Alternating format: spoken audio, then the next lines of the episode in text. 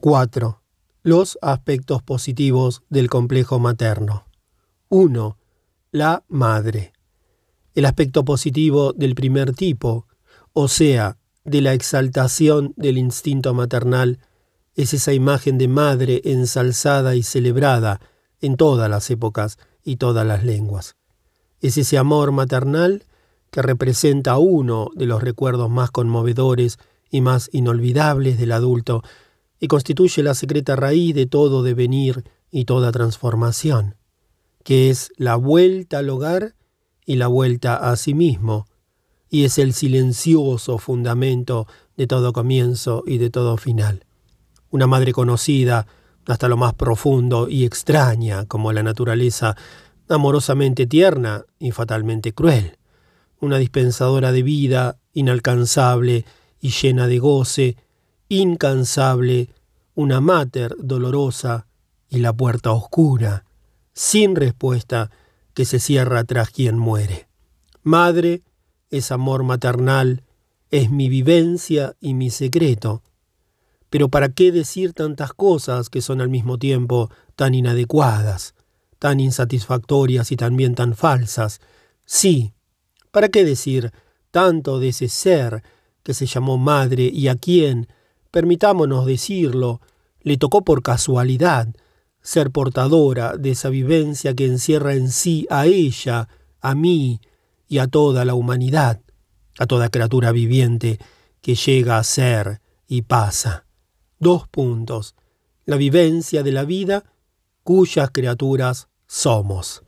Es cierto que eso se ha hecho siempre y siempre se volverá a hacer, pero quien se haya iniciado en la verdad no puede seguir dejando caer esa terrible carga de significado, de responsabilidad y deber, de cielo e infierno sobre ese ser débil y sujeto a error, merecedor de amor, de consideración, de comprensión y de perdón, ese ser que fue para nosotros madre.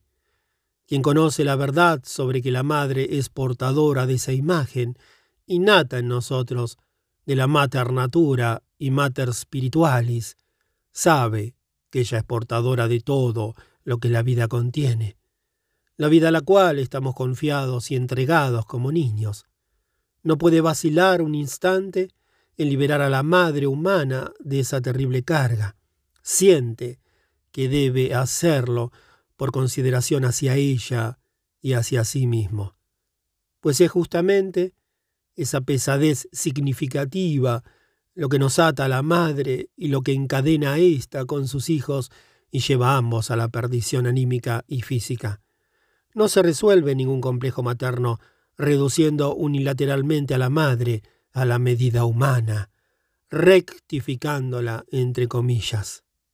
Al hacer eso, se corre el riesgo de disolver también en átomos la vivencia madre, destruyendo así uno de los más altos valores y arrojando a un lado la llave de oro que una buena hada nos ha puesto en la cuna. Así, el hombre instintivamente con la pareja de padres ha unido la pareja preexistente de dioses, el Godfather y la Godmother del recién nacido, para que éste nunca se olvide, por inconsciencia o racionalismo miope, de adjudicar divinidad a los padres. Más que un problema científico, el arquetipo es, antes que nada, una cuestión de inmediata urgencia para la higiene anímica. De vuelta, más que un problema científico, el arquetipo es antes que nada una cuestión de inmediata urgencia para la higiene anímica. Aun cuando no tuviéramos prueba alguna de la existencia de arquetipos y toda la gente sensata nos demostrara en forma convincente que no pueden darse esas pruebas, igualmente tendríamos que encontrarlas para no dejar que se hundieran en lo inconsciente nuestros valores más altos y naturales. Si estos llegan a caer en lo inconsciente, desaparece toda la fuerza elemental de las vivencias primarias. En su lugar surge la fijación a la imago materna, y cuando ésta ha sido entregada al mero razonamiento y puesta en el lugar que le indica, quedamos totalmente atados a la ratio humana y condenados de ahí en adelante a creer exclusivamente en lo racional. Sin duda, eso es un deber y una ventaja, pero es también una limitación y un empobrecimiento que acercan a quien lo sufre al desierto del doctrinarismo y el iluminismo entre comillas. Esta difunde una luz falaz que solo ilumina lo que ya sabe, dejando cubierto de oscuridad lo que más se necesitaría saber y hacer consciente. Cuanto más independiente es el aire que adopta la razón, tanto más se convierte en intelecto puro, que pone las doctrinas en el lugar de la realidad y que sobre todo no tiene ante los ojos al hombre como es, sino que lo sustituye por una imagen engañosa que de él se ha creado. El hombre debe tener conciencia del mundo de los arquetipos, lo capte o no lo capte, pues en ese mundo él es todavía naturaleza y allí se hunden sus raíces. Una concepción del mundo, un orden social que separan al hombre de las imágenes primordiales de la vida, no solo no son cultura, sino que son en medida creciente una cárcel o un establo. Si las imágenes primordiales permanecen conscientes de algún modo, la energía que les corresponde puede afluir al hombre. Pero si ya no se consigue mantener la conexión con ellas, la energía que se expresa en esas imágenes vuelve a caer en lo inconsciente y causa esa cautivante fascinación propia del complejo infantil respecto de los padres. El resultado de esto es que lo inconsciente recibe una carga que se presta como vis a tergo a toda concepción, idea o tendencia que la inteligencia presente como atrayente objetivo a la concupiscencia. De ese modo el hombre se abandona irremediablemente a la conciencia y a sus conceptos racionales de justo e injusto. Está lejos de mi intención el querer quitar valor al don divino de la razón, esa suprema facultad humana. Pero como rectora única no tiene sentido alguno. Tiene tan poco sentido como la luz en un mundo en el cual no se le enfrentase la oscuridad.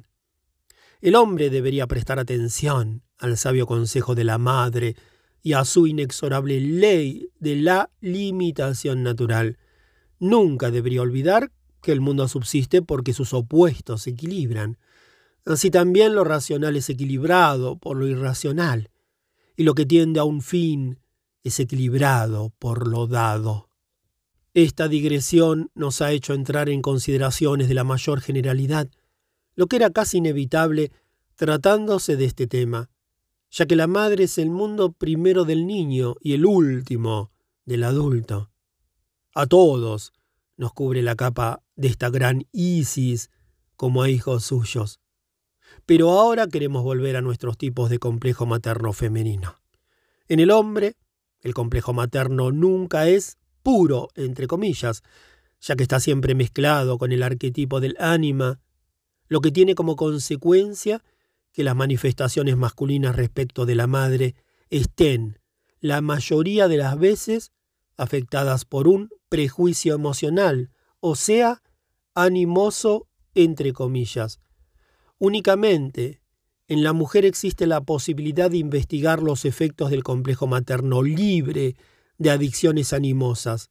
Si bien esta tarea solo tiene perspectivas de éxito en los casos en que aún no se ha desarrollado un animus compensador. 2. El eros exaltado.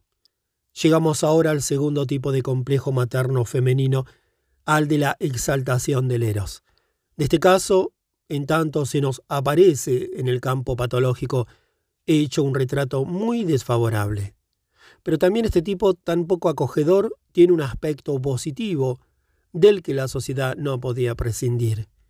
Si tomamos justamente el peor efecto de esta actitud, o sea, la escrupulosa destrucción del matrimonio, advertimos por detrás de esto una ordenación de la naturaleza plena, de sentido y adecuada a un fin. Tal, como lo hemos descrito ya, este tipo proviene con frecuencia de una reacción frente a una madre meramente natural, puramente instintiva, y que en consecuencia todo lo absorbe. Este tipo materno es un anacronismo, una recaída en un sombrío matriarcado en el que el hombre, como mero fecundador y siervo de la gleba, lleva una existencia insípida. La intensificación reactiva del eros que se produce en la hija apunta hacia un hombre que debe ser arrancado al predominio de lo materno femenino. Una mujer de ese tipo siempre se entrometerá instintivamente allí donde la provoque la inconsciencia de su cónyuge. Tal mujer perturba la tan peligrosa comodidad de la personalidad masculina, comodidad que a él le gusta ver como fidelidad. Esa comodidad lleva a la inconsciencia de la propia personalidad y ese pretendido matrimonio ideal, en el que ella no ve a él sino como papi, y él no ve a ella sino como mami, y en que además él y ella se dan el uno al otro todos esos nombres. Ese es un camino en declive que rebaja fácilmente el matrimonio a una identidad inconsciente entre los cónyuges. La mujer de nuestro tipo dirige la cálida corriente de su eros hacia un hombre cubierto por la sombra de lo materno y suscita de ese modo un conflicto moral. Pero, sin tal conflicto, no se da la conciencia de la personalidad. Pero, ¿por qué? Preguntarán seguramente. ¿Debe el hombre, a tontas y locas, llegar a la más alta conciencialidad? Esta pregunta da en el centro del problema y la respuesta a ella es algo difícil. En lugar de una verdadera respuesta solo puedo expresar algo así como una creencia. Me parece como si en los millares de millones de años alguien hubiera debido saber finalmente que este maravilloso mundo de las montañas, del mar, del sol y la luna, de la Vía Láctea, de las nebulosas, de las plantas y los animales, existe. Cuando cierta vez, de pie sobre una pequeña colina en las planicies Ati en África Oriental, vi a muchos millares de cabezas de ganado salvaje pasear en silenciosa quietud así como lo han hecho siempre desde hace tanto y tanto tiempo, tuve el sentimiento de ser el primer hombre, del primer ser, el único que sabía que todo eso existe. Todo ese mundo a mi alrededor estaba todavía en la quietud primera y no sabía que existía. Y precisamente en ese momento en el cual yo sabía, el mundo había llegado a existir y sin ese momento nunca hubiera llegado a existir. Toda naturaleza busca cumplir ese fin, y lo encuentra realizado en el hombre y justamente solo en el hombre que alcanza el más alto grado de conciencialidad. Cada pequeño paso adelante en la senda de la conciencialización crea mundo. No se da conciencia sin distinción de los contrarios. Ese es el principio padre del logos, de un logos que se desprende en lucha interminable del calor y la tiniebla primordiales de ese seno materno que es la inconsciencia. Sin reparar en ningún conflicto, en ningún padecimiento, en ningún pecado, la curiosidad divina tiende hacia el nacimiento. La inconsciencia es para el logos el pecado primordial, el mal mismo, pero su acto de liberación creador del mundo es matricidio, y el espíritu, que se aventuró en todas las alturas y todas las profundidades, también debe sufrir, como dijo Sinesius, el encadenamiento a la roca del Cáucaso. Pues nada puede existir sin lo otro, porque fueron uno en el comienzo y han de volver a ser uno al final. Solo puede existir conciencia si se reconoce y se tiene en cuenta permanentemente lo inconsciente, así como toda vida debe pasar por muchas muertes. El promover el conflicto es una virtud luciférica en el sentido propio de la palabra. El conflicto produce el fuego de los afectos y emociones, y como todo fuego, también éste tiene dos aspectos, el de la combustión y el de la producción de luz. La emoción es el fuego alquimístico, cuyo calor es lo que hace aparecer todo y cuyo ardor quema todo lo superfluo. Y es también, por otro lado, ese momento en el cual el eslabón golpea sobre el pedernal y se produce una chispa. La emoción es la fuente madre de toda conciencialización. Sin emoción no se produce transformación alguna de las tinieblas en la luz y de la inercia en movimiento. La mujer, cuyo destino es ser perturbadora, solo en casos patológicos es exclusivamente destructiva. En el caso normal, ella misma, como perturbadora, es afectada por la perturbación, como transformadora es transformada, y con el brillo del fuego que provoca se alumbran e iluminan todos los sacrificios de la intriga. Lo que parecía perturbación sin sentido se convierte en proceso de purificación para que así lo vano desaparezca.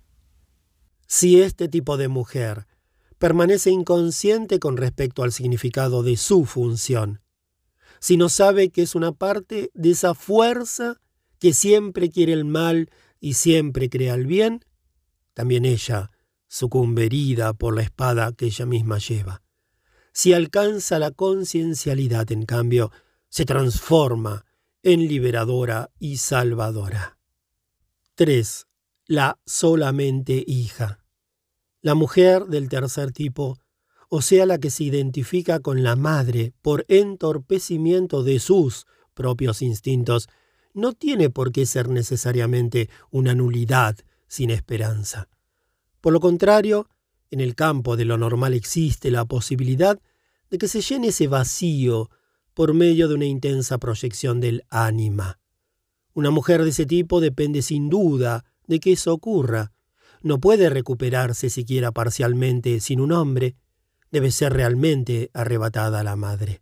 Además, luego debe, durante mucho tiempo, desempeñar con gran esfuerzo el papel que le ha correspondido hasta que éste llegue a saciarla.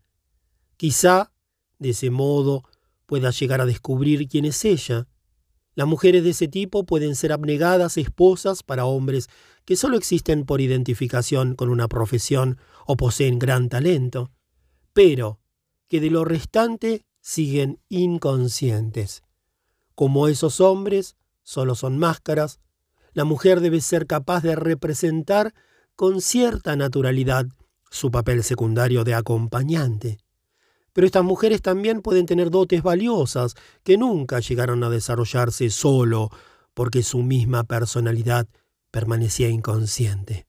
En ese caso, el talento de que está dotada es proyectado sobre un marido que carezca de él, y vemos entonces como un hombre, por completo insignificante, se eleva repentinamente hasta las más altas cumbres, como llevado por una alfombra mágica. Cherchez la femme, buscad la mujer. En eso reside la clave del misterio de este éxito. Las mujeres de este tipo me recuerdan, y que se me perdone la descortés comparación, esas perras grandes y fuertes que se escapan de cualquier perrito que ladre, solo porque para ellas es un terrible macho, aunque a él ni se le ocurre morder. Pero lo vacío es, en definitiva, un gran misterio femenino. Es para el hombre lo extraño primordial, lo hueco, lo otro abismalmente profundo, lo yin. La miseria de esta no entidad, aquí hablo como hombre, mueve a compasión y constituye, yo diría por desgracia, el poderoso misterio de la incomprensibilidad de lo femenino. Una mujer de ese tipo es destino puro. Sobre eso, contra eso y en favor de eso, un hombre puede decir de todo o no decir nada o hacer ambas cosas. Al final, haga lo que haga, cae feliz contra toda razón en ese hueco, y si no cae, ha desperdiciado y echado a perder su única posibilidad de llegar a la posesión de la masculinidad. Al que cae no se le puede demostrar que su felicidad es engañosa. Al que no cae no es posible hacerle comprender que es infeliz. Las madres, oh madres, qué palabra más maravillosa. Con este suspiro que señala la capitulación del hombre al acercarse al reino de las madres, pasamos al cuarto tipo. 4. El complejo materno negativo. Este tipo se caracteriza por el complejo materno negativo. En tanto fenómeno patológico, esta mujer es una compañera desagradable, exigente y poco satisfactoria, pues todos sus esfuerzos consisten en un resistirse frente a todo lo que surge de la causa natural primera. Pero en ningún lugar está escrito que la creciente experiencia vital no pueda enseñarle algo mejor y en consecuencia comience por abandonar la lucha contra la madre en el sentido personal y estrecho. Pero también, en el mejor caso, será enemiga de todo lo oscuro, confuso y ambiguo.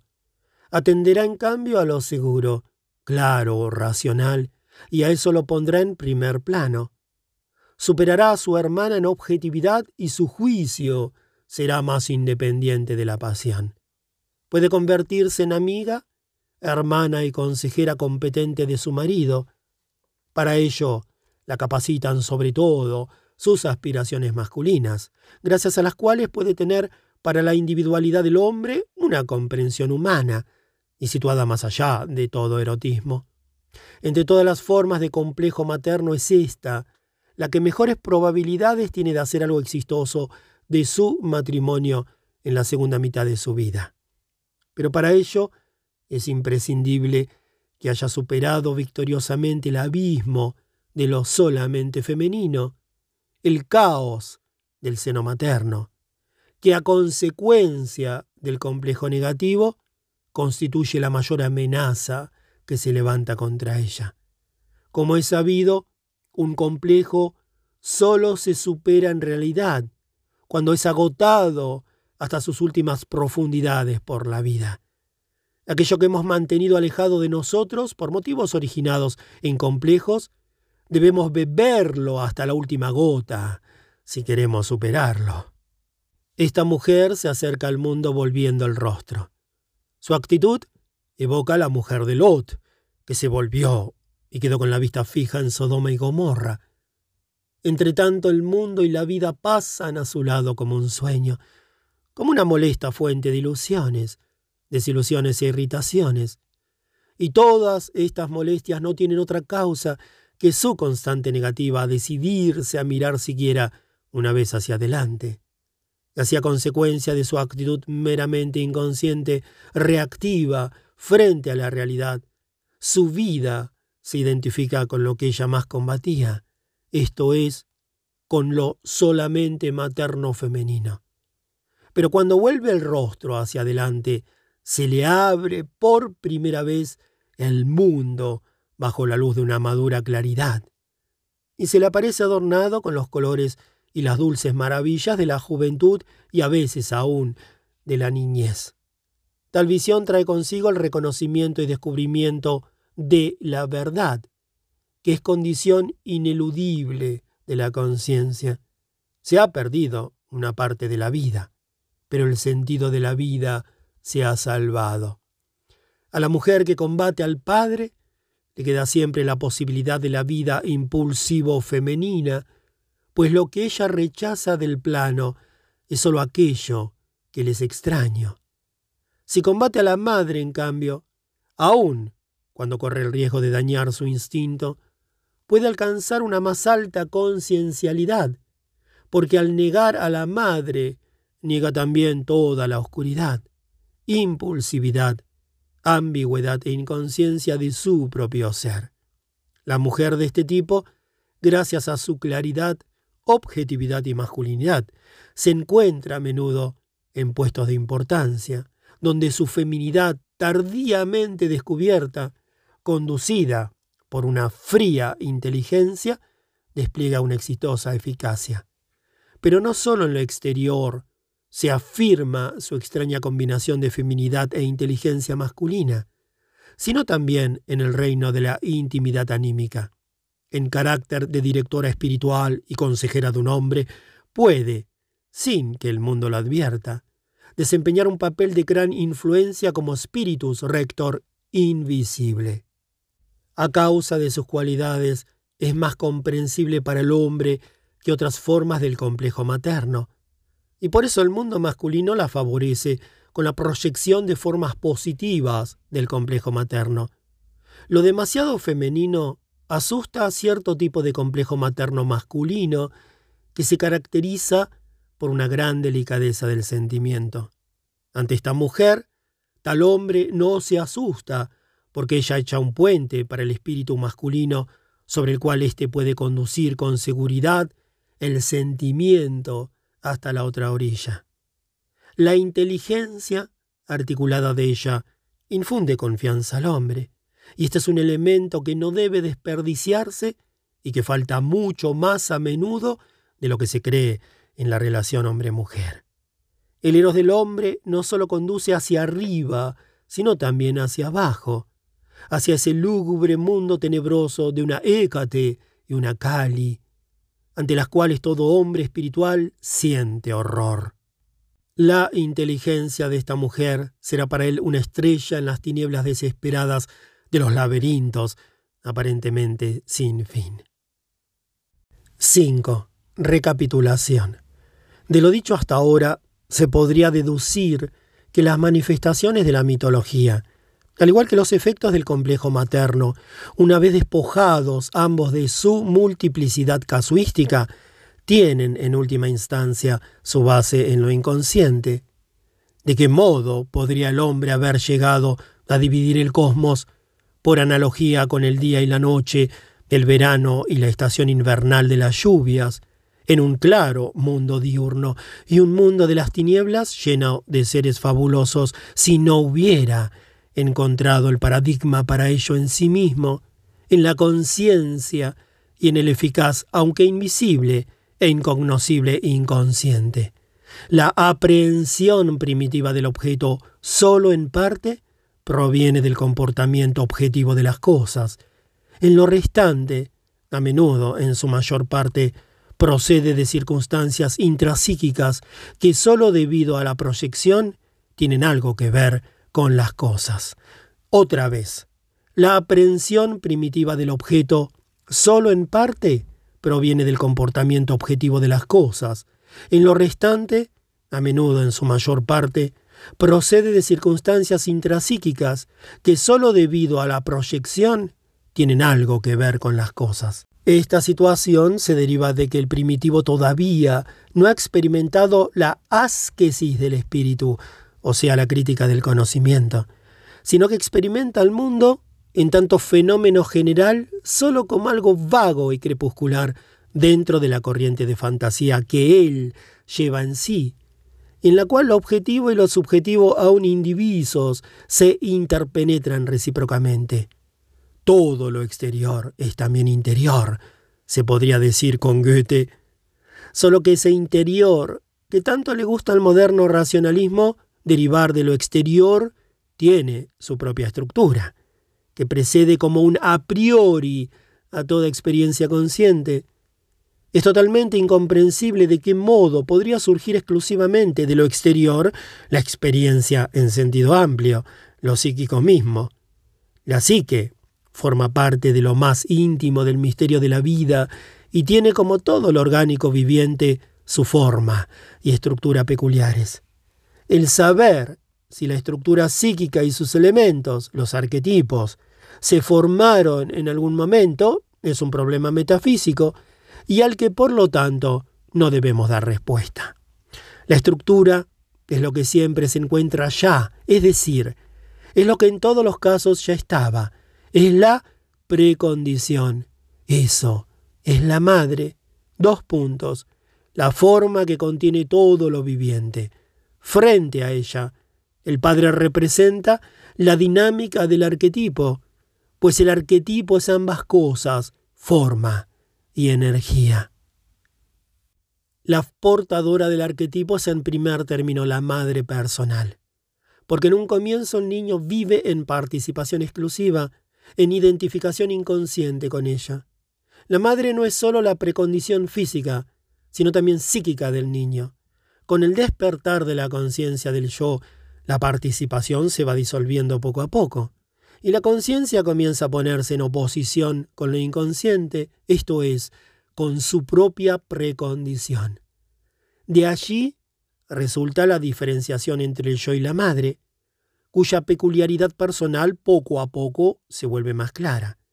De ese modo, se desprenden de su imagen todas las características misteriosas y fabulosas y se desplazan hacia la posibilidad más cercana, la abuela.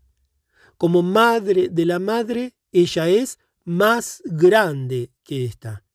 No es raro que tome los caracteres de la sabiduría, al igual que los propios de la brujería, pues cuanto más se aleja el arquetipo de la conciencia, tanto más clara se vuelve ésta y tanto más nítida figura mitológica toma el arquetipo. De vuelta, pues cuanto más se aleja al arquetipo de la conciencia, tanto más clara se vuelve ésta, y tanto más nítida figura mitológica toma el arquetipo. El paso de la madre a la abuela representa un ascenso de rango para el arquetipo. Esto se pone de manifiesto con claridad, por ejemplo, en la concepción de los Batak. La ofrenda para el padre difunto es modesta, es la comida corriente. Pero, cuando el hijo tiene un hijo, el padre se ha convertido en abuelo y ha alcanzado por ello cierto mayor valor en el más allá. Entonces se le presentan grandes ofrendas.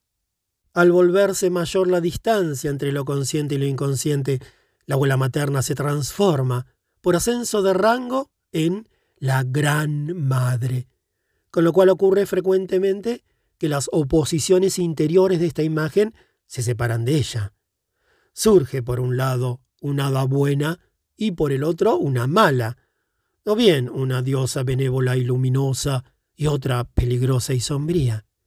En el occidente antiguo y en especial en las culturas orientales, las oposiciones permanecen a menudo unificadas en una figura, sin que la conciencia experimente esta paradoja como algo perturbador.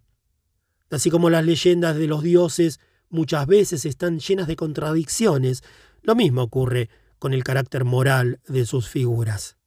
En el occidente antiguo, el carácter paradójico y la ambigüedad moral de los dioses, ya tempranamente, resultó chocante y motivó la crítica correspondiente que, por un lado, llevó finalmente a la desvalorización de los dioses olímpicos y, por el otro, dio lugar a interpretaciones filosóficas. Con la mayor nitidez se expresa esto en la forma cristiana del concepto divino judaico. El Jehová, moralmente ambiguo, se convirtió en un Dios exclusivamente bueno, frente al cual el diablo reunía en sí todo lo malo. Parecería como si un poderoso desarrollo del sentimiento en el hombre occidental hubiese impuesto esa decisión que cortó en dos desde el punto de vista moral a la divinidad. En el Oriente, en cambio, la predominante orientación intuitivo-intelectual no concedió a los valores del sentimiento derecho alguno a la decisión, por lo cual los dioses pudieron conservar sin molestias su carácter moral paradójico primitivo. Así Kali es representativa para el Oriente y la Madonna para Occidente. Esta ha perdido totalmente la sombra que cayó en el infierno ordinario donde lleva una existencia apenas conocida como abuela del diablo.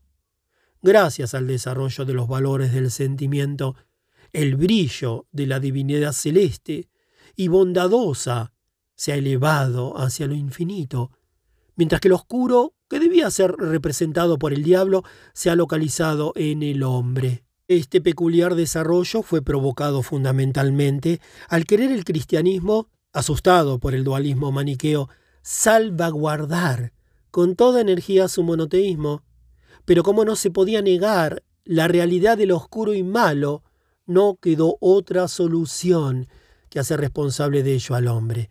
El diablo fue casi suprimido y hasta se llegó a suprimirlo totalmente, con lo cual esta figura metafísica, que antes constituía una parte integral de la divinidad, fue introyectada en el hombre. De tal modo, éste se convirtió en el verdadero portador del misterio inicial.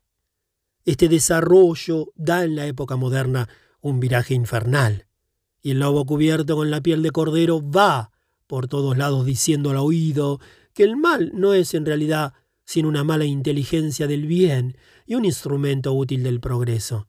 Se cree que de ese modo se ha acabado definitivamente con el mundo de las tinieblas, sin pensar que así se ha encaminado al hombre hacia el envenenamiento de su propia alma.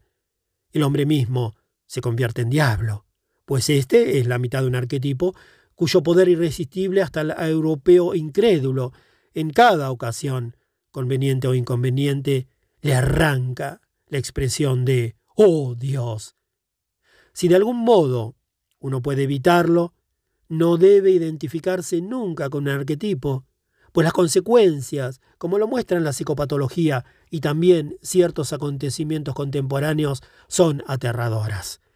De vuelta, si de algún modo uno puede evitarlo, no debe identificarse nunca con un arquetipo, pues las consecuencias, como lo muestran la psicopatología y también ciertos acontecimientos contemporáneos, son aterradoras. Occidente se ha empobrecido hasta tal punto espiritualmente que debe negar aquello que en forma más cabal representa ese poder psíquico que el hombre aún no ha dominado ni ha de dominar. Dos puntos.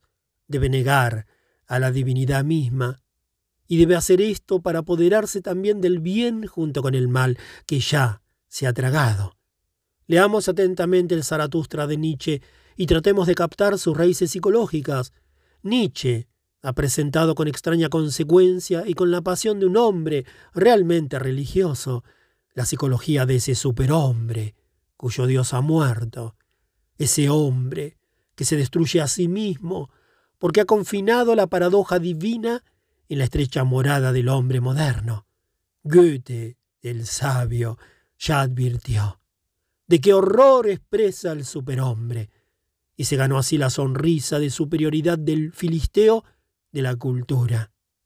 Su glorificación de la madre, cuya grandeza abarca a la reina del cielo y al mismo tiempo a María egipciaca, representa la mayor sabiduría y un sermón de cuaresma para el occidental reflexivo. Pero en última instancia, ¿qué se puede esperar en una época en que los mismos representantes de las religiones cristianas manifiestan abiertamente su incapacidad para comprender los fundamentos de la experiencia religiosa, de un artículo teológico protestante he sacado el siguiente párrafo. Dice, no entendemos, tanto desde un punto de vista naturalista como desde un punto de vista idealista, como seres unitarios y no divididos de un modo tan peculiar que poderes extraños pudieran intervenir en nuestra vida interior, tal como lo presume el Nuevo Testamento.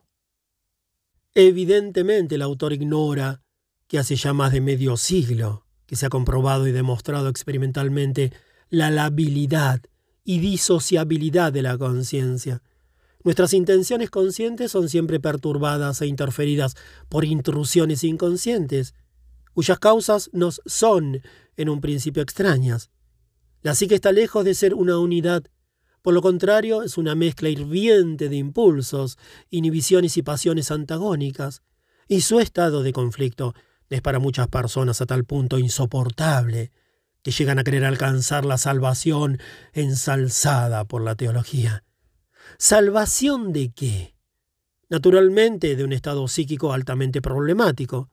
La unidad de la conciencia, o sea, la llamada personalidad, no es una realidad, sino un desideratum. Aún me acuerdo vivamente de cierto filósofo que también fantaseaba sobre esta unidad, y que me consultó a causa de su neurosis. Estaba poseído por la idea de que tenía cáncer. Ya había consultado no sé cuántos especialistas y se había hecho no sé cuántas radiografías. Siempre le aseguraba que no tenía ningún cáncer. Él mismo me dijo, sé que no tengo cáncer, pero podría tenerlo. ¿Quién es responsable de esta autosugestión? No la ha creado él mismo, sino que en un poder extraño a él se la impone. No veo ninguna diferencia entre este estado y el de los poseídos del Nuevo Testamento.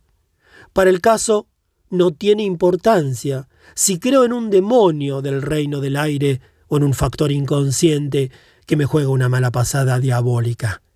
Crea en una cosa o en la otra, el hecho de que la imaginada unidad del hombre está amenazada por poderes extraños sigue siendo igualmente real. La teología haría mejor si tomara de una vez por todas en consideración este hecho psicológico, en lugar de desmitologizar al modo iluminista, atada a un modo de actuar que tiene un retraso de varios siglos. En lo anterior he tratado de echar un vistazo sobre los fenómenos psíquicos que cabe atribuir al predominio de la imagen de la madre. Aún sin una constante referencia, mi lector habrá podido descubrir también en el ocultamiento propio de la psicología personalística esos rasgos que caracterizan mitológicamente la figura de la Gran Madre. Cuando requerimos de pacientes nuestros que están bajo el influjo de la imagen de la Madre, que expresen con palabras o imágenes lo que les sale al encuentro como madre, sea eso positivo o negativo, obtenemos configuraciones simbólicas que deben considerarse analogías inmediatas de la imagen mitológica de la madre. Con estas analogías entramos en un terreno para cuya clarificación es necesario todavía mucho trabajo. Al menos yo no me siento personalmente en situación de decir algo definitivo al respecto.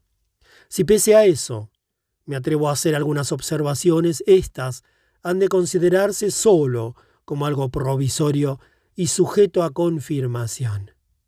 Ante todo, quisiera llamar la atención sobre la especial circunstancia de que la imagen de la madre se encuentra en distinto plano cuando el que la expresa es un hombre y no una mujer. Para la mujer la madre es el tipo de su vida consciente, de la vida propia de su sexo. Para el hombre, en cambio, la madre es el tipo de algo que se le enfrenta y que todavía debe ser vivenciado y que está colmado por el mundo de las imágenes de lo inconsciente latente. Ya en esto el complejo materno del hombre es fundamentalmente distinto del de la mujer. Y de acuerdo con tal peculiaridad, la madre es para el hombre, podríamos decir que de antemano, algo de manifiesto carácter simbólico. De allí proviene la tendencia masculina a idealizar a la madre. La idealización es un secreto apotropismo. Se idealiza cuando hay que conjurar un peligro. Lo temido es lo inconsciente y su influencia mágica. De vuelta, la idealización es un secreto apotropismo. Se idealiza cuando hay que conjurar un peligro. Lo temido es lo inconsciente y su influencia mágica. Mientras que en el hombre la madre es simbólica ipso facto, en la mujer parecería que solo llega a serlo en el curso de la evolución psicológica. En este punto, la experiencia nos ha enseñado algo que llama la atención. El tipo uránico de imagen materna predomina en el hombre, mientras que en la mujer prevalece el tipo gnónico, la llamada madre tierra. En una fase en la que aparece el arquetipo, se produce por lo general una identificación más o menos completa con la imagen primordial. La mujer puede identificarse inmediatamente con la madre tierra. El hombre, en cambio, no, con la excepción de casos psicóticos. Una de las peculiaridades de la Gran Madre es, como lo muestra la mitología, el que frecuentemente se halle apareada con su correspondiente compañero masculino. En consecuencia, el hombre se identifica con el hijo amante, agraciado por la Sofía, un puer aeternus o un filius sapientiae, un sabio. El compañero de la madre tónica es lo exactamente contrario, un Hermes itifálico, o como en Egipto, un Bes, o expresado con un símbolo de la India, un Lingam. Este símbolo es en la India de la mayor significación espiritual, y Hermes es una de las figuras más llenas de contradicciones del sincretismo helenístico. De éste surgieron los más decisivos desarrollos espirituales de Occidente. Hermes es también Dios que da revelaciones, y en la filosofía natural de la Alta Edad Media es nada menos que el Nous, creador del mundo. Con estas identificaciones entramos en el terreno de las sisigías, o sea, de las parejas de opuestos. en las cuales nunca uno de los miembros está separado del otro, su opuesto. Se trata de esa esfera de vivencias que conduce directamente a la experiencia de la individuación, del devenir sí mismo. De la literatura occidental de la Edad Media, y sobre todo de los tesoros de la sabiduría oriental, podrían sacarse muchos símbolos de este proceso, pero en esta cuestión poco significan palabras y conceptos y aún ideas. Y más todavía, pueden llegar a convertirse en peligrosos promotores de confusión. En estos, aún oscuros sectores anímicos de la experiencia, en los que el arquetipo se nos enfrenta casi directamente, su poder psíquico se manifiesta también con la mayor claridad. Pero esta esfera solo puede ser la esfera de la vivencia pura y por eso no es posible aprenderla o captarla de antemano por medio de fórmula alguna. Cuando en el año 1938 di la primera redacción a este artículo, todavía no sabía que doce años más tarde la configuración cristiana del arquetipo de la madre habría de ser elevada a verdad dogmática. La Regina Coeli cristiana ha perdido, como era lógico, todas las características olímpicas, con excepción de la luminosidad, la bondad y la eternidad, y aun su cuerpo humano, que como tal está a merced de la grosera corrupción material, se ha transformado en algo etéreo e incorruptible. Pese a eso, las alegorías de la Madre de Dios conservan algunas relaciones con sus prefiguraciones paganas en Isis y Semele. No solo Isis y el niño Horus son modelos de la figura de María, sino que también el curso celeste de Semele, la madre originariamente mortal de Dionisios, prefigura la Assumptio Betae Virginis. El hijo de Semele es también un dios que muere y resucita, y el más joven de los del Olimpo. La misma Semele parece haber sido una antigua diosa de la tierra, así como también la Virgen María es la tierra de la cual nació Cristo.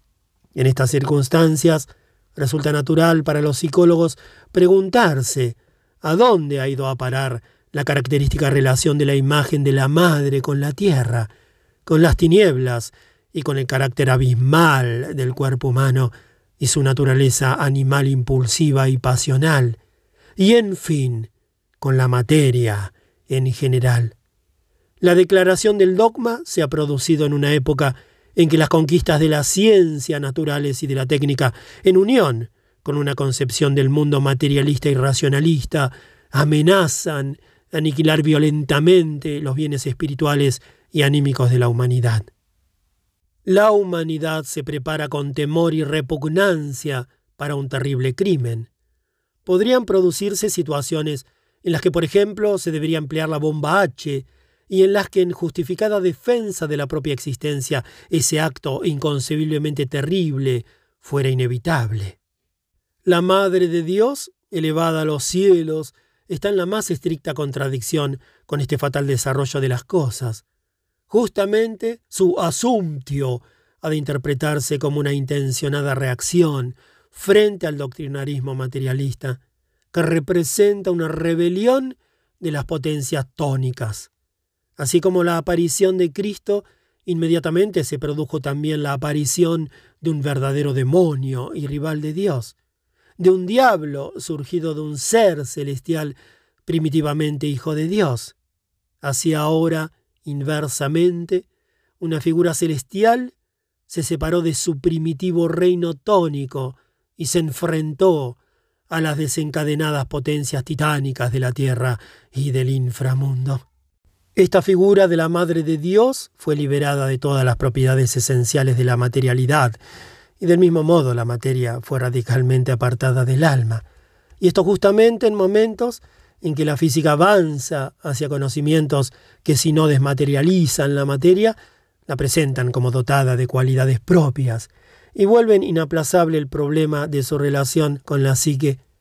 Y, si en un principio el desarrollo de la ciencia de la naturaleza llevó a un precipitado destronamiento del espíritu y a una divinización igualmente irreflexiva de la materia.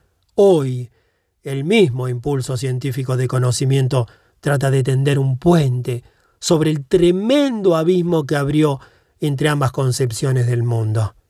La psicología se inclina a ver en el dogma de la asumptio un símbolo que anticipa en cierto sentido la evolución indicada, y considera que las relaciones con la tierra y la materia son una propiedad inalienable del arquetipo de la madre. Así, el presentar elevada al cielo, es decir, al reino del espíritu, una figura derivada de este arquetipo, tiene el significado de una unión de la tierra y el cielo, o sea, de la materia y el espíritu. Sin duda, el conocimiento científico natural recorrerá el camino inverso, reconocerá en la materia misma el equivalente del espíritu, con lo cual la imagen de este espíritu, entre comillas, aparecerá despojada de todas, o al menos de la mayoría de las cualidades que hasta ahora se le adjudicaban. De ese modo el espíritu seguirá la misma evolución experimentada antes por la materia terrenal, la cual, al entrar en el cielo, fue despojada de sus características específicas. No por eso dejará de abrirse camino una unificación de los principios ahora separados. Concebida concretamente, la asunción está en una oposición absoluta respecto del materialismo. Una reacción entendida de este modo no disminuye la tensión entre los opuestos, sino que la lleva al extremo. Pero entendida simbólicamente, la asumptio del cuerpo representa un reconocimiento de la materia, la cual había llegado a identificarse con el mal mismo solo porque una predominante tendencia pneumática impuso esa consecuencia. En sí, el espíritu y la materia son neutrales o mejor, utrius que capax, es decir, capaces de ser lo que el hombre llama bueno e igualmente lo que llama malo. Aunque estas son designaciones de un carácter altamente relativo, están basadas, sin embargo, en oposiciones reales que corresponden a la estructura energética tanto de la naturaleza psíquica como de la física. Sin ellas no cabe establecer existencia alguna. No se da posición alguna sin su negación. Pese a la extrema oposición, o más bien, precisamente por eso, un opuesto no puede existir sin el otro. Es lo mismo que la filosofía china formula diciendo que Yang, el principio luminoso, cálido, seco y masculino, contiene en sí el germen del yin, el principio oscuro, frío, húmedo y femenino, y viceversa. En consecuencia, en la materia habría que descubrir el germen del espíritu, y en el espíritu el germen de la materia. Los fenómenos sincronísticos, conocidos desde hace mucho tiempo y confirmados estadísticamente por los experimentos de Rhine, apuntan según todas las apariencias en esa dirección.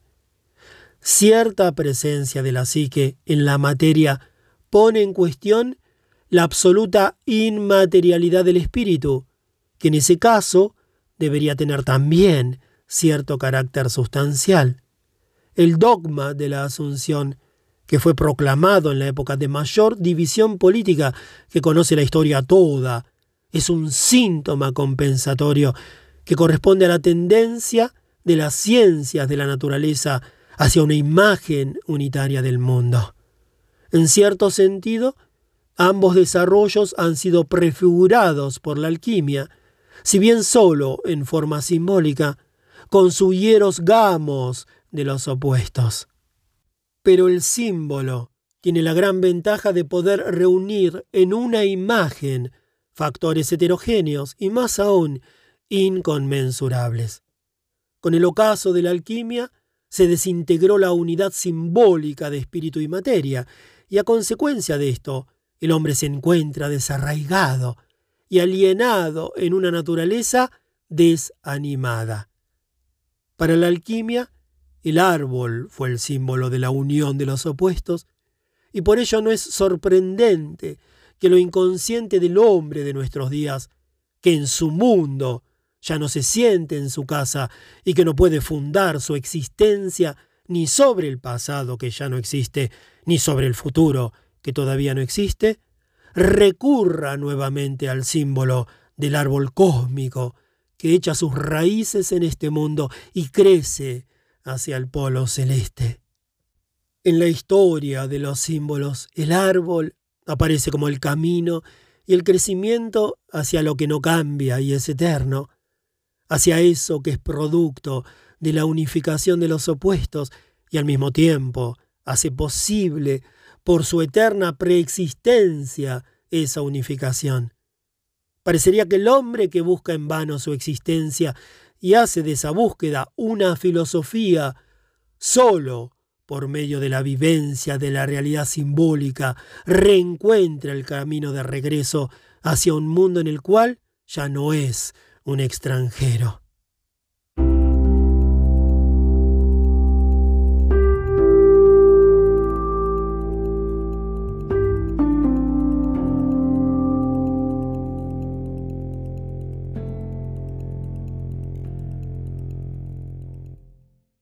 4.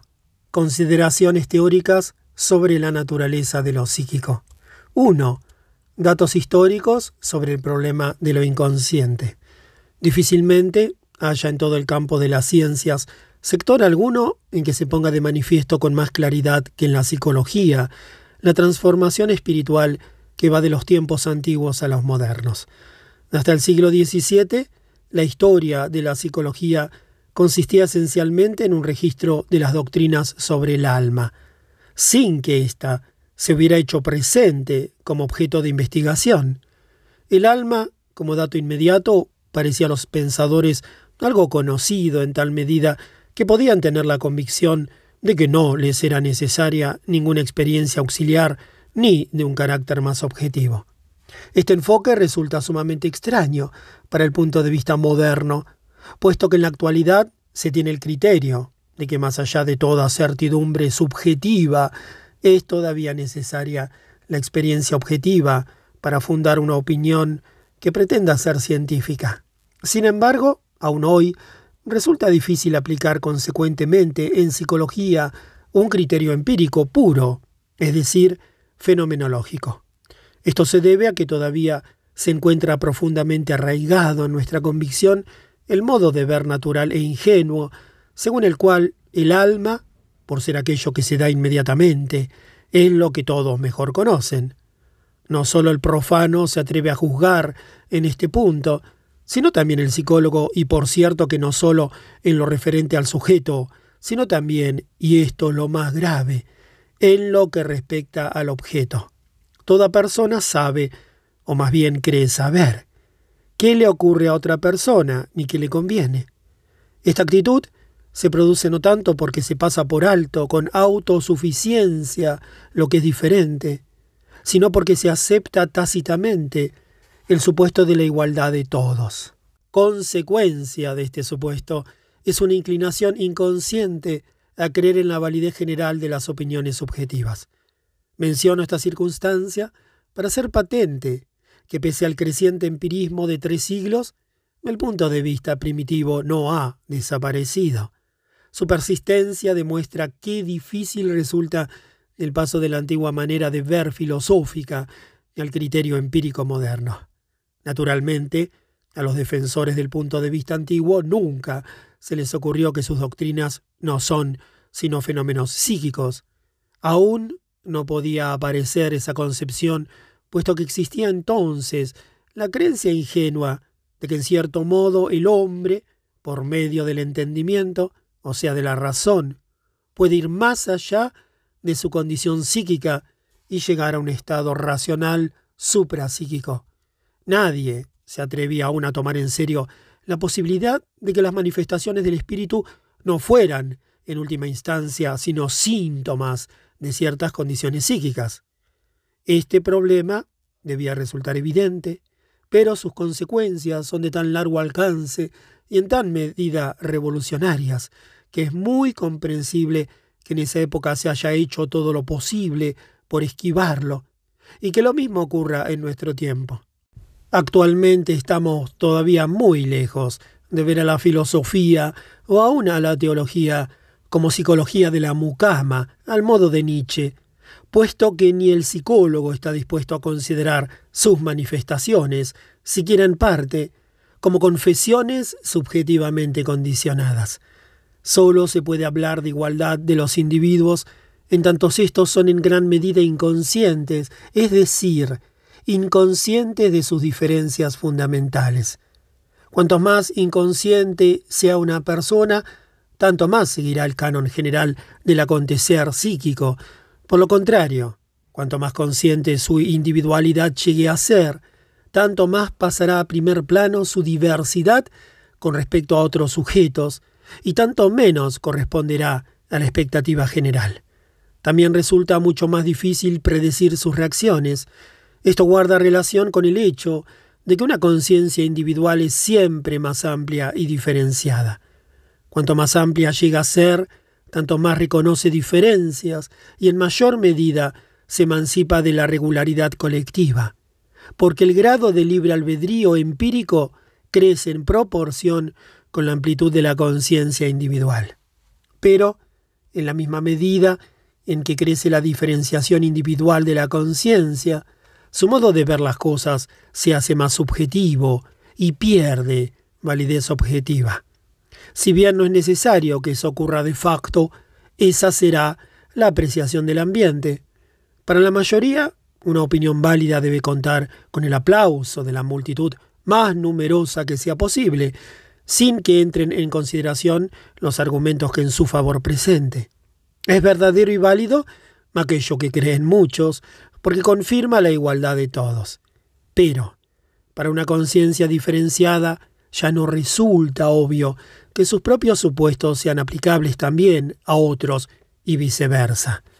Este desarrollo lógico trajo consigo que en el siglo XVII, tan significativo para la evolución de la ciencia, la psicología comenzara a aparecer junto a la filosofía.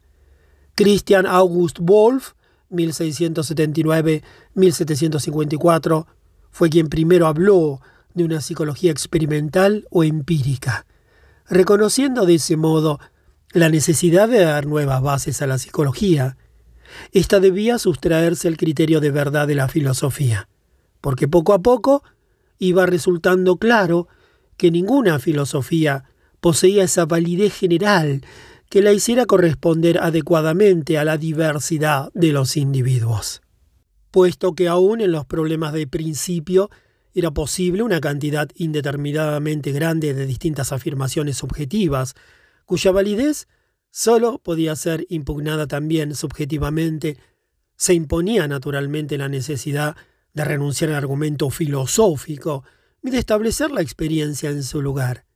Pero, de ese modo, la psicología se convertía en una ciencia natural.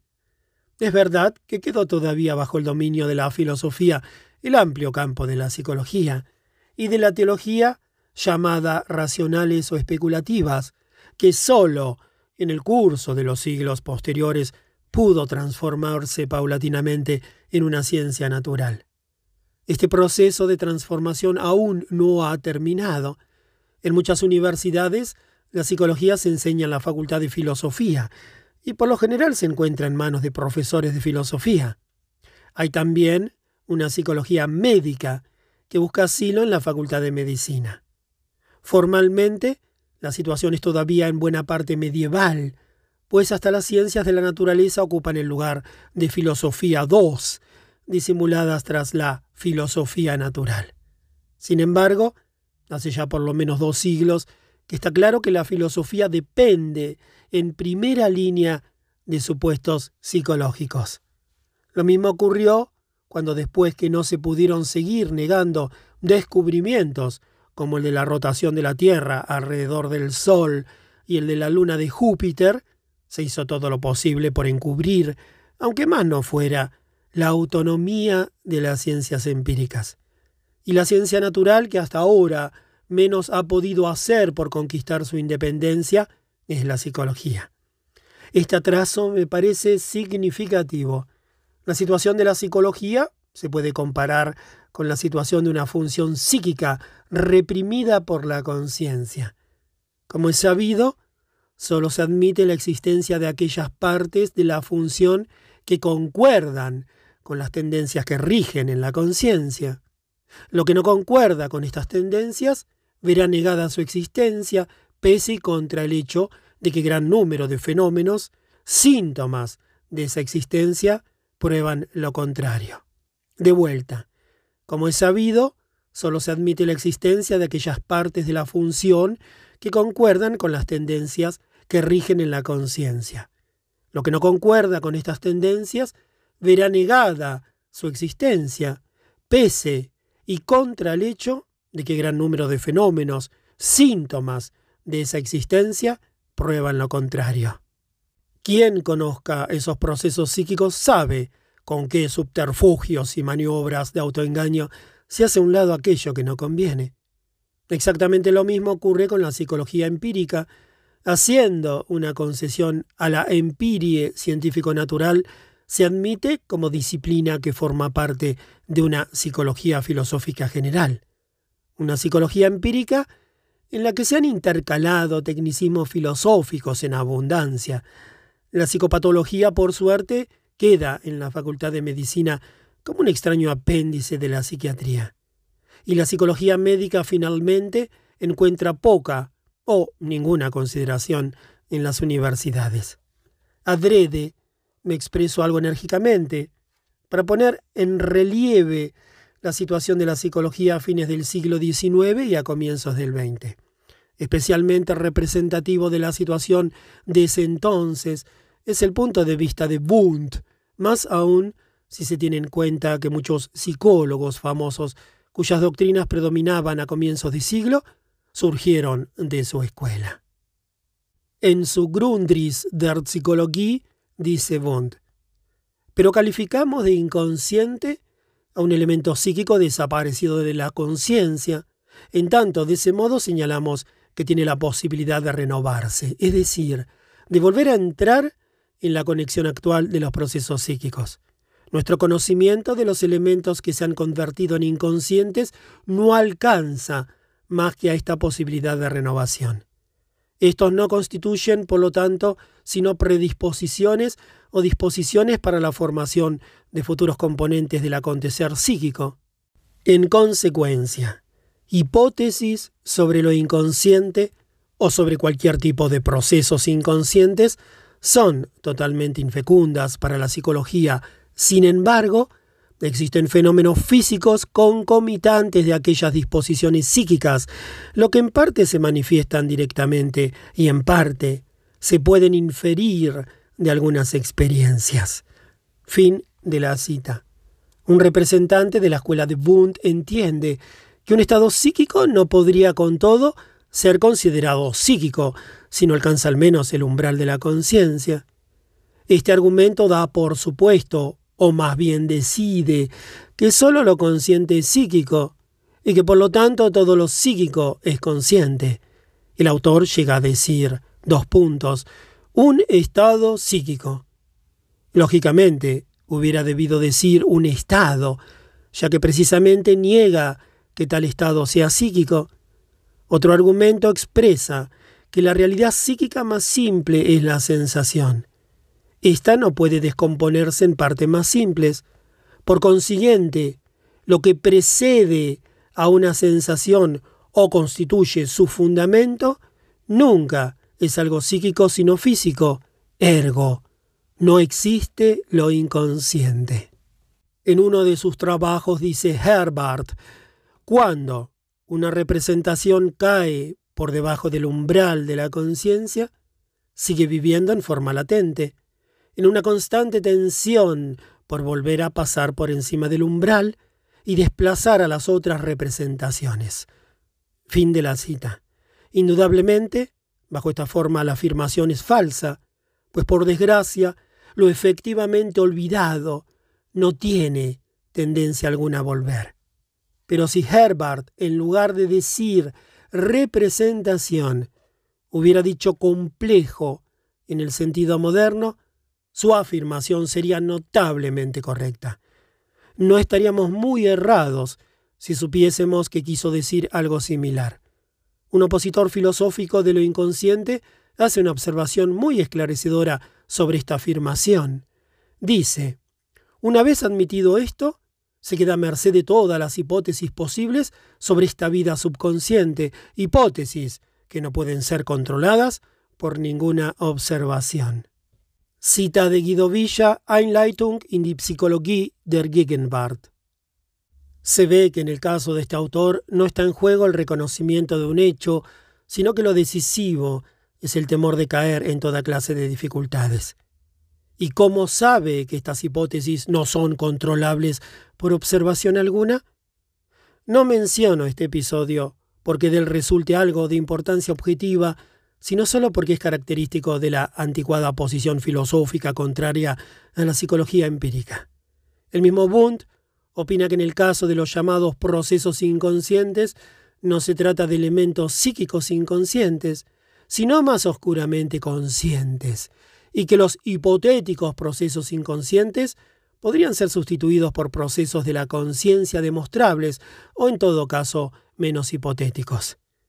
Esta posición significa un claro rechazo de lo inconsciente como hipótesis psicológica.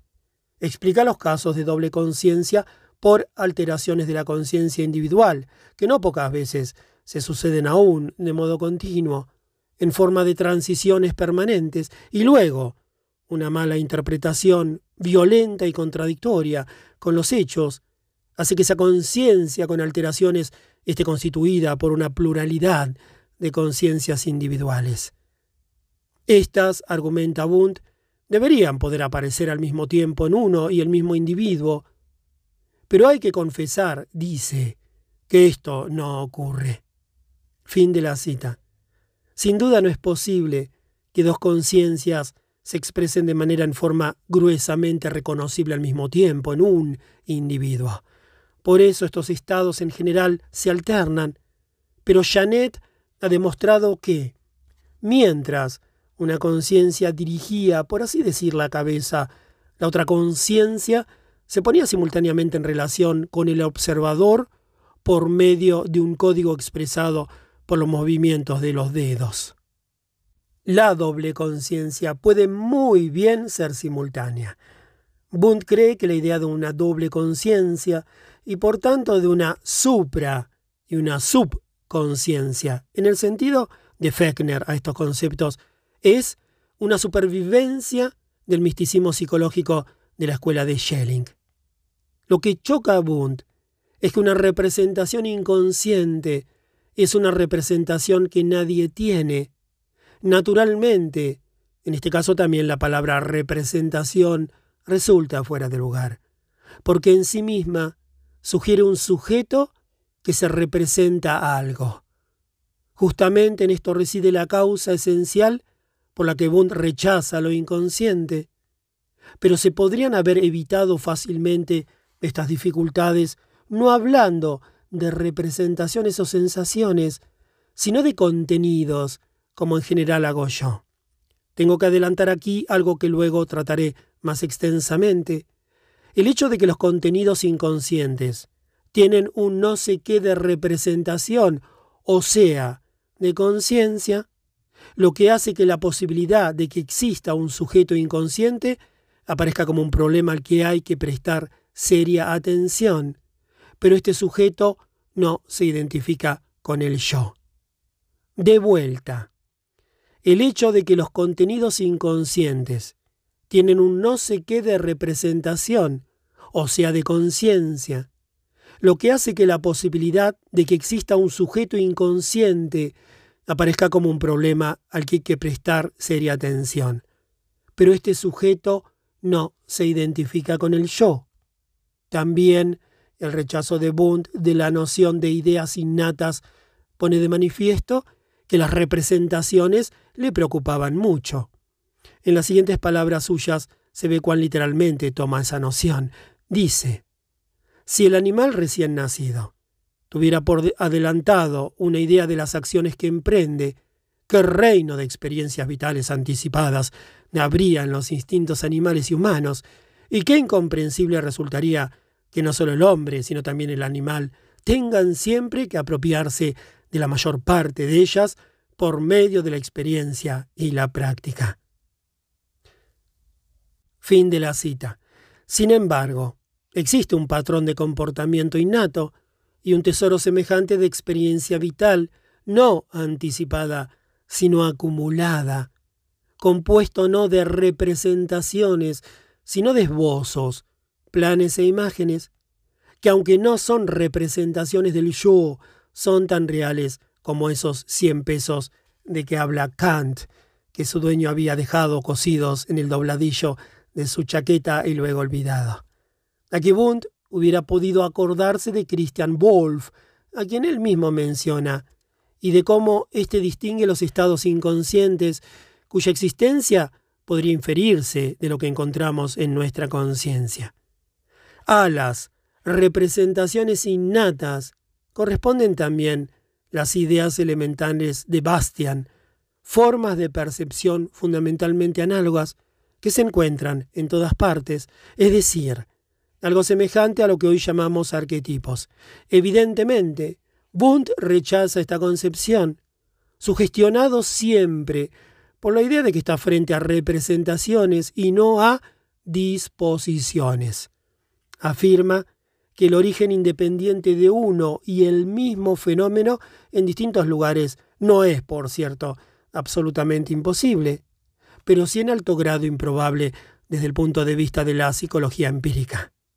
En este sentido, niega la existencia de un patrimonio anímico colectivo de la humanidad y rechaza también la idea de un simbolismo interpretable de los mitos basándose en el característico argumento de que es imposible suponer que detrás del mito se esconde un sistema conceptual. La suposición pedantesca de que lo inconsciente constituye simplemente un sistema conceptual es algo que nunca nadie se propuso probar, ni en la época de Bund, ni antes, ni después. Sería injusto suponer que el rechazo de la idea de lo inconsciente era algo general en la psicología académica de fines del siglo pasado y comienzos de este. No solo Theodor Fechner, por ejemplo, sino también Theodor Lips, ya en una época posterior, atribuían una significación decisiva a lo inconsciente. Pese que para este la psicología es una ciencia de la conciencia, habla, no obstante, de sensaciones y representaciones inconscientes, a las que sin embargo considera procesos.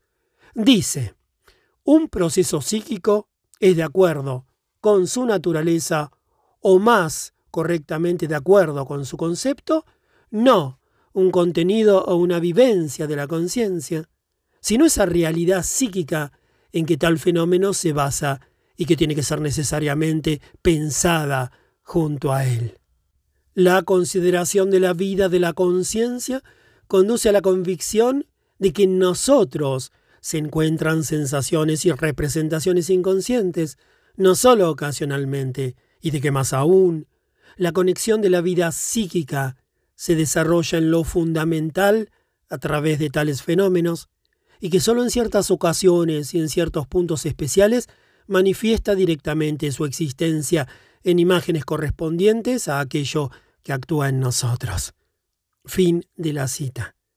Así, el curso de la vida psíquica se extiende mucho más allá de la masa de lo que en forma de imágenes o contenidos de conciencia está presente o puede llegar a estar presente en nosotros. Las afirmaciones de Teodoro Lips no están de ningún modo en contradicción con las concepciones actuales. Por lo contrario, representan la base teórica para la psicología de lo inconsciente en general. Pese a eso, duró todavía mucho la resistencia contra la idea de lo inconsciente. 2. La significación de lo inconsciente para la psicología.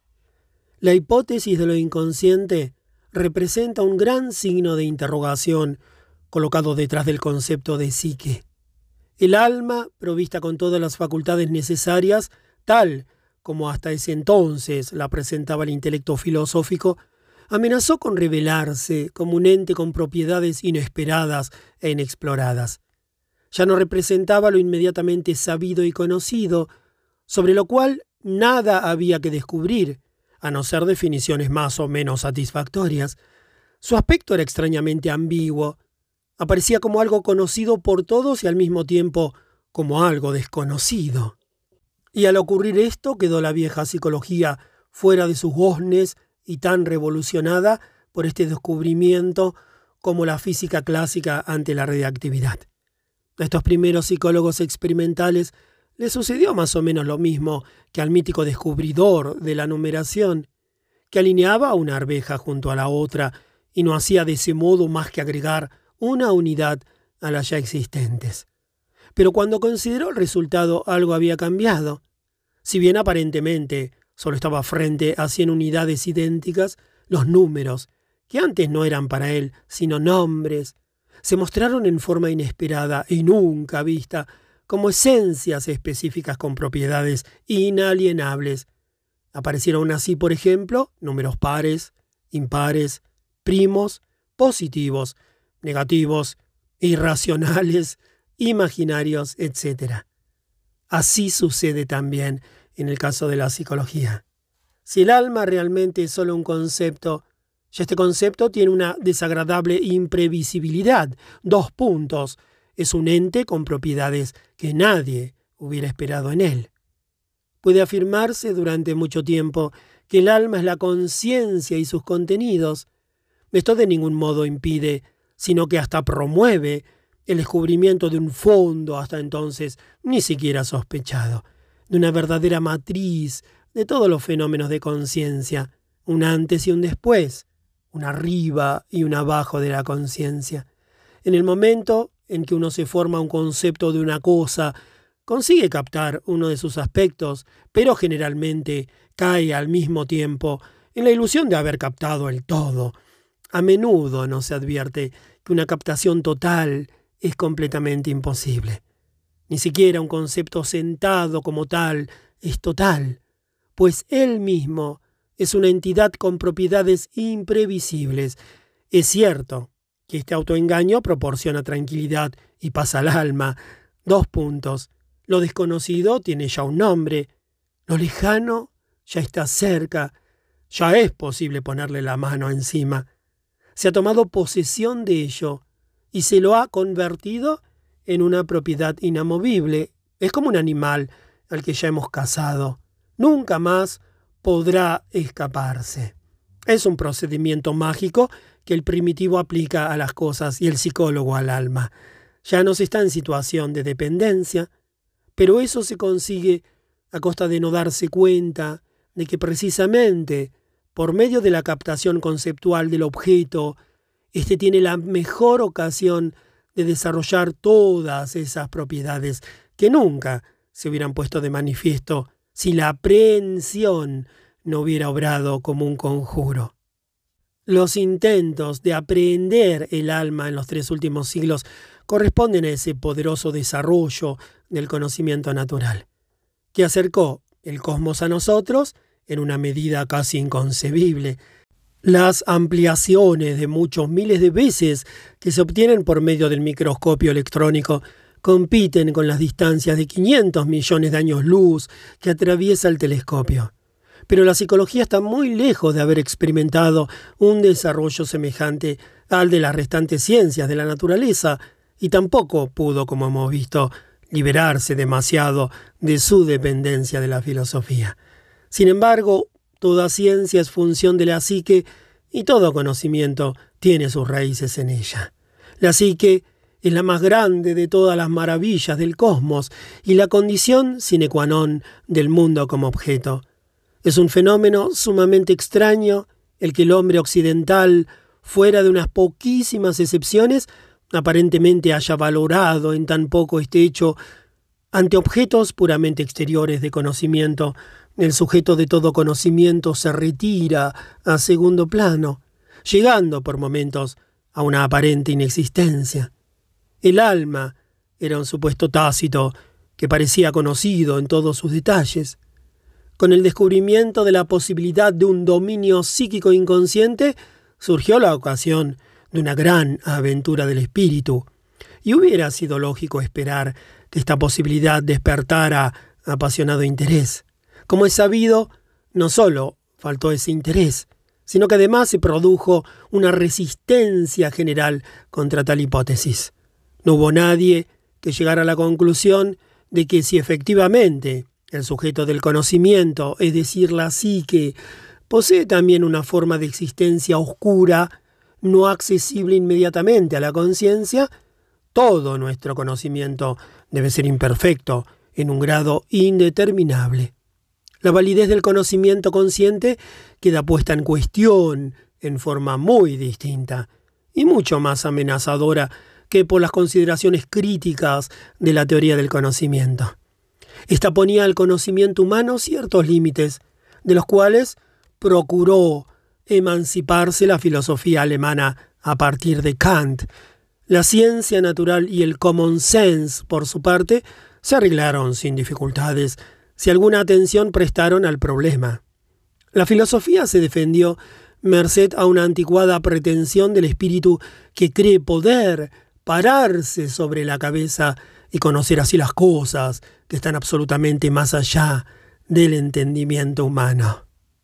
El triunfo de Hegel sobre Kant significó para la razón y para el posterior desenvolvimiento del hombre, y en primer término de los alemanes, una grave amenaza, tanto más peligrosa cuanto que Hegel era un psicólogo encubierto que proyectaba grandes verdades del reino del sujeto a un cosmos por él construido. Sabemos que lejos llega hoy el efecto de Hegel. Las fuerzas compensadoras de este desarrollo contraproducente se personifican en parte en el Schelling de los últimos años, en parte en Schopenhauer y Carus, mientras que en Nietzsche, por lo contrario, irrumpe ese dios báquico, sin freno, que ya Hegel sospechó en la naturaleza. La hipótesis de Carus sobre lo inconsciente debía chocar tanto más con la corriente en ese entonces predominante en la filosofía alemana, cuanto que ésta acababa de superar aparentemente la crítica kantiana y había sentado nuevamente, y no simplemente restablecido, la soberanía casi divina del espíritu humano o del espíritu a secas. El espíritu del hombre medieval era todavía en lo bueno y en lo malo el espíritu de Dios, a quien él servía. La crítica del conocimiento será por un lado la expresión de la modestia del hombre medieval y por el otro una renuncia o un rechazo del Espíritu de Dios, es decir, una ampliación y fortificación moderna de la conciencia humana dentro de los límites de la razón. Siempre que el hombre deja de contar con el Espíritu de Dios, aparece un sustituto inconsciente. En Schopenhauer encontramos la voluntad sin conciencia como nueva definición de Dios. En Carus, lo inconsciente, y en Hegel, la identificación y la inflación, la ecuación práctica de la razón humana con el espíritu, que aparentemente hacía posible esa proscripción del objeto que da sus frutos más notables en su filosofía del Estado. Hegel, frente al problema planteado por la crítica del conocimiento, presenta una solución que dio a los conceptos una posibilidad de mostrar su desconocida autonomía. Estos proporcionaron esa ibris de la razón que llevó al superhombre de Nietzsche y luego a esa catástrofe que se llama Alemania. No solo los artistas, sino también los filósofos son a veces profetas. Es claramente evidente que todas las afirmaciones filosóficas que van más allá del alcance de la razón son antropomorfas y no poseen otra validez que la que corresponde a afirmaciones psíquicamente condicionadas. Una filosofía como la hegeliana es una automanifestación de un fondo psíquico y filosóficamente un atrevimiento. Desde el punto de vista psicológico, representa una irrupción de lo inconsciente. Con esto concuerda el extraño y exagerado lenguaje de Hegel. Hace recordar el lenguaje de poder de los esquizofrénicos, entre comillas, que se sirven de palabras de gran fuerza, que son, como un hechizo, merced al cual se da a lo trascendente una forma subjetiva, o se otorga a lo banal el encanto de la novedad, o se hace aparecer lo insignificante como profunda sabiduría. Ese tipo de lenguaje afectado es un síntoma de debilidad, de impotencia y de falta de sustancia. Pero esto no impide que la filosofía alemana contemporánea siga sirviéndose de las mismas palabras de poder y de fuerza para pretender que en modo alguno es psicología a pesar suyo. Un F. T. Vischer conocía todavía un empleo más agradable de la extravagancia alemana. Frente a esta irrupción elemental de lo inconsciente en el campo occidental de la razón humana, ni Schopenhauer ni Carus contaron con un suelo propicio sobre el cual pudieran arraigarse y desarrollar luego su acción compensadora. La saludable sumisión a un buen Dios y la protectora distancia del sombrío demonio, esa gran herencia del pasado, se mantuvo en Schopenhauer y quedó intacta en Carus, en tanto éste intentó tomar el problema de raíz, llevándolo desde el punto de vista filosófico demasiado atrevido del punto de vista de la psicología. Aquí podríamos dejar a un lado las alturas filosóficas para dar su verdadera importancia a sus hipótesis esencialmente psicológicas. Se había acercado a la conclusión que antes indicábamos y comenzó a construir una imagen del mundo que contuviera la parte oscura del alma. A esta construcción le faltó algo tan esencial como inaudito, cuya comprensión quisiera hacer posible yo ahora. Con ese fin, debemos aclarar en primer término que todo conocimiento es el resultado de imponer cierto tipo de orden sobre las reacciones del sistema psíquico a medida que llegan a la conciencia, orden que refleja el comportamiento de una realidad metapsíquica, es decir, de lo que es en sí mismo real. De vuelta, todo conocimiento es el resultado de imponer cierto tipo de orden sobre las reacciones del sistema psíquico a medida que llegan a la conciencia, orden que refleja el comportamiento de una realidad metapsíquica, es decir, de lo que es en sí mismo real. Si el sistema psíquico como todavía lo quisieran algunas doctrinas contemporáneas, coincidiera con la conciencia y se identificara con ella, tendríamos en principio la capacidad de conocer todo lo cognoscible, es decir, todo lo que está dentro de los límites del conocimiento teórico. En este caso, no habría motivo para una intranquilidad que se extendiera más allá que la que experimentan la anatomía y la fisiología respecto de la función del ojo o del oído. Pero, si se verificara que la psique no coincide con la conciencia, sino que más allá de su parte capaz de conciencia, funciona inconscientemente, en forma semejante o distinta que ésta, nuestra intranquilidad tendría que alcanzar un grado mucho mayor. Es decir, que en este caso ya no se trata de los límites generales del conocimiento teórico, sino de un mero umbral de conciencia, que nos separa de los contenidos psíquicos inconscientes. La hipótesis del umbral de la conciencia y de lo inconsciente significa que las reacciones psíquicas, esa imprescindible materia de todo conocimiento, y aún los pensamientos y conocimientos inconscientes, están directamente al lado, debajo o arriba de la conciencia, separados de nosotros solos por un umbral, entre comillas, y sin embargo aparentemente inalcanzables.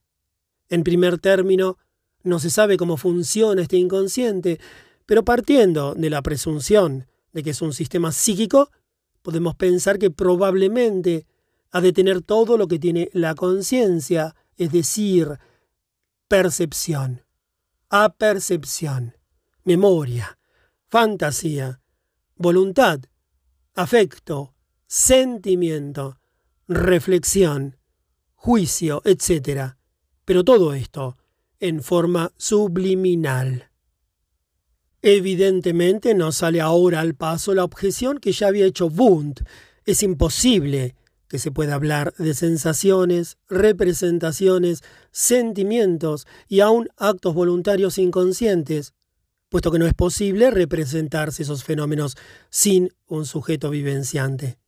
Además, la idea de un umbral de la conciencia constituye un punto de vista energético según el cual la conciencia de los contenidos psíquicos depende esencialmente de su intensidad, es decir, de su energía.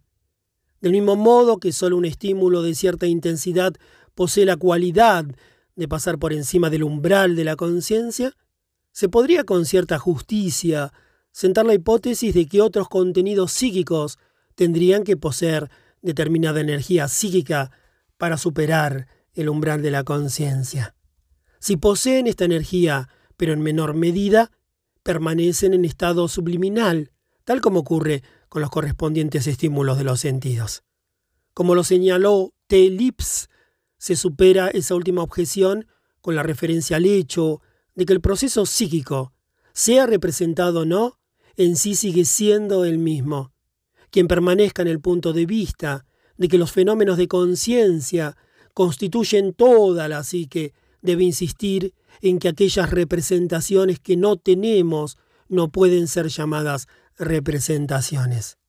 Debe también negar toda característica psíquica a lo que quede de ese fenómeno.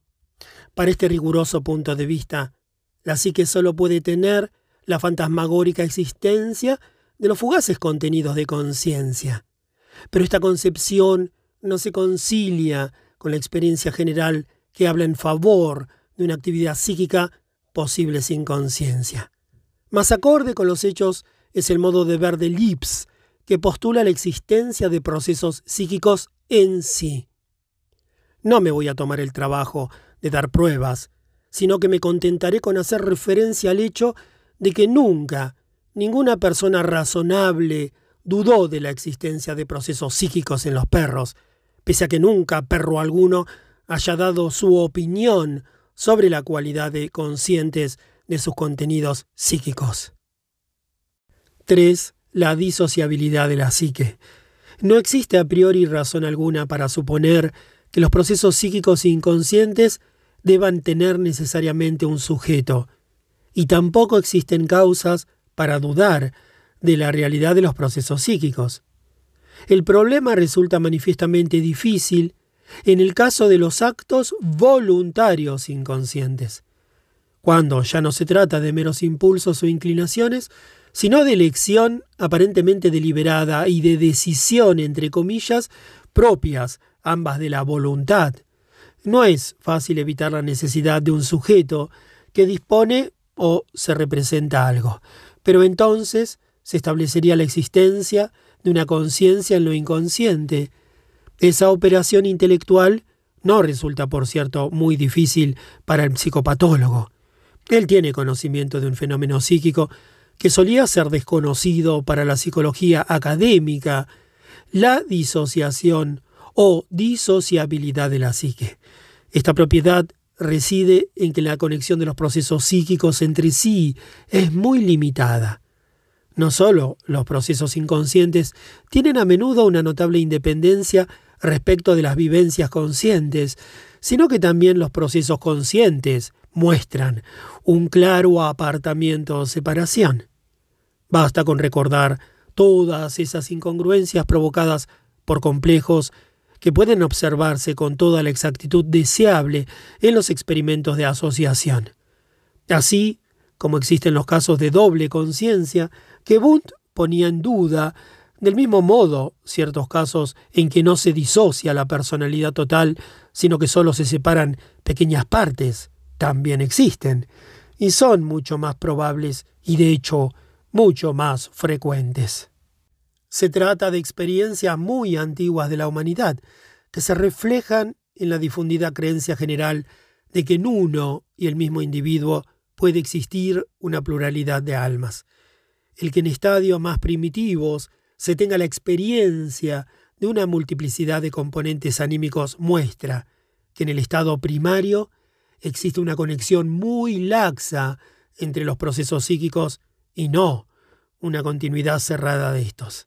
Además, la experiencia psiquiátrica demuestra que a menudo se necesita muy poco para disociar esa unidad de la conciencia penosamente alcanzada en el curso de la evolución y descomponerla en sus elementos primitivos. A partir del hecho de la disociabilidad, pueden solucionarse fácilmente muchas dificultades que resultan de la necesaria aceptación de un umbral de conciencia.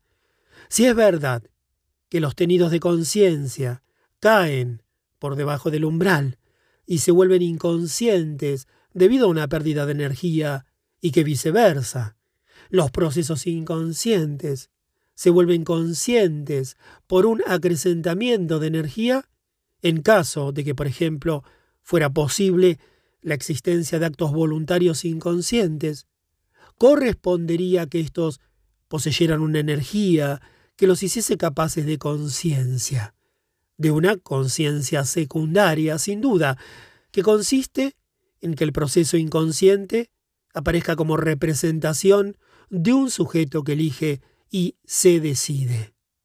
De vuelta, si es verdad que los tenidos de conciencia caen por debajo del umbral y se vuelven inconscientes debido a una pérdida de energía, y que viceversa, los procesos inconscientes se vuelven conscientes por un acrecentamiento de energía, en caso de que, por ejemplo, fuera posible la existencia de actos voluntarios inconscientes, correspondería que estos poseyeran una energía que los hiciese capaces de conciencia, de una conciencia secundaria, sin duda, que consiste en que el proceso inconsciente aparezca como representación de un sujeto que elige y se decide.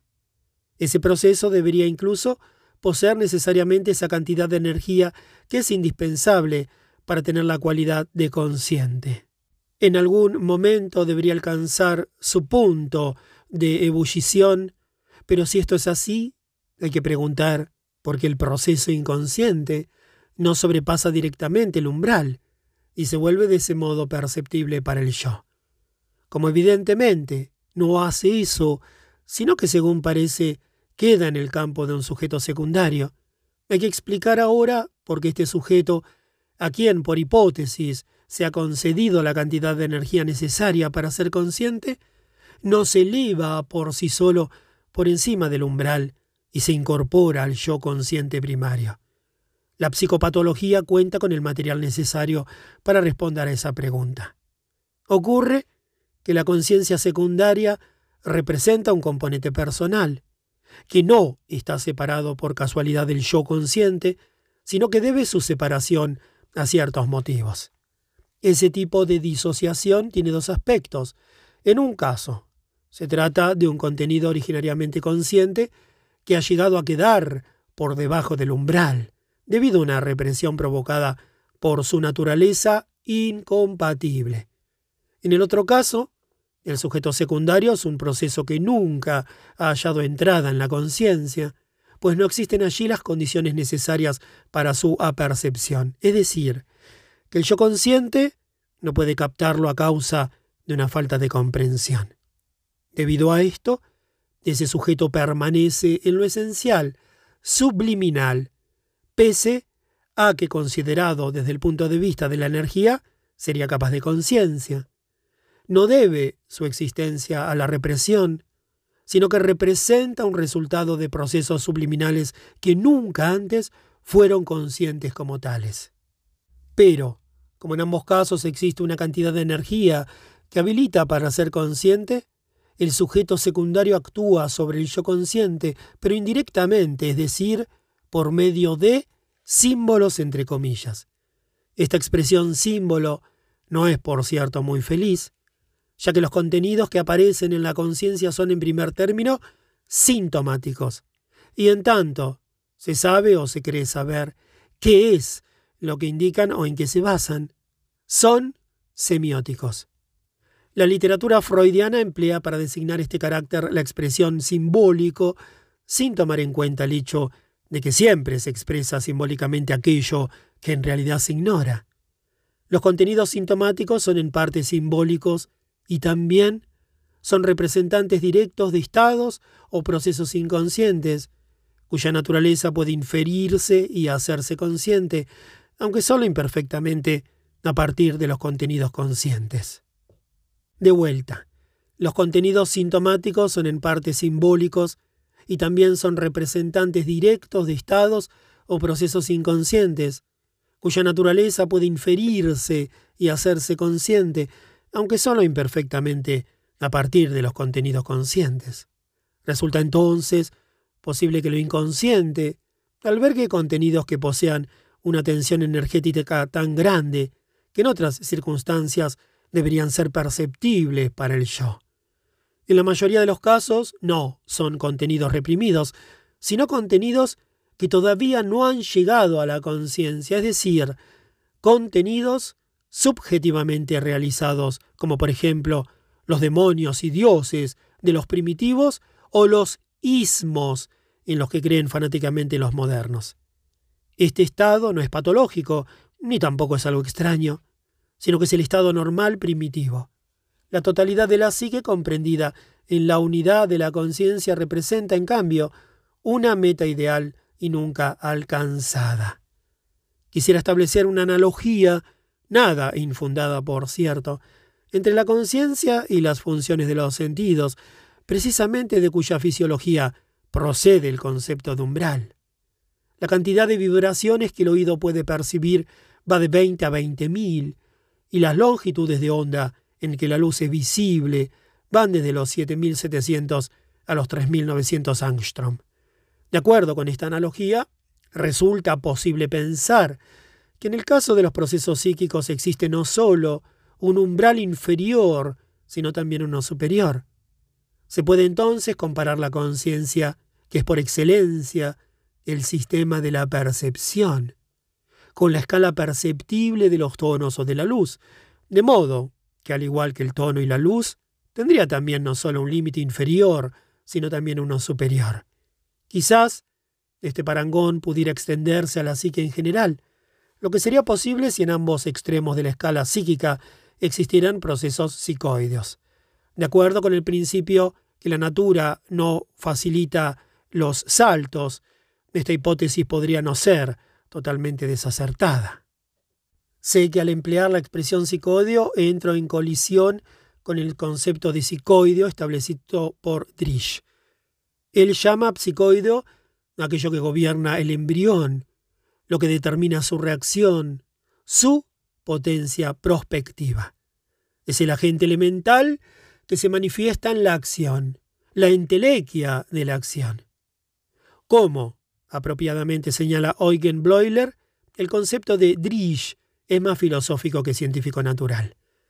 Bleuler le enfrenta entonces el suyo de la psicoide, que representa un concepto colectivo para procesos esencialmente subcorticales. En tanto, conciernen biológicamente a funciones de adaptación. Estas comprenden para él el reflejo y la evolución de la especie. Da la siguiente definición. Dice, la psicoide es la suma de todas las funciones corporales, incluso las del sistema nervioso central, que apuntan a un fin, somnésicas y tienden a la conservación de la vida, con excepción de aquellas funciones corticales a las que siempre acostumbramos denominar psíquicas. En otro lugar dice, la psique corporal del individuo aislado, junto con la filopsique, constituyen otra unidad que debemos tomar en cuenta y que justamente en nuestras consideraciones actuales debe ser utilizada en el mayor grado. Quizá la mejor denominación para esa unidad sea psicoide, la adecuación a un fin y el aprovechamiento de las experiencias anteriores para alcanzar ese fin, lo que supone memoria y asociación, y por lo tanto algo análogo al pensamiento, son comunes a la psicoidea y a la psique. Fin de la cita. Pese a que queda claro que se entiende por psicoide, en el uso esta expresión se confunde con el concepto de psique, tal como se ve en esta cita. Por eso no se comprende por qué esas funciones subcorticales deben luego considerarse como cuasi psíquicas. La confusión se origina evidentemente en esa concepción, todavía perceptible en Bloiler, que opera con conceptos como alma cortical y alma medular, y manifiesta con ello una clara inclinación a hacer surgir de estas partes del cerebro las correspondientes funciones psíquicas, pese a que siempre es la función la que crea, mantiene y modifica el órgano. La concepción organológica tiene la desventaja de que todas las actividades de la materia ligadas a un fin terminan por ser consideradas psíquicas. De modo que vida y psique se identifican, como ocurre por ejemplo en el lenguaje de Bloiler, con filopsique y reflejo. Ciertamente no solo es difícil, sino hasta imposible pensar la esencia de una función psíquica, independientemente de su órgano, pese a que de hecho tenemos la vivencia del proceso psíquico sin la de su relación con el sustrato orgánico. Pero precisamente el conjunto de estas vivencias es para el psicólogo el objeto de su ciencia y a consecuencia de esto debe renunciar a una terminología tomada de la anatomía. Por lo tanto, cuando empleo la palabra psicoideo, en primer lugar, no lo tomo en forma de sustantivo, sino de adjetivo. En segundo lugar, no me refiero a ninguna cualidad propiamente psíquica, o sea, anímica, sino una cualidad cuasi psíquica, como la que suponen los procesos reflejos. En tercer lugar, con ese concepto circunscribo una categoría de fenómenos distinta, por un lado, de los meros fenómenos vitales y por el otro, de los procesos propiamente psíquicos. Esta última distinción nos forzará a definir la naturaleza y la extensión de lo psíquico y muy especialmente de lo psíquico inconsciente. Si lo inconsciente puede contener todo lo que es conocido como función de la conciencia, se impone la necesidad de que al igual que la conciencia, posea también en última instancia un sujeto, es decir, una especie de yo. Esta conclusión encuentra su expresión en el concepto corriente y siempre repetido de subconsciente entre comillas. Este término es evidentemente equívoco, puesto que puede designar lo que está debajo de la conciencia o una conciencia inferior, es decir, secundaria. Al mismo tiempo, el supuesto de un subconsciente al que inmediatamente se asocia un supraconsciente.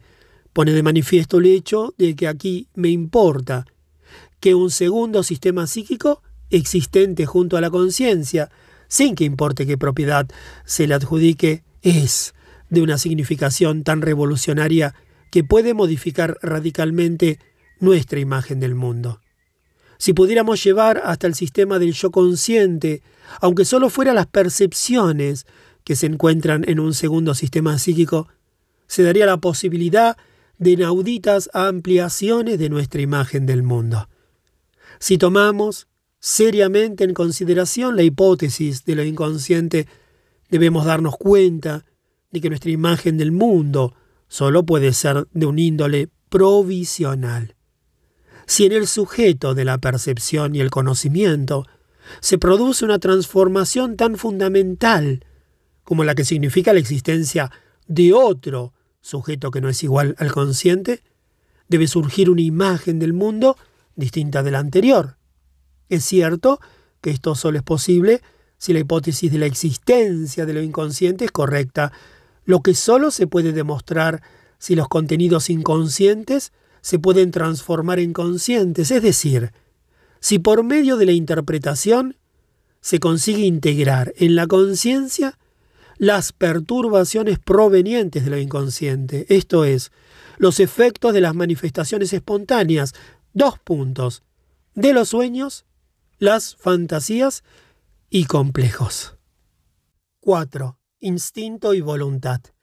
Mientras que durante el siglo XIX la preocupación por lo inconsciente se centraba todavía esencialmente en su fundamentación filosófica, en especial en el caso de Hartmann, hacia el final del siglo en distintos lugares de Europa y casi contemporáneamente surgieron intentos de aprender lo inconsciente experimental o empíricamente.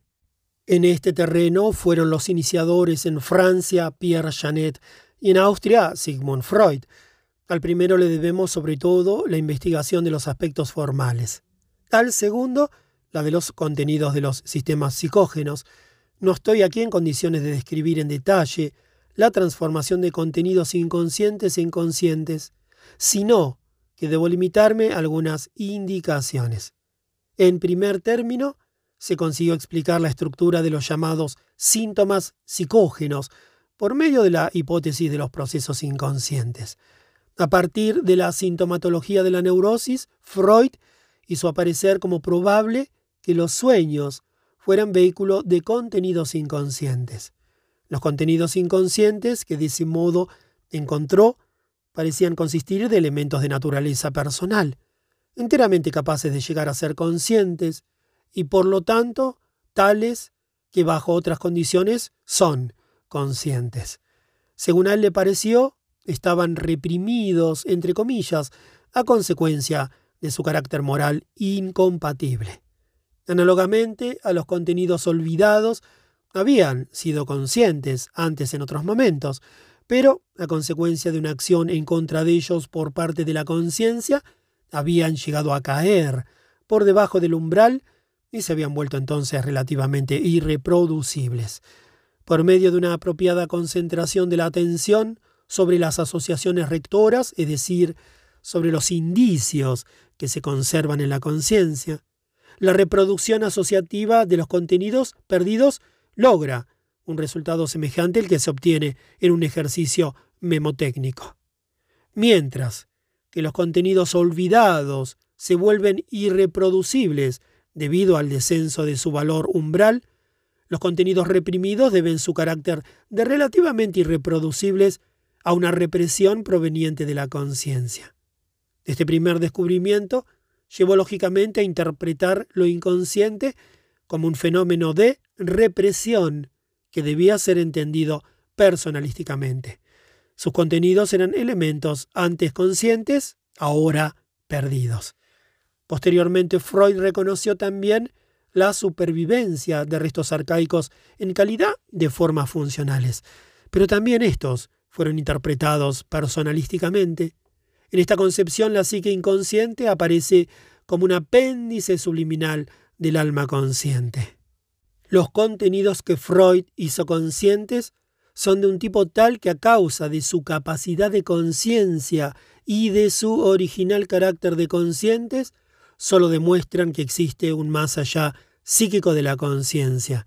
Contenidos olvidados, que son reproducibles, demuestran lo mismo. De resultas de esto, por lo tanto, con nada importante se enriquecería nuestro conocimiento de la naturaleza de la psique inconsciente si no existiera un indudable enlace entre estos contenidos y la esfera de los instintos. De vuelta, los contenidos que Freud hizo conscientes son de un tipo tal que a causa de su capacidad de conciencia y de su original carácter de conscientes, solo demuestran que existe un más allá psíquico de la conciencia. Contenidos olvidados, que son reproducibles, demuestran lo mismo. De resultas de esto, por lo tanto, con nada importante se enriquecería nuestro conocimiento de la naturaleza de la psique inconsciente si no existiera un indudable enlace entre estos contenidos y la esfera de los instintos. Esta es entendida como algo fisiológico, es decir, fundamentalmente como función de las glándulas. Esta opinión encuentra un poderoso apoyo en la moderna doctrina de las secreciones internas y de las hormonas. Es cierto que la doctrina de los instintos humanos se encuentra en una situación precaria, pues resulta muy difícil no solo determinarlos conceptualmente, sino también de determinar su cantidad o sus límites. En lo referente a esto, las opiniones se separan en gran medida. Solo se puede establecer con cierta seguridad que los instintos tienen un aspecto fisiológico y un aspecto psicológico. El hecho de que todos los procesos psíquicos accesibles a la observación y a la experiencia se encuentran de algún modo ligados a un sustrato orgánico demuestra que están integrados en la vida total del organismo y que por lo tanto participan del dinamismo de éste, o sea, de los instintos, de cuya acción son en cierta manera resultado. Esto de ningún modo significa que la psique derive exclusivamente de la esfera instintiva y por lo tanto de su sustrato orgánico. La psique como tal no puede ser explicada por medio del quimismo fisiológico, porque junto con la vida es el único factor natural que puede transformar ordenaciones naturales sujetas a leyes, es decir, ordenaciones estadísticas en estados elevados, o sea, no naturales, en contradicción con la ley de entropía que rige la naturaleza inorgánica. De vuelta, Esto de ningún modo significa que la psique derive exclusivamente de la esfera instintiva y por lo tanto de su sustrato orgánico. La psique como tal no puede ser explicada por medio del quimismo fisiológico, porque junto con la vida es el único factor natural que puede transformar ordenaciones naturales sujetas a leyes, es decir, ordenaciones estadísticas, en estados elevados, o sea, no naturales, en contradicción con la ley de entropía que rige la naturaleza inorgánica. No sabemos de qué modo la vida produce las complejidades orgánicas a partir de los estados inorgánicos, pero experimentamos inmediatamente cómo actúa la psique. La vida tiene en consecuencia una legalidad propia que no puede ser deducida de las leyes físico-naturales conocidas. Pese a eso, la psique se encuentra en cierta dependencia respecto de los procesos de su sustrato orgánico. La base instintiva rige la parte inferior de la función. La parte superior, por el contrario, coincide con la parte predominantemente psíquica de la misma. La parte inferior es la parte relativamente invariable, automática. La parte superior es la parte voluntaria y variable de la función. Pero aquí se impone una pregunta. ¿Cuándo podemos hablar de psíquico y cómo definimos lo psíquico en oposición con lo fisiológico? Ambos son fenómenos vitales, pero que se distinguen en que aquella parte de la función que es designada como parte inferior tiene un aspecto fisiológico innegable. Su existencia e inexistencia parece ligada a las hormonas. Su funcionamiento tiene carácter compulsivo. De esto proviene la designación impulso. Rivers le adjudica una naturaleza de reacción todo o nada. Esto quiere decir que la función o actúa totalmente o no actúa, lo que es una especificación del carácter compulsivo. La parte superior, por el contrario, que se caracteriza del mejor modo con el calificativo de psíquica, ha perdido el carácter compulsivo. Puede ser sometida a la voluntad e incluso ser aplicada de manera antagónica al instinto original. De acuerdo con esto, lo que define a lo psíquico es que la función se emancipa de la fuerza instintiva y de su compulsividad, que como único determinante de la función la vuelve rígida y la convierte en un mecanismo. La condición o cualidad de psíquico comienza allí donde la función empieza a librarse de sus condicionamientos internos y externos y llega a ser capaz de aplicación más amplia y más libre, es decir, donde comienza a mostrarse accesible a la voluntad motivada en otras fuentes. Aún, conociendo el peligro de adelantarme a mi programa histórico, no puedo dejar de referirme al hecho de que cuando deslindamos entre lo psíquico y la esfera de los instintos, estableciendo en cierta medida un límite inferior, se impone un deslinde similar por arriba. Con su creciente liberación de lo meramente instintivo, la parte superior alcanza finalmente un nivel en el cual en algunos casos la energía inherente a la función no solo no está orientada en el sentido primitivo del impulso, sino que llega a poseer una forma que es denominada espiritual. Con ello no se indica ninguna transformación sustancial de la energía instintiva, sino solo un cambio en su forma de aplicación. El sentido o la finalidad del instinto no es algo unívoco, puesto que en el impulso puede estar escondido un sentido de dirección distinto del biológico, un nuevo sentido que solo se hace visible en el curso del desarrollo. Dentro de la esfera psíquica la función puede ser desviada y modificada en muy diversas formas por la acción de la voluntad. Esto resulta posible porque el sistema de los instintos no representa una composición armónica, sino que está expuesto a muchas colisiones internas. Un instinto perturba y reprime al otro, y pese a que los instintos tomados como totalidad hacen posible la existencia del individuo, su ciego carácter compulsivo da lugar frecuentemente a perjuicios recíprocos. La diferenciación de la función a partir de la instintividad compulsiva hasta la aplicabilidad voluntaria es de fundamental importancia en cuanto a la conservación de la vida. Pero también aumenta la posibilidad de colisiones y produce disociaciones, aún de un carácter tal que vuelven a poner en cuestión la unidad de la conciencia. Como hemos visto, en la esfera psíquica la voluntad actúa sobre la función. Eso sucede porque la voluntad misma representa una forma de energía que puede superar a otra o por lo menos influirla. En esta esfera, que yo defino como psíquica, la voluntad es motivada, en último término, por los instintos. Es claro que no absolutamente, pues en ese caso no sería una voluntad, ya que ésta posee, por definición, cierta libertad de elección. La voluntad equivale a una cantidad limitada de energía que está a libre disposición de la conciencia. De vuelta, la voluntad equivale a una cantidad limitada de energía que está a libre disposición de la conciencia. Debe existir una cantidad tal de líbido, igual a energía, disponible, pues en caso contrario resultarían imposibles las transformaciones de las funciones, ya que éstas estarían a tal punto exclusivamente ligadas a los instintos en sí extremadamente conservadores y consecuentemente invariables, que ninguna variación podría tener lugar a menos que fuese resultado de transformaciones orgánicas. Como ya hemos dicho, la motivación de la voluntad debe ser vista en primer término como esencialmente biológica.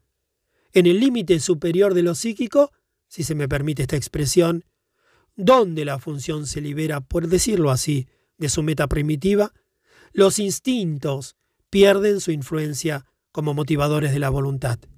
A través de esta modificación de su forma, la función pasa al servicio de otras determinaciones o motivaciones que aparentemente no tienen nada que ver con los instintos.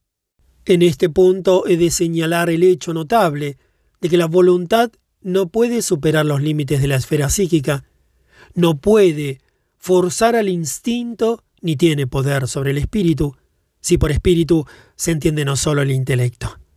Espíritu e instinto son a su modo autónomos y ambos limitan de igual modo el campo de aplicación de la voluntad. Más adelante mostraré en qué me parece que consiste la relación del espíritu con el instinto.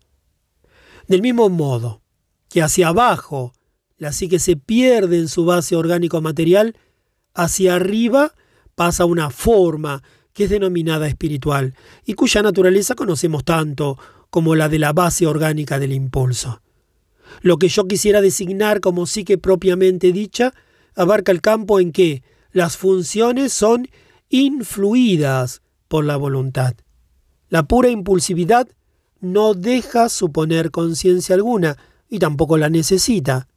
Pero la voluntad, a causa de su libertad empírica de elección, necesita una instancia superior, algo así como una conciencialidad de sí misma, para modificar la función. Debe tener conciencia de una meta diferente del de la función.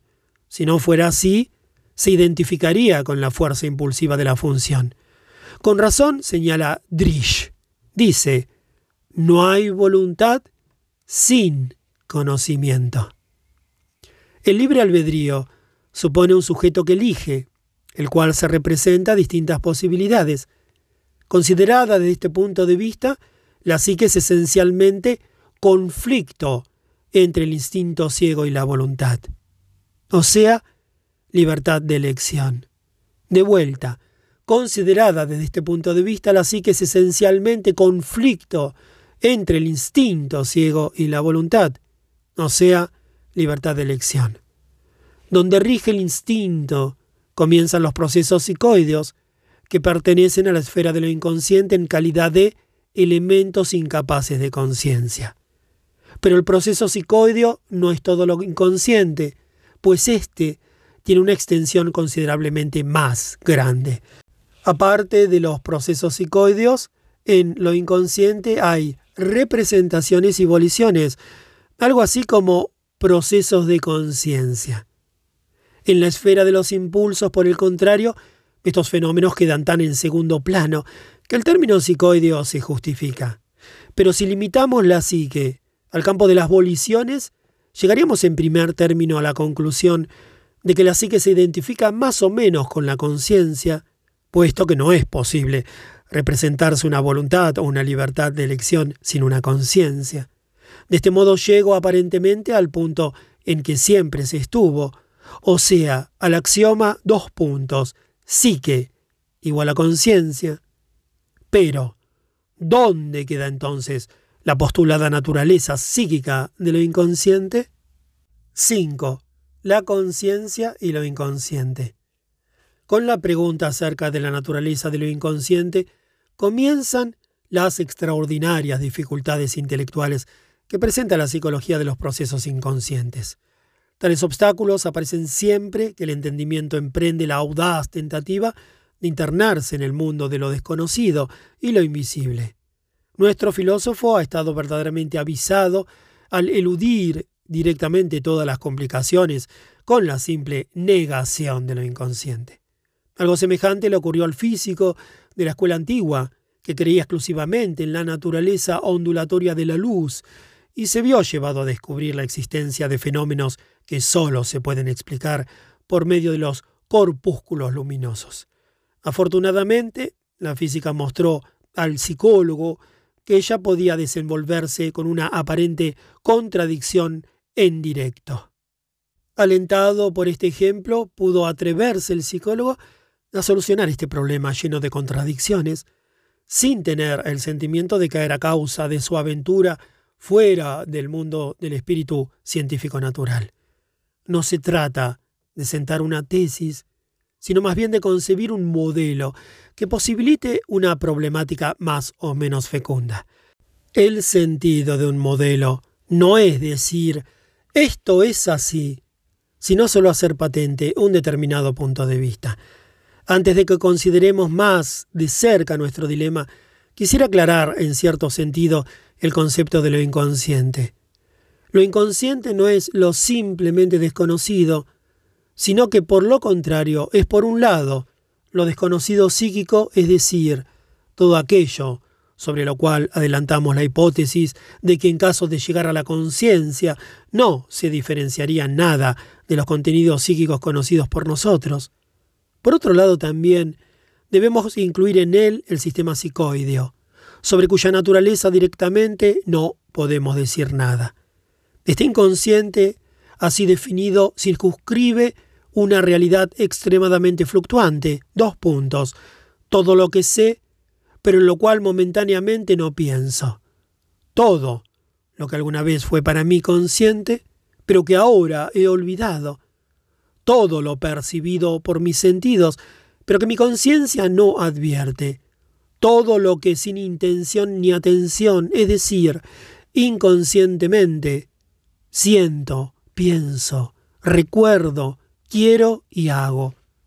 Todo lo futuro que en mí se prepara y solo más tarde llegará a mi conciencia, todo eso es contenido de lo inconsciente.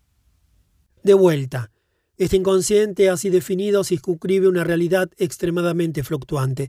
Dos puntos todo lo que sé, pero en lo cual momentáneamente no pienso. Todo lo que alguna vez fue para mí consciente, pero que ahora he olvidado.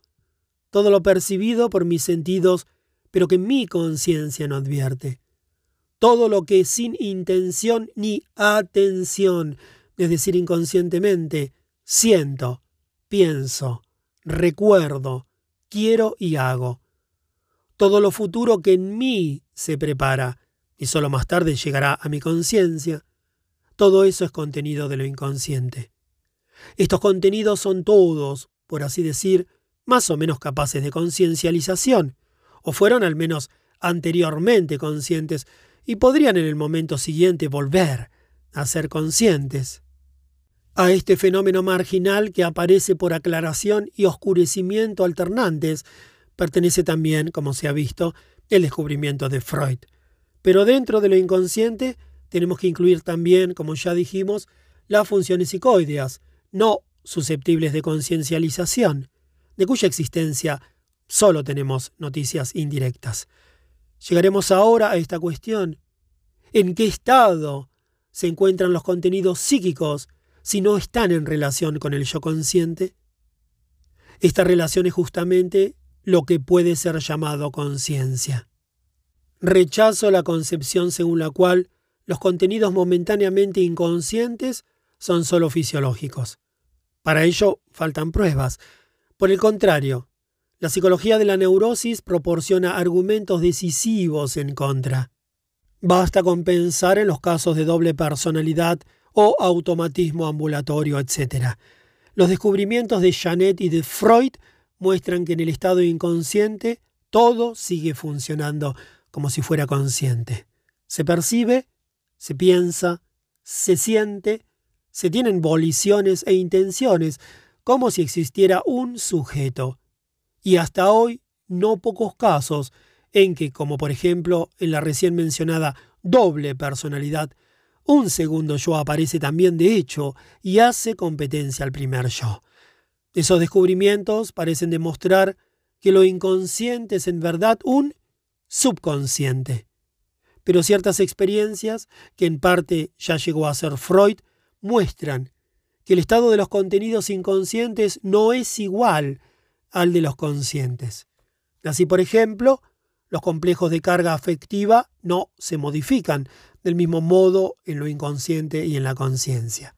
Si bien pueden agregárseles asociaciones, no se corrigen, sino que se conservan en su forma primitiva, lo que se comprueba fácilmente por su acción pareja y permanente sobre la conciencia. Del mismo modo adoptan el carácter compulsivo de un automatismo sobre el cual no se puede ejercer influencia alguna, y este carácter solo se les puede quitar cuando se los hace conscientes. Este procedimiento es en consecuencia uno de los más importantes factores terapéuticos.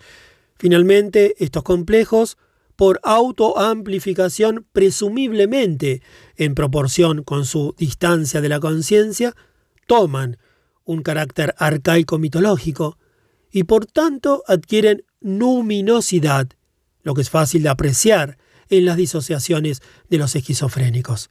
Pero la luminosidad se sustrae totalmente a la voluntad consciente, pues lleva al sujeto al estado de enajenamiento, es decir, de entrega involuntaria. Estas particularidades del estado inconsciente se contraponen al comportamiento de los complejos en la conciencia.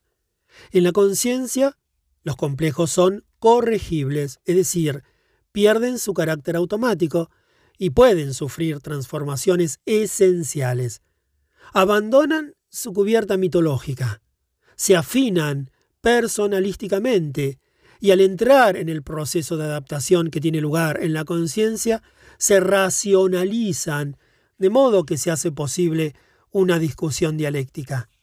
Es evidente entonces que el estado inconsciente es un estado diferente del consciente, pese a que en lo inconsciente el proceso sigue desarrollándose en principio como si fuera consciente. A medida que aumenta la disociación, parece caer en cierto modo en un estadio más primitivo, es decir, arcaico mitológico.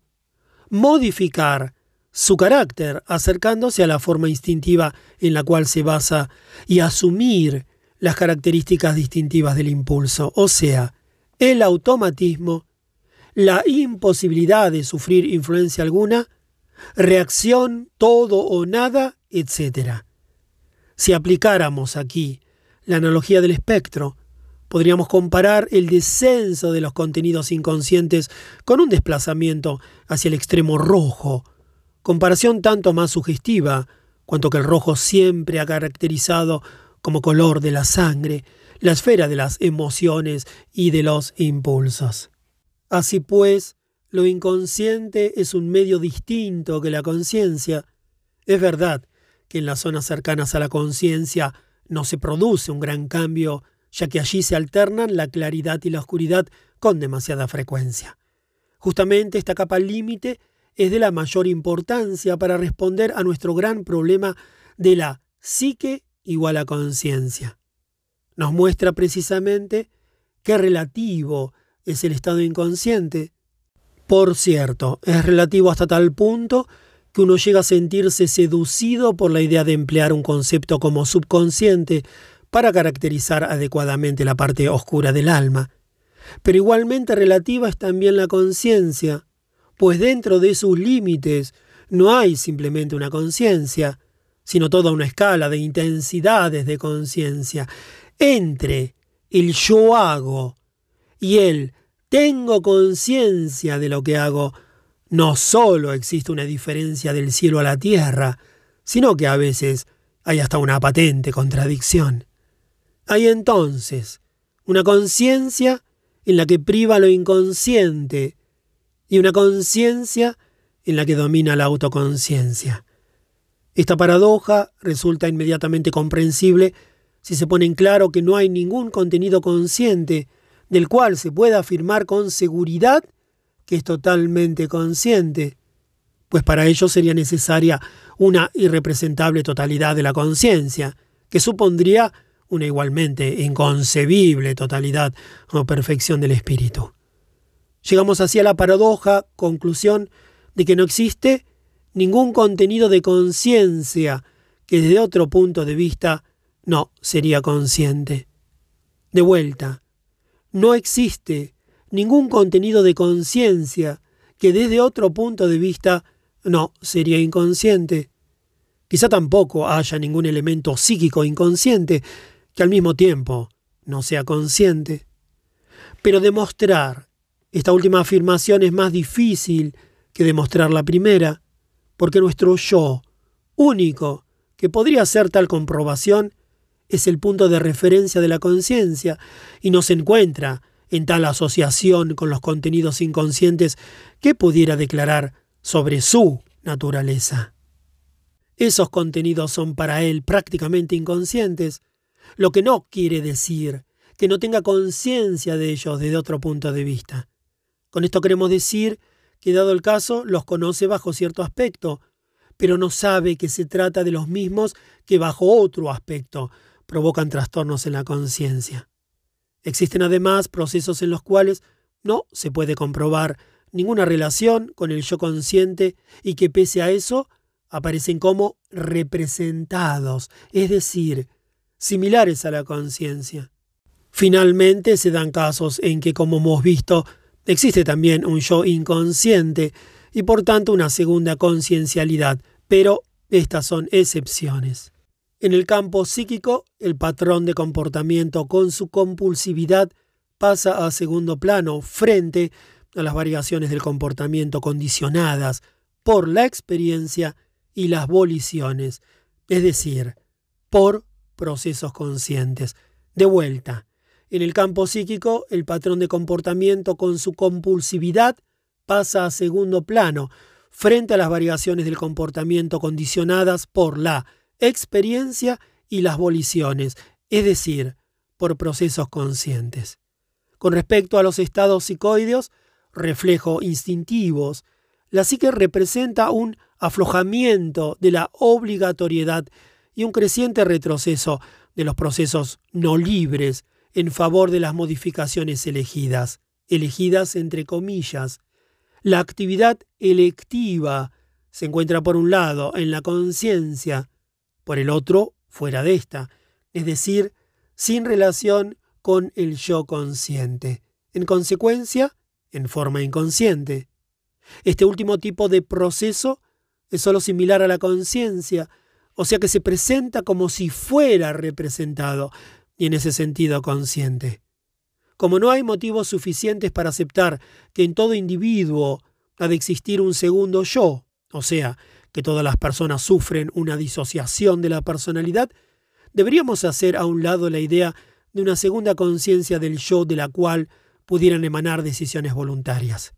Pero, como de acuerdo con las experiencias de la psicopatología y de la psicología de los sueños, resulta por lo menos muy probable que existan en lo inconsciente procesos altamente complejos similares a los de la conciencia, nos vemos obligados a concluir, lo querramos o no, que el estado de los procesos inconscientes, si bien no es igual al de los conscientes, es sin embargo de algún modo semejante. En estas circunstancias no queda sino postular un estado intermedio entre el concepto de estado consciente e inconsciente. Dos puntos. Una, conciencia aproximada. Como tenemos experiencia mediata solamente de un estado reflejado, es decir, consciente y conocido como tal. Esto es, solo se le da la relación de representaciones o contenidos con un complejo del yo que representa la personalidad empírica. Entonces, una conciencia de otro tipo, tanto una dotada de un yo como una que carezca de él, resulta apenas concebible. Pero no es necesario tomar la cuestión en forma tan absoluta. Ya en un estadio algo más primitivo, el complejo del yo disminuye considerablemente su significación y la conciencia se modifica en consecuencia, en forma característica. Sobre todo deja de ser reflejada. Si finalmente observamos los procesos psíquicos de los vertebrados superiores y sobre todo de los animales domesticados, encontramos fenómenos similares a la conciencia que difícilmente hagan suponer la existencia de un yo. Tal como sabemos por nuestra experiencia inmediata, la luz de la conciencia tiene muchos grados de luminosidad y el complejo del yo muchos grados de acentuación. En los estadios animal y primitivo rige la pura luminositas, que apenas se diferencia de la claridad de los fragmentos disociados del yo. Análogamente, en los estadios infantiles y primitivos de la conciencia, no es todavía una unidad, ya que no está centralizada por un complejo del yo firmemente integrado, sino que chisporrotea aquí y allá, donde la reavivan acontecimientos internos o externos, instintos y afectos. En este estadio tiene todavía un carácter insular o de archipiélago. Tampoco en los estudios más altos, ni aún en el más elevado, la conciencia es una totalidad completamente integrada, sino que es, por lo contrario, capaz de una indeterminada ampliación. Aún a la conciencia moderna podrían añadirse nuevas islas, sino continentes, reproduciendo un fenómeno que es para los psicoterapeutas algo de todos los días. Es correcto entonces concebir una conciencia del yo rodeada de muchas pequeñas luminosidades. 6. Lo inconsciente como conciencia múltiple. La hipótesis de las luminosidades múltiples se basa por un lado, como ya hemos visto, en el estado cuasi consciente de los contenidos inconscientes, y por el otro lado en la existencia de ciertas imágenes que pueden encontrarse en los sueños y en las fantasías visuales de individuos modernos o en documentos históricos, y que deben ser interpretadas simbólicamente. Como es sabido, una de las principales fuentes de representaciones simbólicas correspondientes al pasado es la alquimia. De la alquimia tomo sobre todo la representación de las chispas que surgen como ilusiones visuales en las sustancias de transformación. Kunrad explica estas chispas como rayos y chispas del ánima católica, del alma universal, que se identifica con el Espíritu de Dios. De esta explicación se desprende claramente que ciertos alquimistas ya habían vislumbrado la naturaleza psíquica de estas luminosidades. Son semillas de luz diseminadas en el caos, al que Kunrad llama el futuro de las semillas del mundo. También el entendimiento humano es una chispa de este tipo.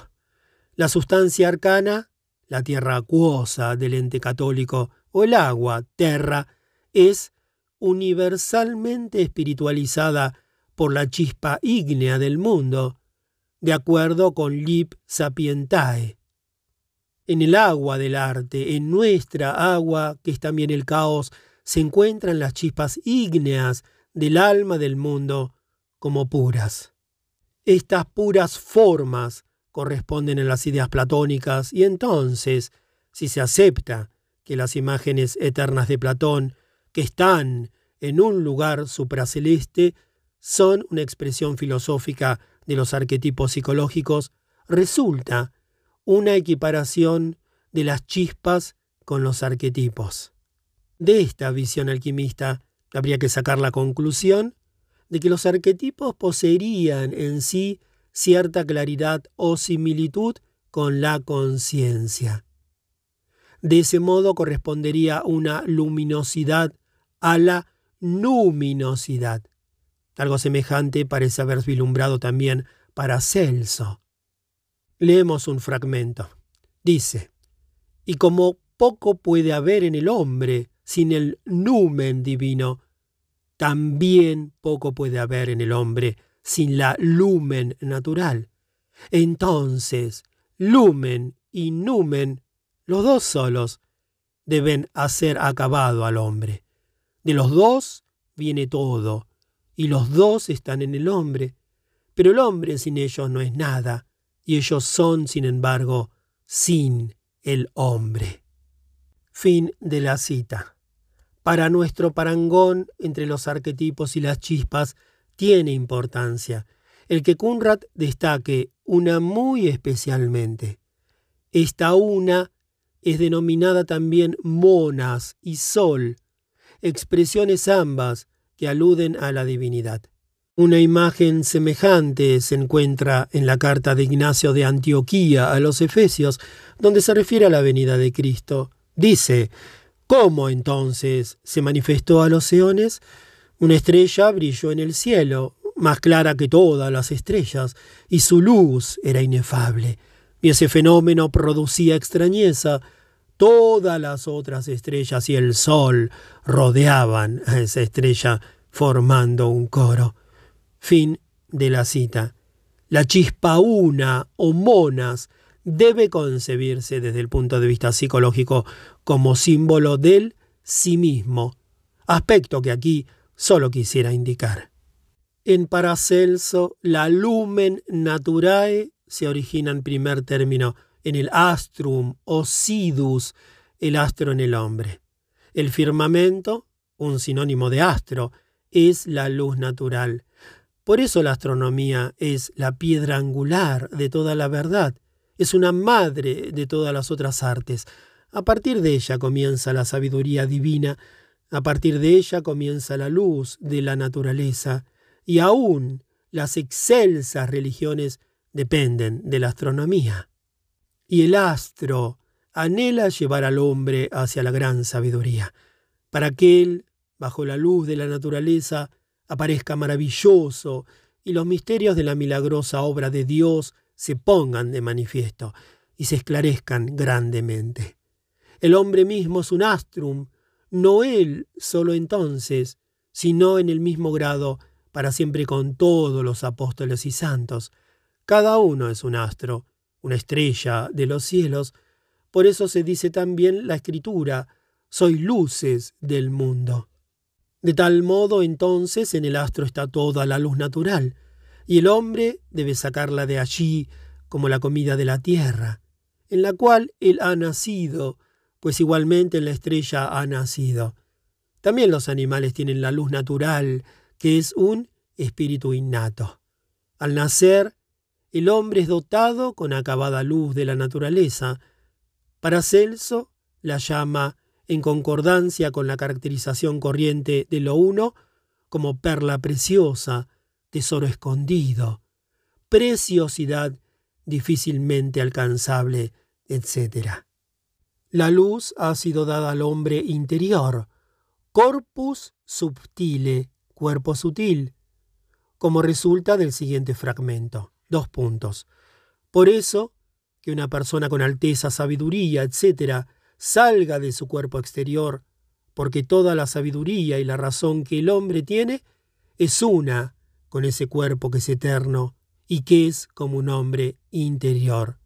Entonces, el hombre ha de vivir y no como exterior.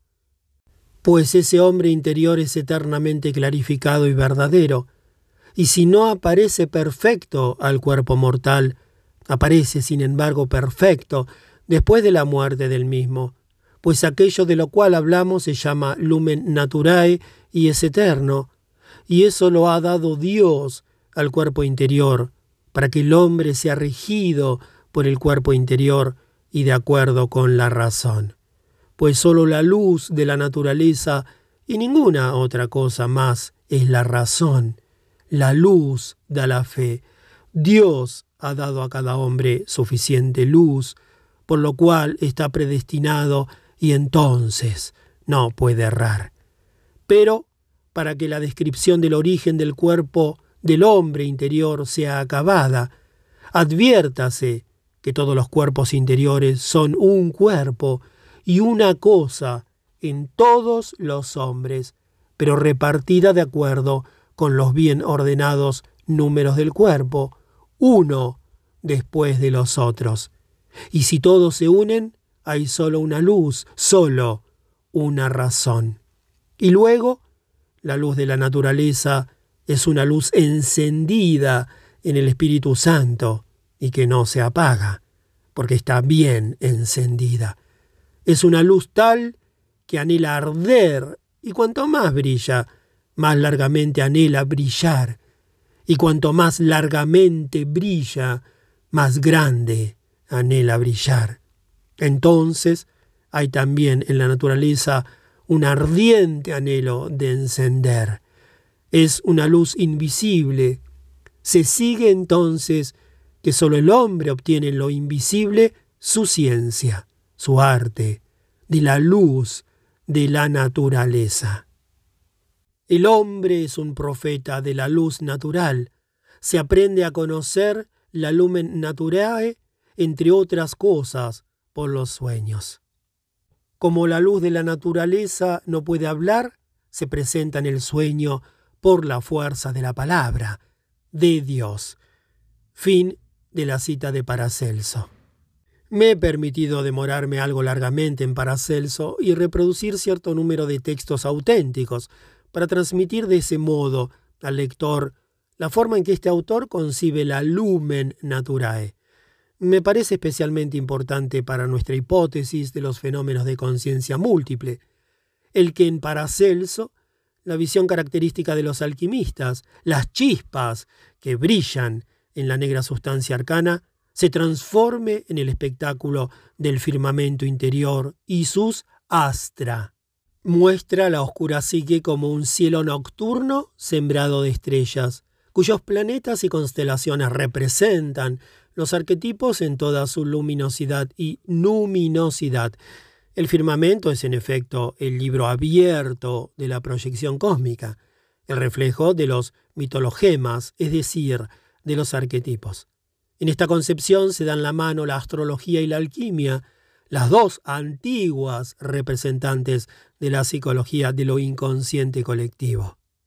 Paracelso sufre la influencia directa de Agrippa von Nettesheim, quien afirma la existencia de luminosidades dentro de la naturaleza. Dice, de ésta descendieron las luces de la profecía sobre los animales de cuatro patas, los pájaros y otros seres vivientes, y otorgaron a estos la capacidad de predecir cosas futuras. Fin de la cita. El alma del mundo representa una fuerza natural responsable de todos los fenómenos de la vida y de la psique. Como he mostrado en otros lugares, esta concepción del anima mundi es extremadamente corriente en la tradición alquimista. El mercurio es interpretado ya como anima mundi, ya como Espíritu Santo.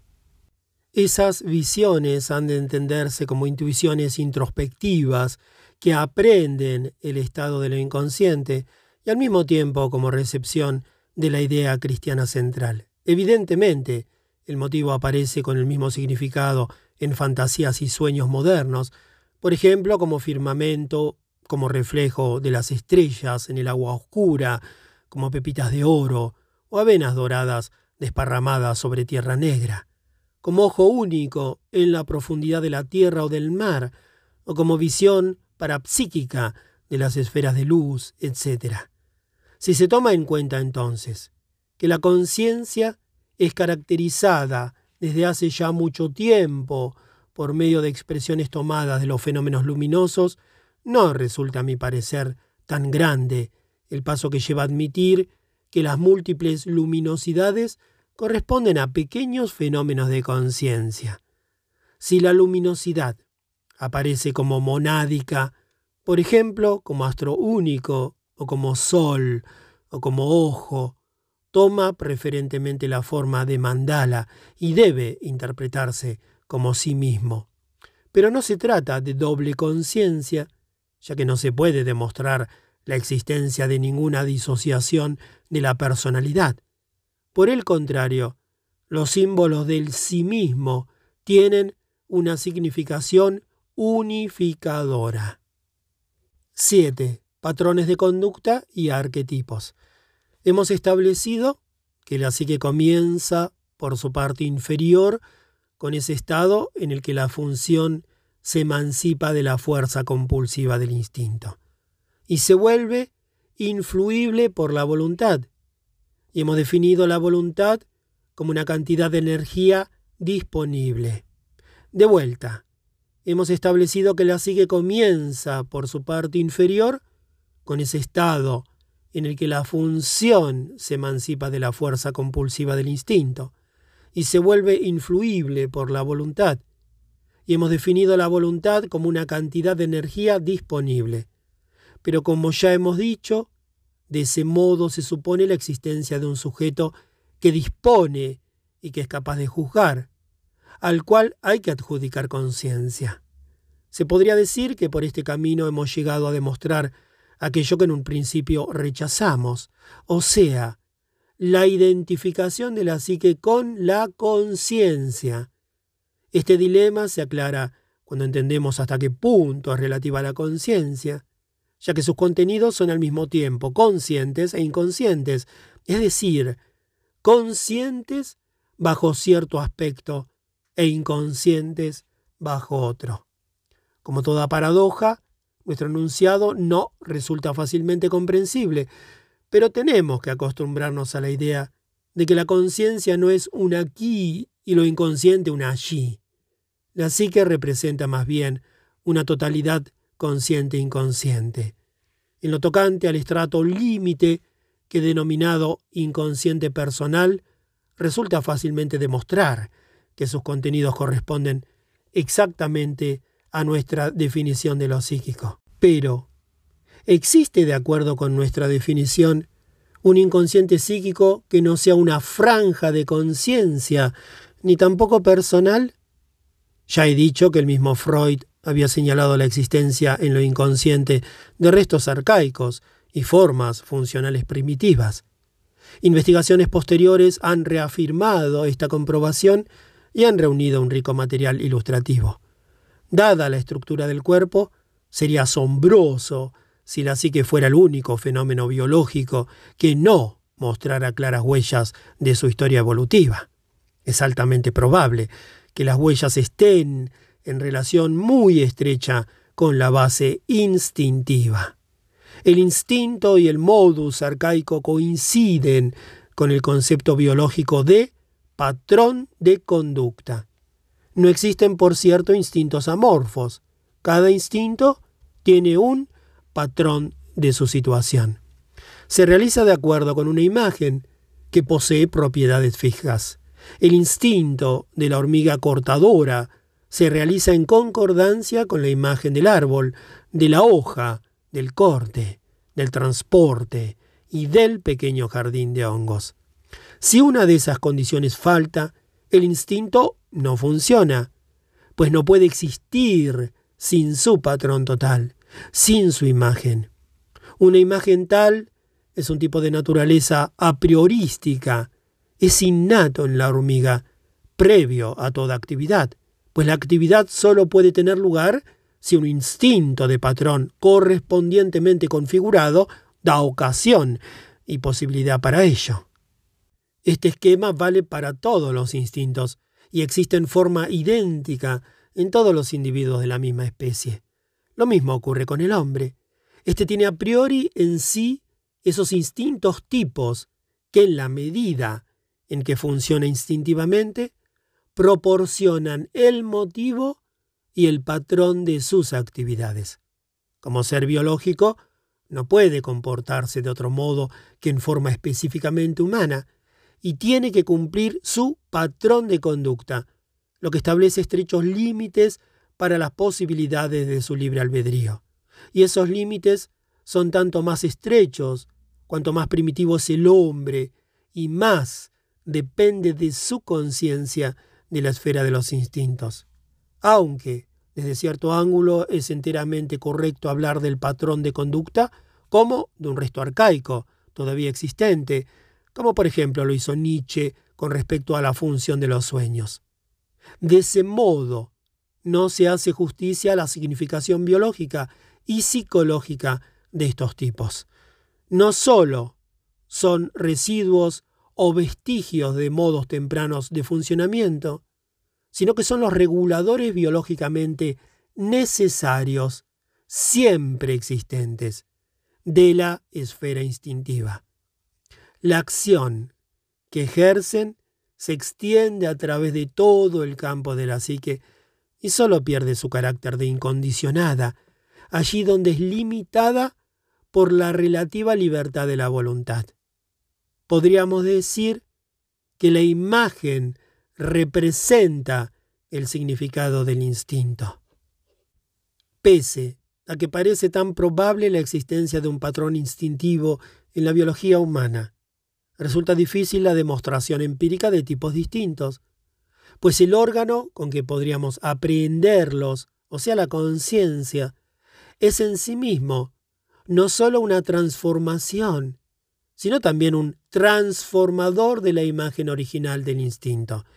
No es ningún milagro entonces que el entendimiento no consiga establecer para el hombre tipos precisos, similares a los que conocemos en el reino animal.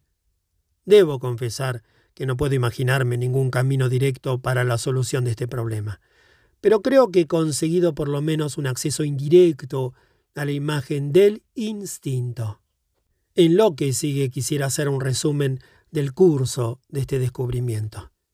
He observado muchas veces pacientes cuyos sueños contenían un rico material de fantasía, pero al mismo tiempo los pacientes me transmitieron la impresión de que estaban como llenos de fantasías, sin que pudieran indicar en qué consistía la presión interna. Aproveché por esto una imagen onírica o una ocurrencia del paciente para encargarle que elaborara o desarrollara este tema en la actividad libre de su fantasía. Esto podía ocurrir de acuerdo con las inclinaciones y dotes individuales, en forma dramática dialéctica, visual, acústica, de baile, pictórica, de dibujo o plástica. El resultado de esta técnica fue un sinnúmero de complicadas configuraciones, dentro de cuya multiplicidad no pude orientarme durante años, hasta que me di cuenta de que mediante este método se obtenía la manifestación espontánea, apoyada solo por la capacidad técnica del paciente, de un proceso inconsciente al que más tarde di el nombre de proceso de individuación. De vuelta, el resultado de esta técnica fue un sinnúmero de complicadas configuraciones, dentro de cuya multiplicidad no pude orientarme durante años, hasta que me di cuenta de que mediante este método se obtenía la manifestación espontánea, apoyada solo por la capacidad técnica del paciente, de un proceso inconsciente al que más tarde di el nombre de proceso de individuación. Pero mucho antes de que alumbrara en mí esta idea, hice la observación de que este método disminuía a menudo en gran medida la frecuencia e intensidad de los sueños y también la inexplicable presión de lo inconsciente. Esto significaba en muchos casos un importante éxito terapéutico, que alentaba tanto a mí como a los pacientes a seguir trabajando pese al carácter incomprensible que tenían los contenidos sacados a la luz. Debí insistir sobre este carácter incomprensible para impedirme a mí mismo el intento, sobre la base de ciertas suposiciones teóricas, de formular interpretaciones a las que sentía no solo deficientes, sino también capaces de perjudicar las ingenuas creaciones de los pacientes. Cuanto más vislumbraba que éstas tenían cierta dirección hacia un fin, tanto menos me atrevía a establecer algún teorema sobre el asunto. En muchos casos no me resultó fácil mantener esta reserva, tratándose de enfermos que necesitaban ciertas concepciones para no perderse en las tinieblas. Tuve que tratar de proporcionar por lo menos interpretaciones provisorias, tan bien como pudiera, pero siempre bien mechadas de quizá, sí y pero, sin traspasar nunca los límites de las creaciones que ya se habían presentado.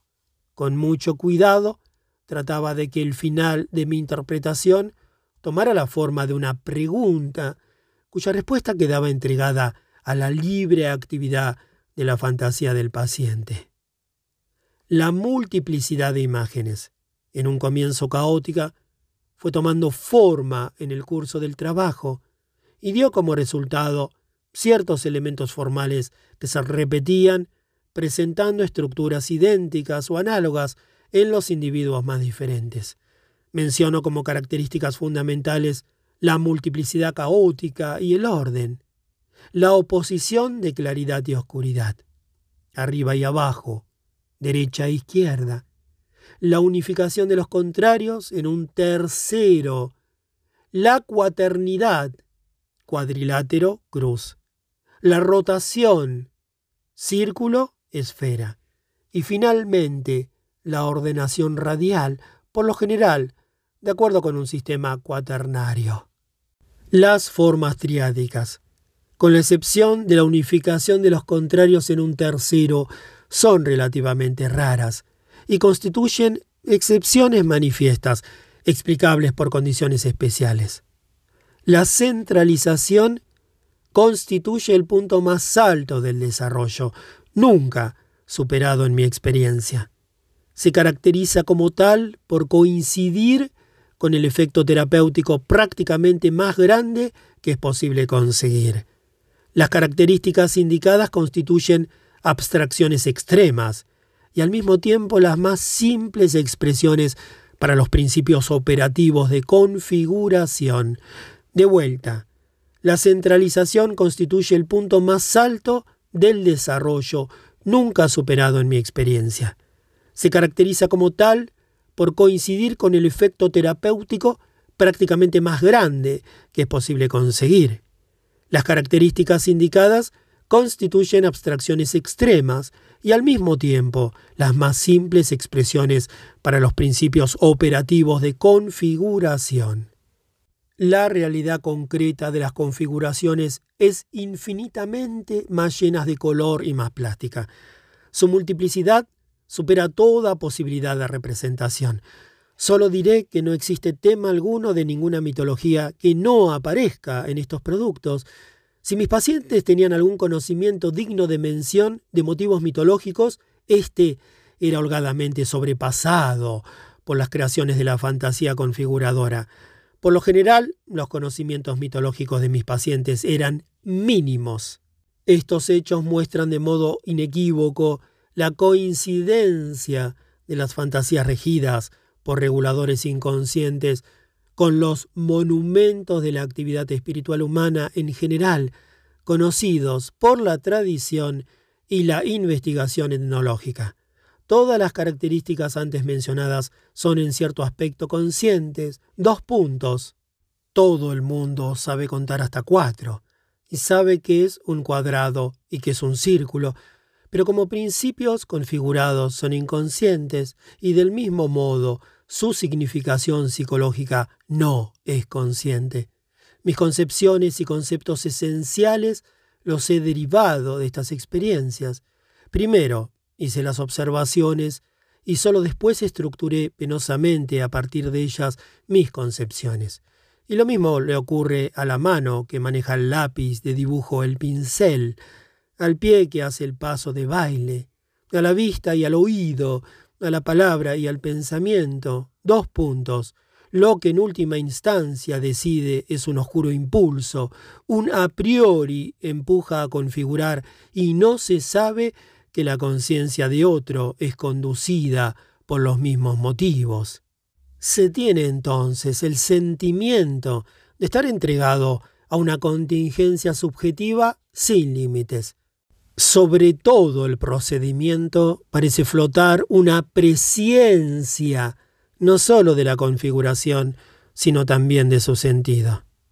La imagen y el sentido son idénticos, y al formarse la primera, es decir, la imagen, se pone en claro el segundo, el sentido.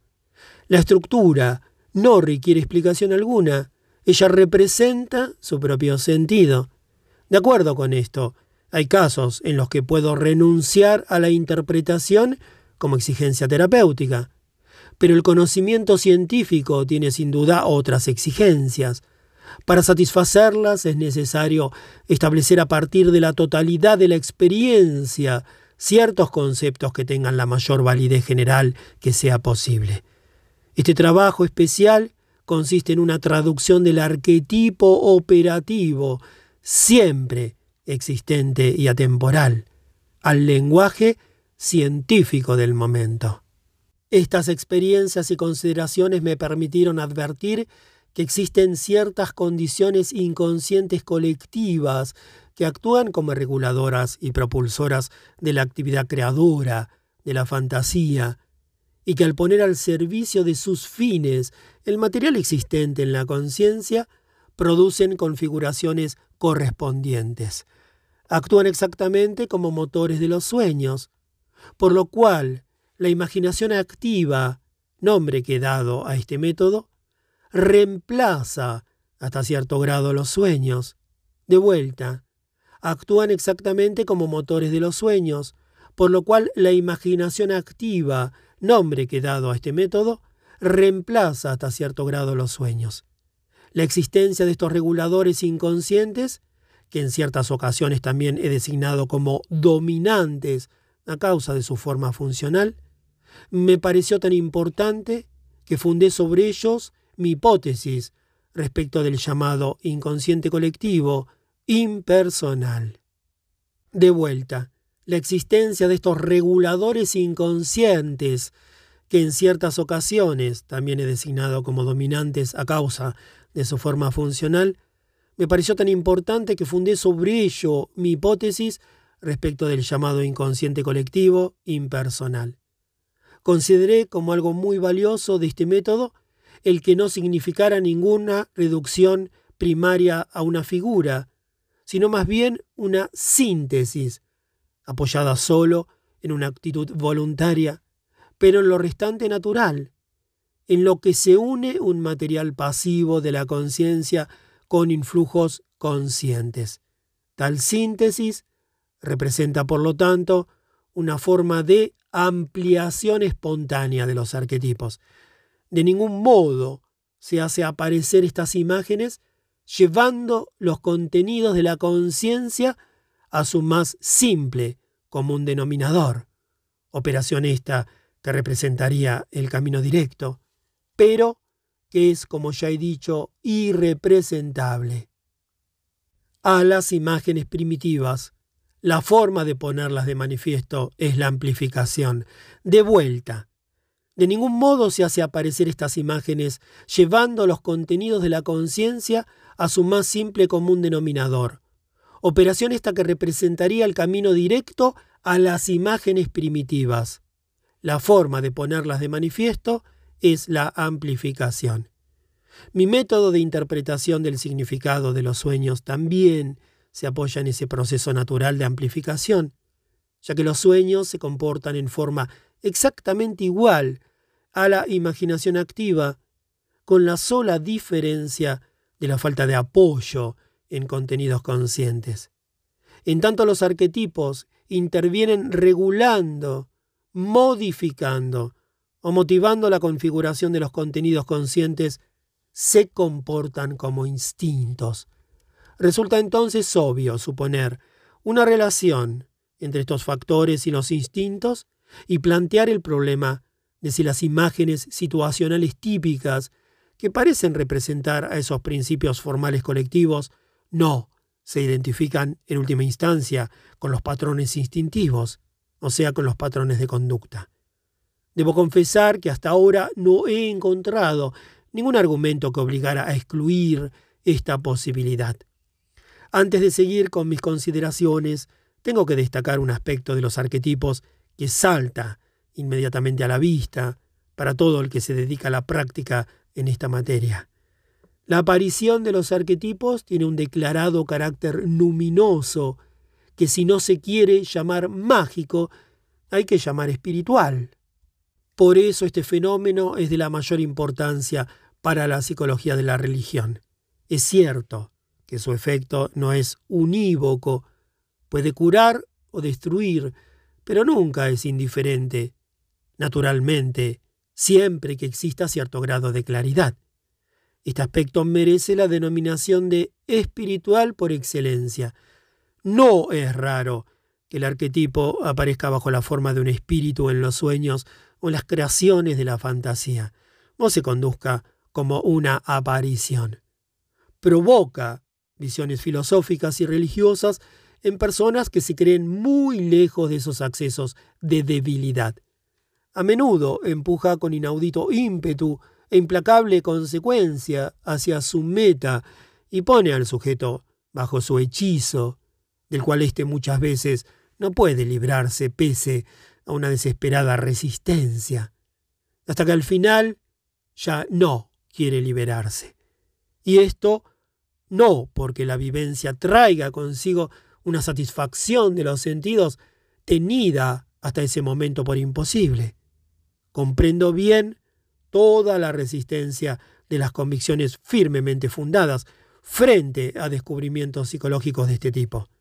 Con más presunciones que saber real, la gente experimenta miedo ante el amenazante poder que está ligado en lo interior a todos los hombres y que en cierta medida solo espera la palabra mágica que rompa el hechizo.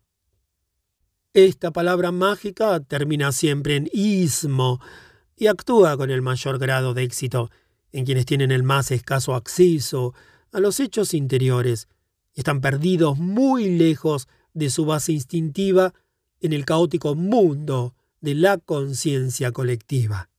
Pese a su afinidad con los instintos, o quizá justamente por eso, el arquetipo representa el elemento propio del espíritu, pero de un espíritu que no se identifica con el entendimiento humano, sino que más bien representa su spiritus rector.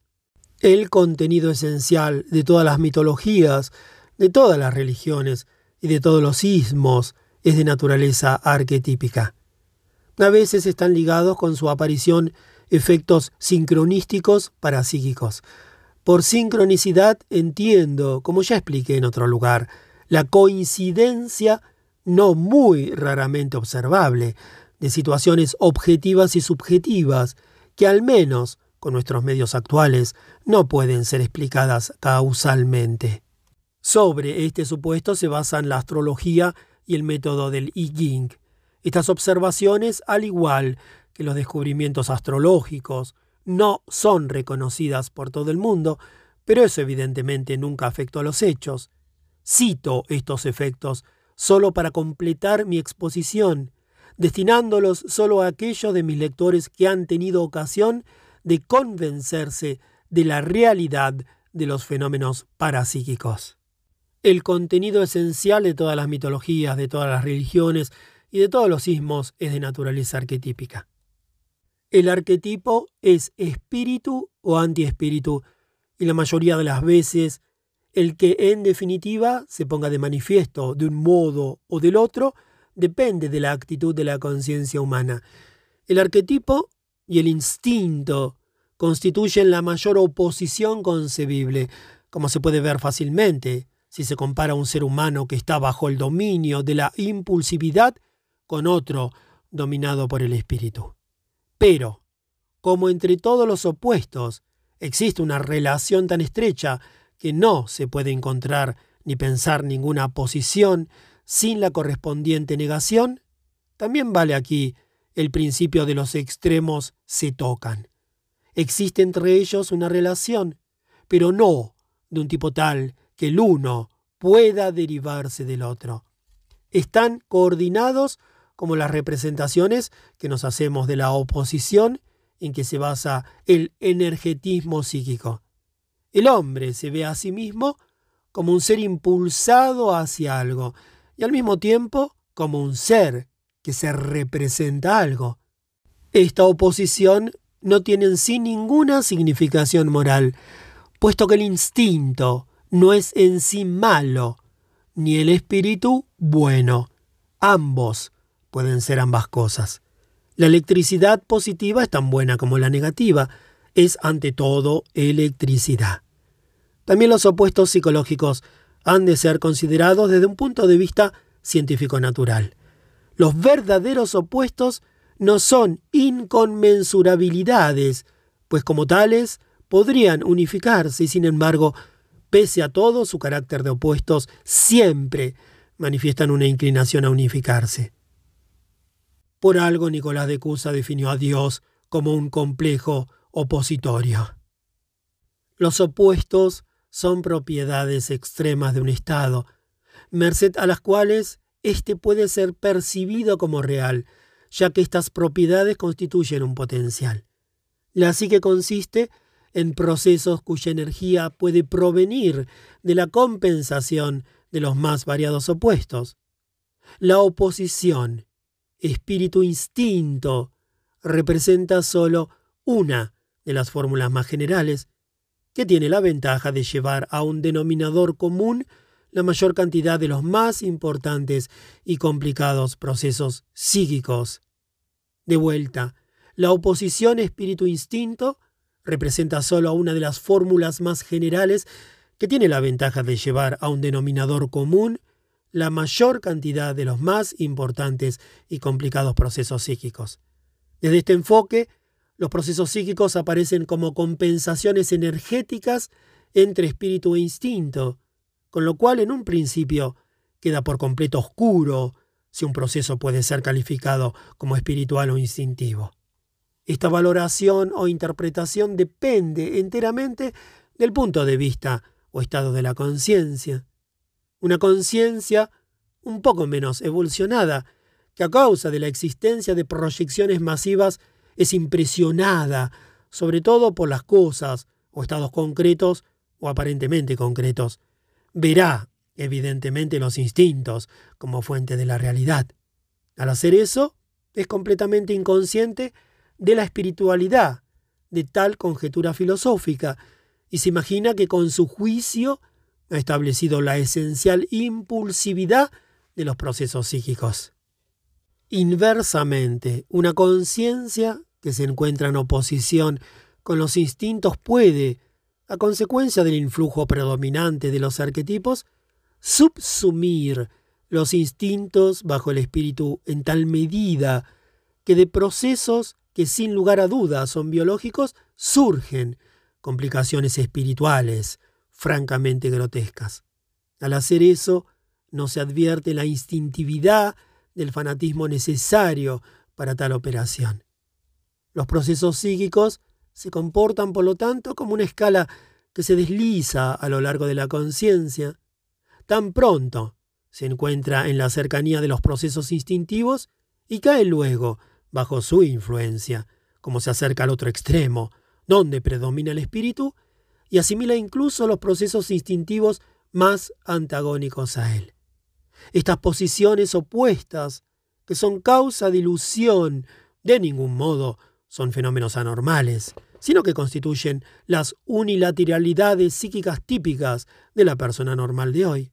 Estas unilateralidades se manifiestan evidentemente no sólo en el terreno de la oposición espíritu-instinto, sino también en muchas otras formas, que yo he presentado en parte en mi libro Tipos psicológicos.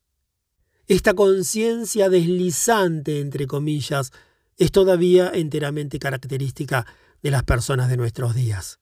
La unilateralidad condicionada por ella puede, sin embargo, ser superada por lo que he denominado realización de la sombra. Hubiera sido fácil imaginar para esta operación un híbrido greco-latino que sonara más científicamente y menos poéticamente. Pero en psicología hay que desistir por motivos prácticos de tal empresa, por lo menos cuando se trata de problemas eminentemente prácticos. Un problema de esa índole es la realización de la sombra, es decir, la interiorización de la parte inferior de la personalidad. Esa sombra no puede ser falseada convirtiéndola en un fenómeno intelectual, porque constituye una vivencia y una experiencia que compromete al hombre todo. La naturaleza de lo que hay que comprender y asimilar ha sido expresada tan plástica y acertadamente por el lenguaje poético, con la palabra sombra, que sería casi una arrogancia omitir el uso de este vocablo corriente. Ya la expresión misma, parte inferior de la personalidad, es inapropiada e induce a error, mientras que por el contrario el término sombra no incluye en su contenido ninguna otra referencia que nos veamos obligados a aceptar. El hombre sin sombra es precisamente el tipo de hombre estadísticamente más común, que se imagina que él es sólo aquello que se digna saber de sí mismo. Desgraciadamente, ni el hombre, al que se acostumbra a llamar religioso, ni el que fuera de toda duda está orientado científicamente, constituyen excepciones a esta regla. La confrontación con un arquetipo o un instinto representa un problema ético de primer orden, cuya perentoriedad solo llega a percibir quien se ve ante la necesidad de decidirse sobre la asimilación de lo inconsciente y la integración de su personalidad. Esta necesidad afecta únicamente a aquel que comprende que tiene una neurosis o que siente que su situación anímica no es satisfactoria. Ciertamente, este no es el caso de la mayoría. Quien es primordialmente hombre masa, por principio, no comprende nada. Tampoco necesita comprender nada, porque el único que realmente puede cometer errores es el gran anónimo, convencionalmente denominado Estado o sociedad. Pero aquel que sabe que de él depende algo, o que por lo menos algo debería depender, se siente responsable de su situación anímica y tanto más cuanto más claro ve cómo debería ser para llegar a ser más sano, más estable y más apto. Si se encuentra en camino de la asimilación de lo inconsciente, puede estar seguro de no salvarse de ninguna dificultad que sea componente imprescindible de su naturaleza. El hombre masa, por lo contrario, tiene la prerrogativa de ser siempre totalmente inocente de las catástrofes políticas y sociales en las que todo el mundo queda comprometido. Y así, nada le quedará como balance final, mientras que el otro tipo de hombre, en cambio, tiene la posibilidad de encontrar una posición espiritual ventajosa, un reino que no es de este mundo, entre comillas cometería un imperdonable pecado de omisión si pasara por alto el valor afectivo del arquetipo, que es, en tanto práctica como teóricamente, de la mayor significación. Como factor luminoso, el arquetipo determina el modo y el curso de la configuración, con aparente presciencia o una posesión a priori de la meta, la que es reproducida por el proceso de centralización. De vuelta, cometería un imperdonable pecado de omisión si pasara por alto el valor afectivo del arquetipo, que es tanto práctica como teóricamente de la mayor significación. Como factor luminoso, el arquetipo determina el modo y el curso de la configuración con aparente presciencia o una posesión a priori de la meta, la que es reproducida por el proceso de centralización. Quisiera hacer patente el modo en que funciona el arquetipo con un ejemplo sencillo. Cuando me detuve en la ladera sur del monte Ilgon, en el África ecuatorial, encontré que a la salida del sol los indígenas se paraban delante de sus cabañas, se ponían las manos sobre la boca y escupían en ellas o silbaban. Luego levantaban los brazos y tenían las palmas de las manos contra el sol. Les pregunté qué significaban esos actos, pero ninguno pudo explicármelo. Siempre habían hecho eso y lo habían aprendido de sus padres. El hechicero debía conocer el significado. Pregunté entonces al hechicero. Sabía tan poco como los otros, pero me aseguró que su abuelo lo había sabido. Esa práctica se repetía en todas las salidas del sol y al parecer la primera fase lunar después de la luna nueva. Como he podido comprobar, para esta gente el momento de la aparición del sol, al igual que el de la luna nueva, es mungu, lo que corresponde al maná o mulungu de los melanesios, y es traducido por los misioneros como Dios. En efecto, entre los elgoni, la palabra atista significa sol y Dios, aunque ellos niegan que el sol sea Dios. Solo el momento de la salida del sol es mungo, o sea, atista. El aliento y la saliva son sustancias de las almas. Ellos ofrecen sus almas a Dios, pero no saben qué hacen y nunca lo supieron. Lo hacen motivados por el mismo tipo preconsciente que los egipcios en sus monumentos también conferían a los monos con cabeza de perro que adoraban al sol, si bien con perfecta conciencia de que este ademán ritual era un ademán de adoración a Dios. Sin duda, esta actitud de los Elgoni nos parece muy primitiva, pero entonces olvidamos que el occidental culto también se conduce del mismo modo. Nuestros abuelos sabían menos que nosotros qué significaba el árbol de Navidad, y solo en tiempos muy recientes hubo algún interés por investigar cuál podía ser ese significado. El arquetipo es naturaleza pura y genuina, y la naturaleza es lo que mueve al hombre a decir palabras y realizar acciones cuyo significado es para él inconsciente y tan inconsciente que ni siquiera piensa en ello.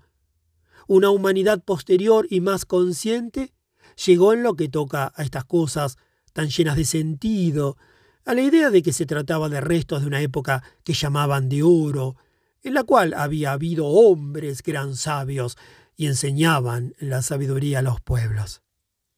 Tiempos posteriores y decadentes habrían olvidado estas enseñanzas y repetido mecánicamente ademanes que no comprendían. Frente a los resultados de la moderna psicología, ya no puede quedar ninguna duda de que existen arquetipos preconscientes que nunca fueron conscientes y que solo pueden apreciarse indirectamente a través de sus efectos sobre los contenidos conscientes. A mi modo de ver, no existe ningún motivo sólido para rechazar la hipótesis de que todas las funciones psíquicas que hoy son conscientes fueron antes inconscientes y obraban entonces, sin embargo, aproximadamente igual que si hubiesen sido conscientes. Se podría decir también que todo lo que el hombre produce como fenómeno psíquico ya existía antes, en un estado natural inconsciente. En contra de eso se podría hacer la objeción de que en ese caso no sería posible comprender por qué existe en última instancia una conciencia.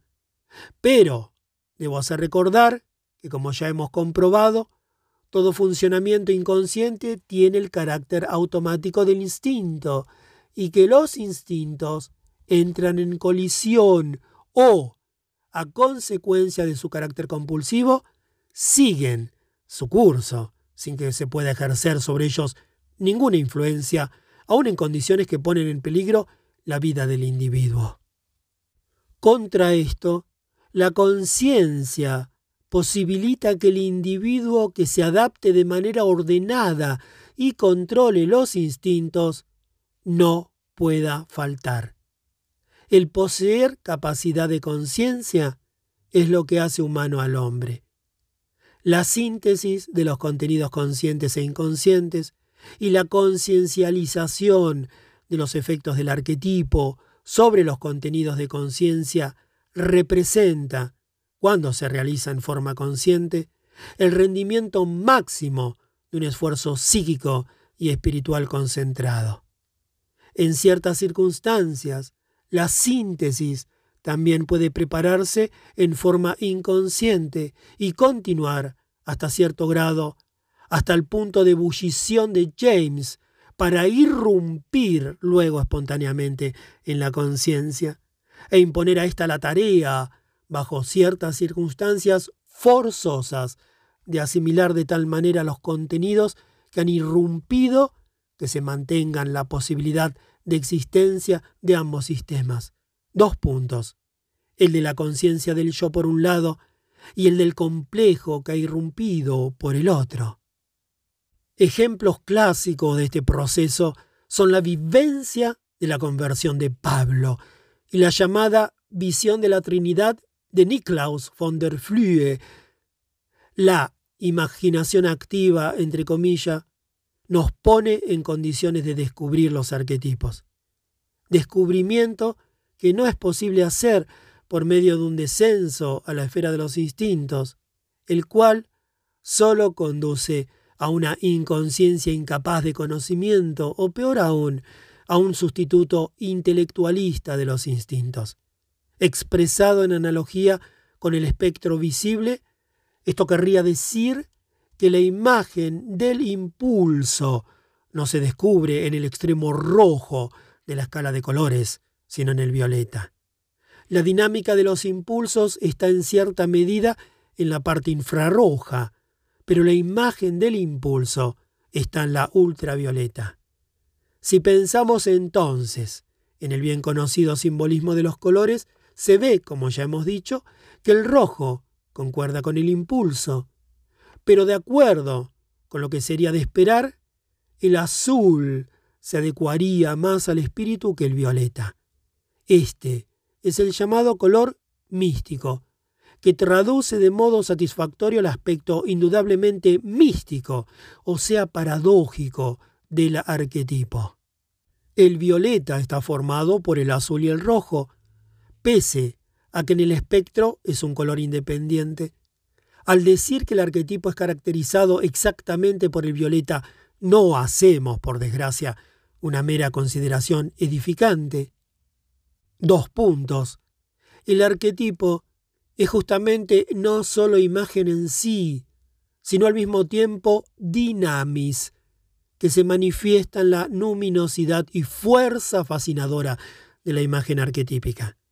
La realización y asimilación del instinto nunca ocurre en el extremo rojo, es decir, que no sucede por caída en la esfera de los instintos, sino por la asimilación de la imagen.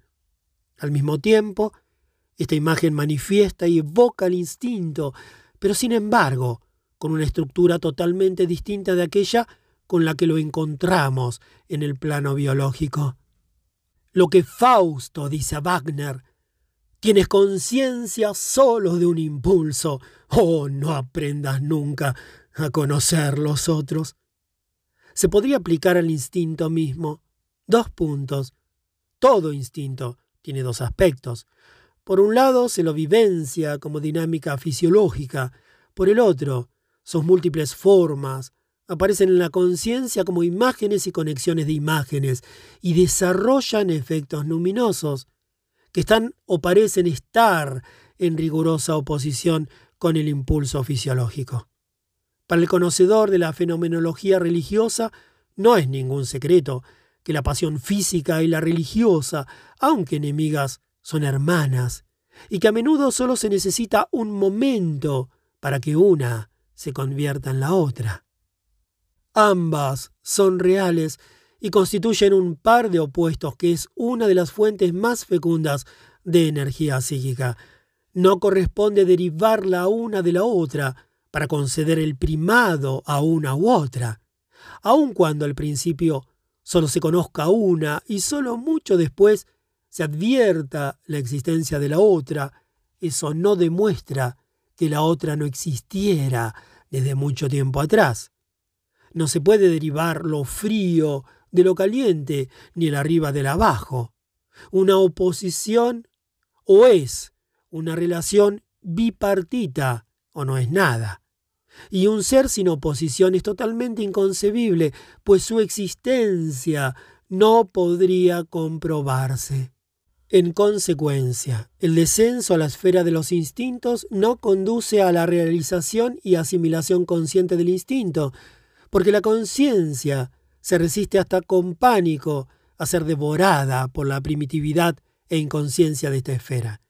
Este miedo es el objeto del eterno mito del héroe y el motivo de innumerables tabúes.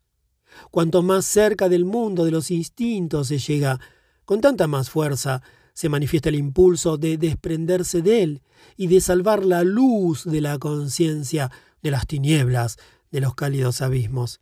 Pero el arquetipo como imagen del instinto es psicológicamente una meta espiritual hacia la cual tiende la naturaleza del hombre, el mar, hacia el cual todos los ríos trazan sus sinuosos cauces, el premio que el héroe obtiene en su lucha con el dragón. De vuelta, en consecuencia, el descenso a la esfera de los instintos no conduce a la realización y asimilación consciente del instinto, porque la conciencia se resiste hasta con pánico a ser devorada por la primitividad e inconsciencia de esta esfera. Este miedo es el objeto del eterno mito del héroe y el motivo de innumerables tabúes. Cuanto más cerca del mundo de los instintos se llega, con tanta más fuerza se manifiesta el impulso de desprenderse de él y de salvar la luz de la conciencia de las tinieblas de los cálidos abismos. Pero el arquetipo, como imagen del instinto, es psicológicamente una meta espiritual hacia la cual tiene la naturaleza del hombre. El mar, hacia el cual todos los ríos trazan sus sinuosos cauces, el premio que el héroe obtiene en su lucha con el dragón.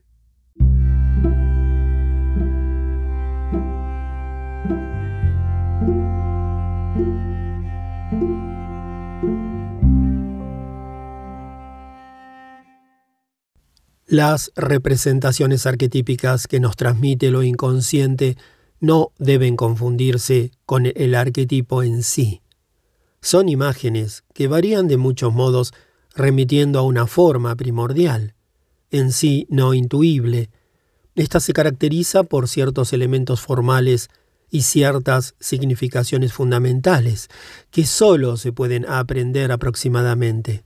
El arquetipo en sí es un factor psicoideo que pertenece, podríamos decir, a la parte invisible, ultravioleta del espectro psíquico.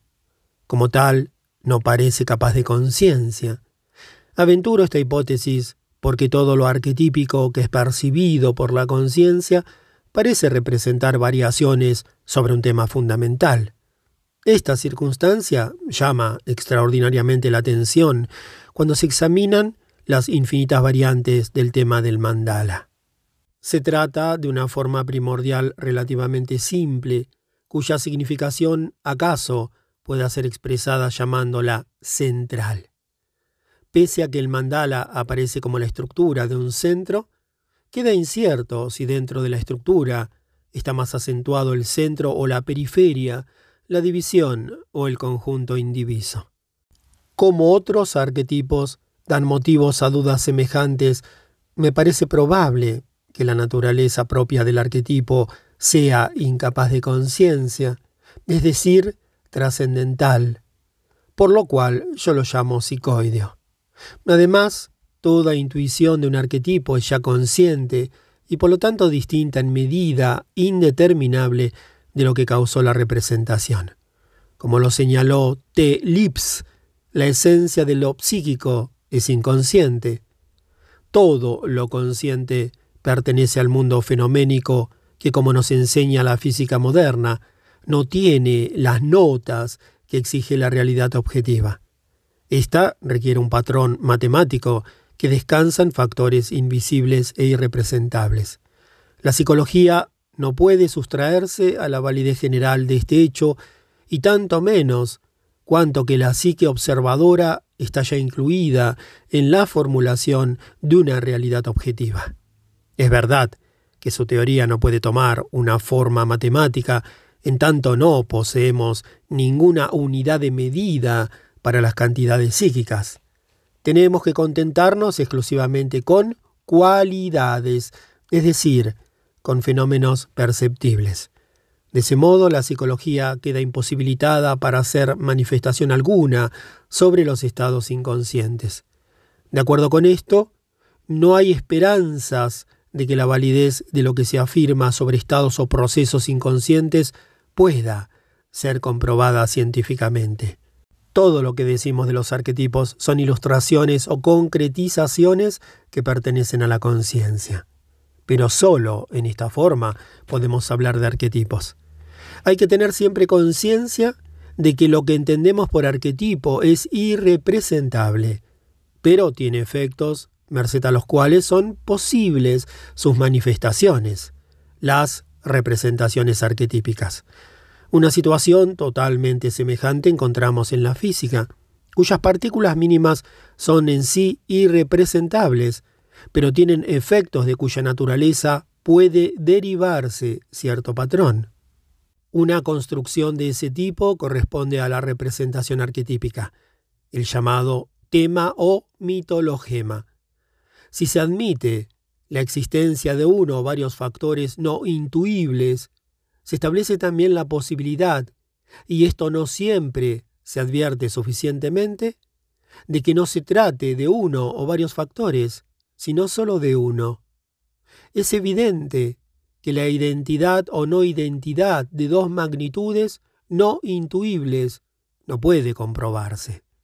Si la psicología admite la existencia de factores psicódios irrepresentables, hace en principio lo mismo que la física cuando ésta construye un modelo del átomo. Resulta entonces que no solo la psicología tiene la desgracia de designar su objeto con un nombre que representa una negación, con ese nombre tan a menudo criticado. Dos puntos. Lo inconsciente. Sino que también le ocurre lo mismo a la física que no puede evitar la designación átomo, lo indivisible, que se emplea desde hace tiempo para las partículas más pequeñas de masa. Así como el átomo no es indivisible, del mismo modo lo inconsciente, como hemos de ver, no es meramente inconsciente. Así como, desde el punto de vista psicológico, la física no alcanza sino establecer la existencia de un observador sin poder hacer ninguna afirmación sobre su naturaleza. Del mismo modo, la psicología solo puede señalar la relación de la psique y la materia, pero sin poder manifestar nada acerca de su naturaleza. Como la psique y la materia están contenidas en uno y el mismo mundo, y además están en contacto permanente y descansan en última instancia sobre factores trascendentales, no sólo existe la posibilidad, sino también cierta probabilidad de que materia y psique sean dos aspectos distintos de una y la misma cosa. Los fenómenos de sincronicidad apuntan, según me parece, en esa dirección, ya que tales fenómenos muestran que lo no psíquico puede comportarse como psíquico y viceversa, sin que exista entre ambos un vínculo causal. Nuestros actuales conocimientos no nos permiten mucho más que comparar el mundo psíquico y el material con dos conos, cuyos vértices se tocan y no se tocan en un punto sin extensión, un verdadero punto cero. En mis trabajos anteriores he tratado los fenómenos arquetípicos como fenómenos psíquicos, porque el material que podía presentar o investigar consistía siempre en representaciones, por lo tanto, la interpretación que aquí propongo sobre la naturaleza psicoidea del arquetipo no está en contradicción con formulaciones anteriores, sino que significa una diferenciación del concepto que resultó inevitable en el momento en que me vi en la necesidad de hacer una indagación general sobre la naturaleza de lo psíquico y una clarificación de su concepto empírico y de las relaciones que entre ambos existen.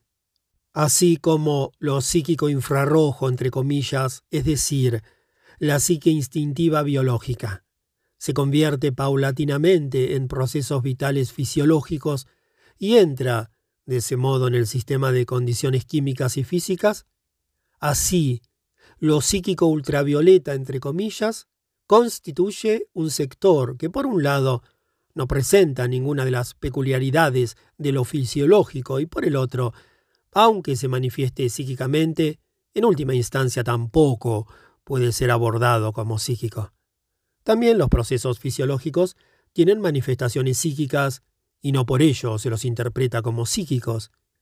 Si bien no existe ninguna forma de existencia que aprendemos de otro modo que psíquicamente, no se puede, sin embargo, interpretar todo como psíquico. En consecuencia, debemos aplicar este argumento a los arquetipos.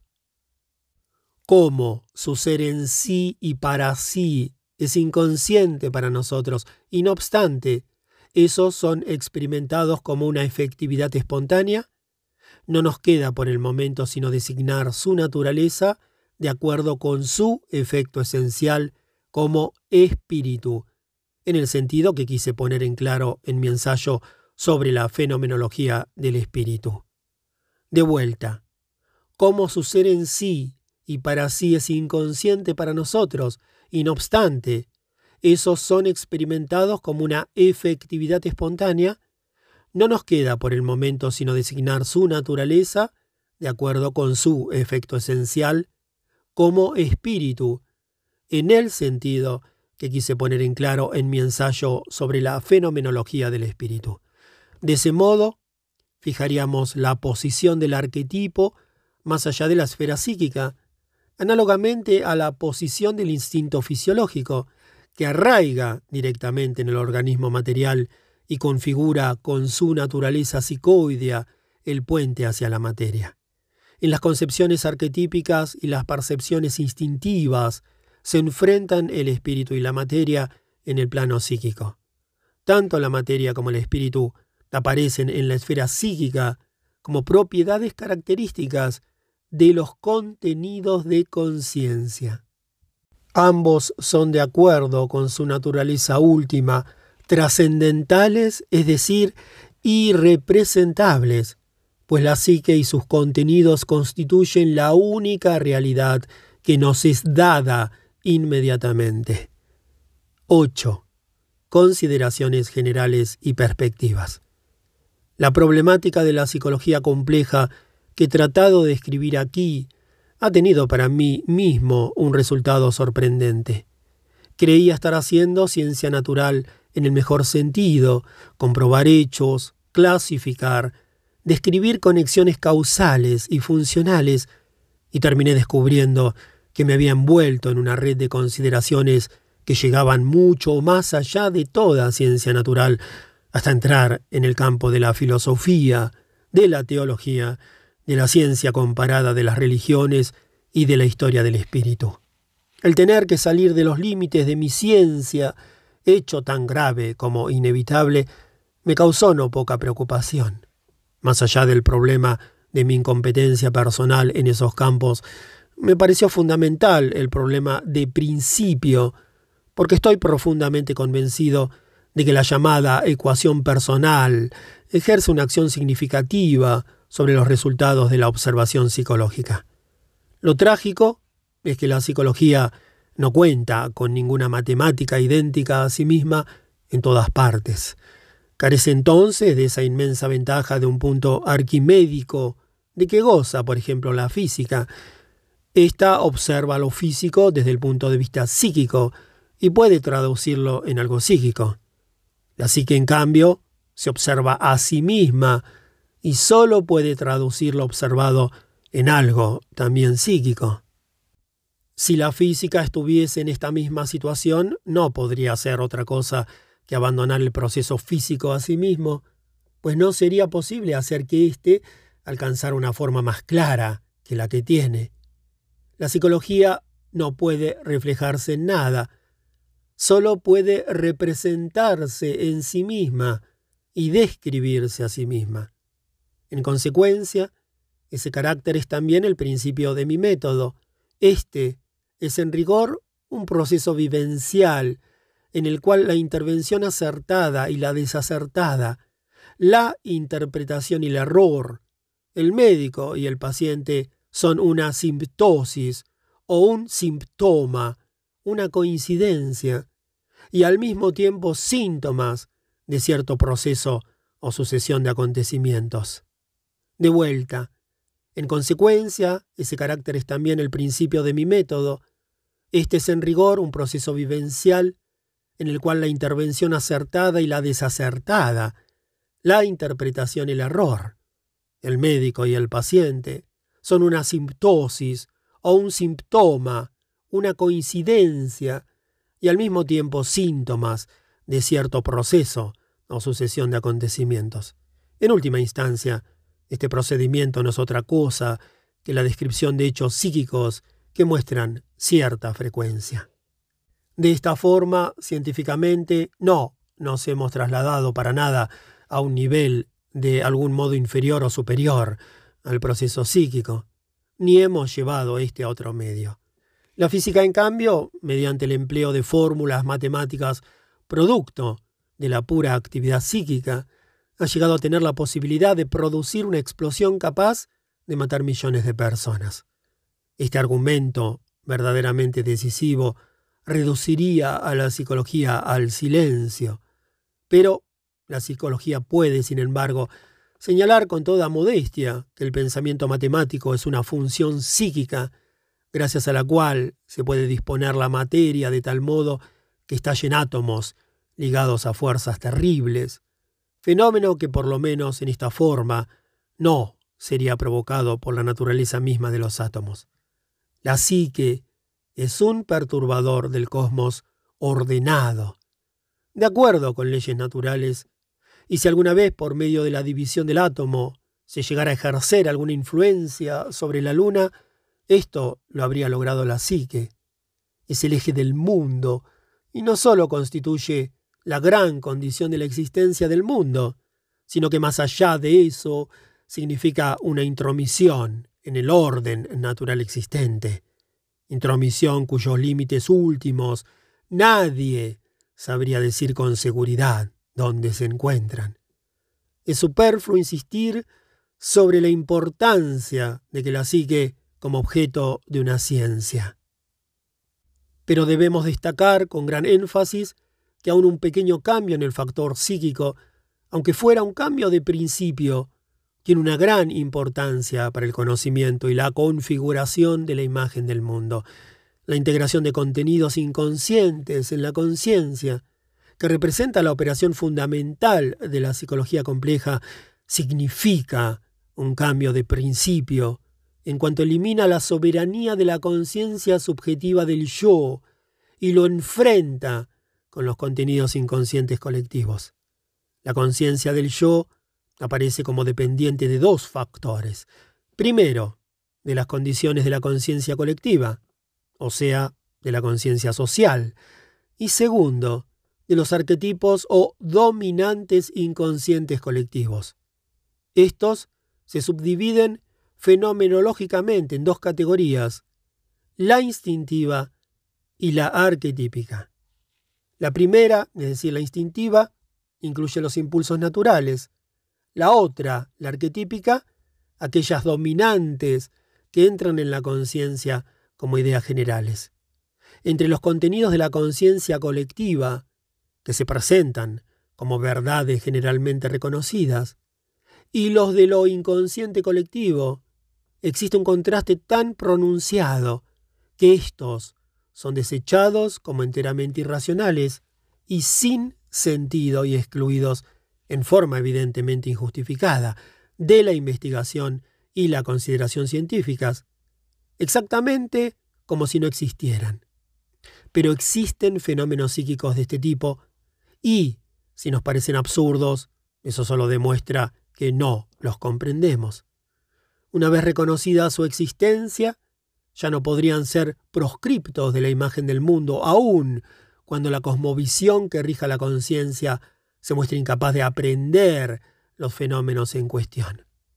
Una investigación escrupulosa de estos fenómenos pone de manifiesto su extraordinaria significación, y ante este hecho ya no resulta posible sustraerse al reconocimiento de que entre la conciencia colectiva y lo inconsciente colectivo existe una oposición casi infranqueable, en la cual se ve incluido el sujeto. De vuelta, una investigación escrupulosa de estos fenómenos pone de manifiesto su extraordinaria significación, y ante este hecho, ya no resulta posible sustraerse al reconocimiento de que entre la conciencia colectiva y lo inconsciente colectivo existe una oposición casi infranqueable, en la cual se ve incluido el sujeto. Por regla general, triunfa entonces la conciencia colectiva con sus conceptos generales racionales, entre comillas, que no ofrecen dificultades al entendimiento medio. Este cree todavía en la necesaria conexión causa-efecto y casi no ha tomado conocimiento de la relativización de la causalidad. La menor distancia entre dos puntos sigue siendo la recta, pese a que la física cuenta ya con innumerables distancias más cortas, que para el filisteo contemporáneo de la cultura son sólo soberanos disparates.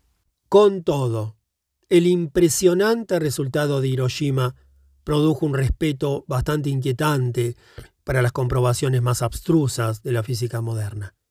Pero, por el momento, muy pocos reconocen que la explosión de efectos mucho más terribles que tuvimos oportunidad de observar en Europa fue una catástrofe puramente psíquica. Se prefieren, en cambio, las más absurdas teorías económicas y políticas, que son tan adecuadas como si se quisiera explicar la explosión de Hiroshima por la caída causal de un gran meteorito. Si la conciencia subjetiva prefiere las representaciones y opiniones de la conciencia colectiva y se identifica con ella, los contenidos de lo inconsciente colectivo son reprimidos. La represión tiene consecuencias típicas. La carga energética de los contenidos reprimidos se suma hasta cierto grado a la del factor represor, con lo cual la efectividad de éste aumenta correspondientemente. Cuanto más crece su carga, tanto más adquiere la actitud represiva un carácter fanático y más se aproxima a la conversión en su opuesto, es decir, una enantiodromía. Cuanto mayor es la carga de la conciencia colectiva, tanto más pierde el yo su significación práctica. Es absorbido, podríamos decir, por las opiniones y tendencias de la conciencia colectiva, y surge de ese modo el hombre masa, que siempre está entregado a un ismo.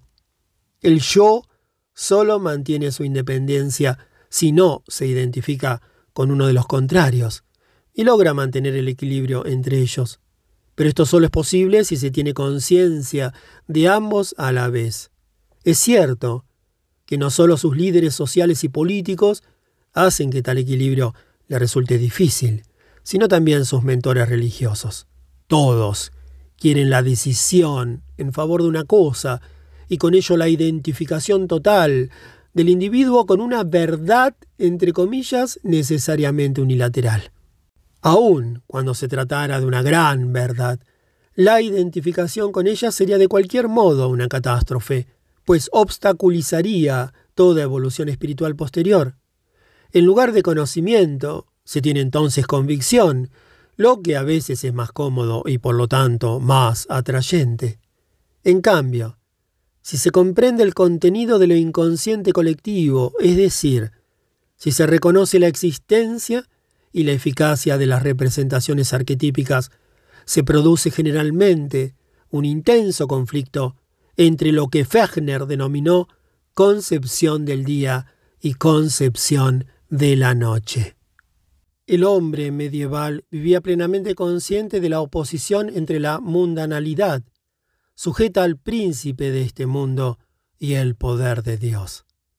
Tal oposición sigue en vigencia para el hombre moderno en la medida en que ha mantenido la actitud anterior. Este conflicto fue puesto de manifiesto durante siglos por la oposición entre el poder real y el poder papal. En el campo moral, el conflicto se aguzaba hasta convertirse en la lucha cósmica entre el bien y el mal, en medio de la cual está el hombre a causa de su pecado original. Este hombre no estaba tan terminantemente entregado a la mundanalidad como el hombre masa de hoy, puesto que frente a los conspicuos y tangibles poderes de este mundo, reconocía también la existencia de influyentes potencias metafísicas que debían ser tomadas en cuenta. Aunque, por un lado, social y políticamente, vivía a menudo sin libertad y sin derechos, por ejemplo como siervo, y por el otro, se hallaba en una situación igualmente insatisfactoria, puesto que lo tiranizaban oscuras supersticiones, por lo menos biológicamente estaba más cerca de esa totalidad inconsciente que el niño y el primitivo poseen en forma más plena y el animal salvaje en el grado máximo.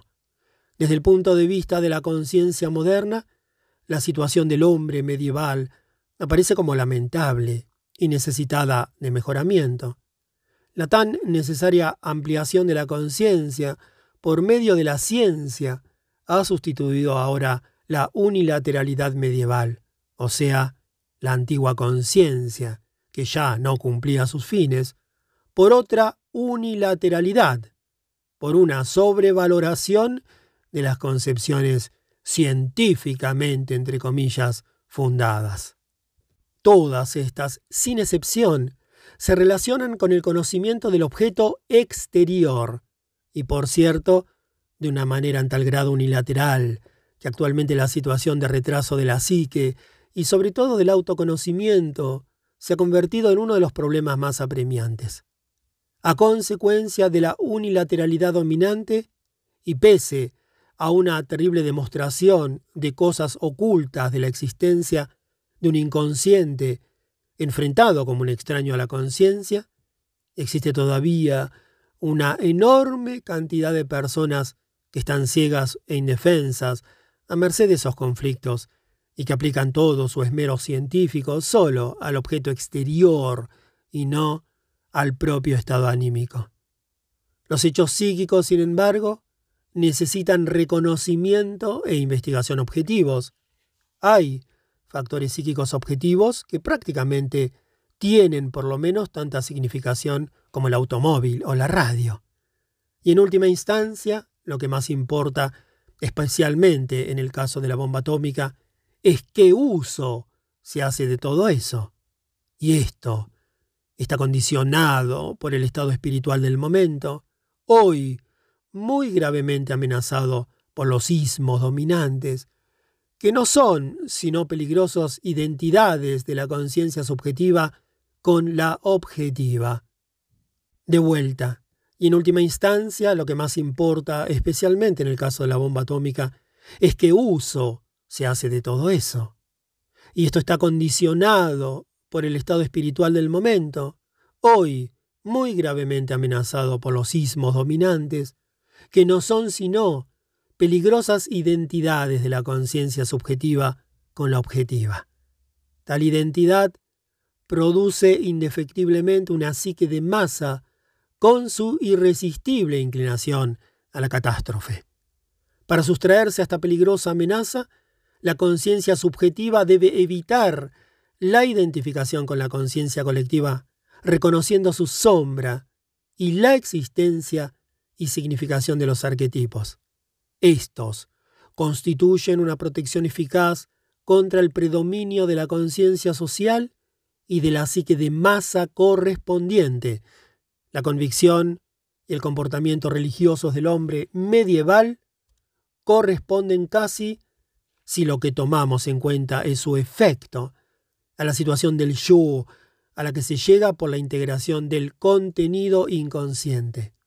Es verdad que con la diferencia de que en el último caso, en lugar de la influencia del medio y la inconsciencia, aparecen la objetividad científica y el conocimiento consciente. Pero, en la medida en que para la conciencia actual religión significa todavía esencialmente confesión, y por lo tanto un sistema colectivamente reconocido de expresiones religiosas, codificadas y formuladas como principios dogmáticos, tiene estrechas afinidades con la conciencia colectiva, aunque sus símbolos expresen arquetipos primitivamente operantes.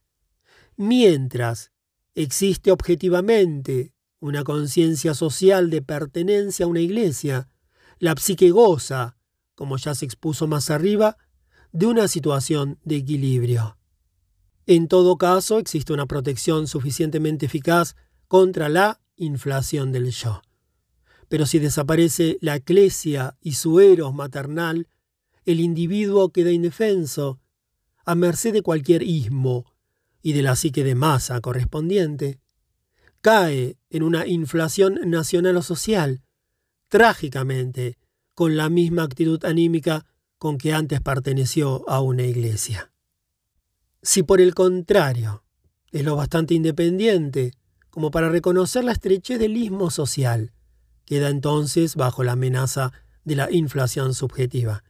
Generalmente no está en situación de ver que dentro de la realidad psicológica las ideas religiosas no descansan meramente sobre la tradición y la fe, sino que derivan de los arquetipos cuya observancia cuidadosa, entre comillas, constituye la esencia de la religión.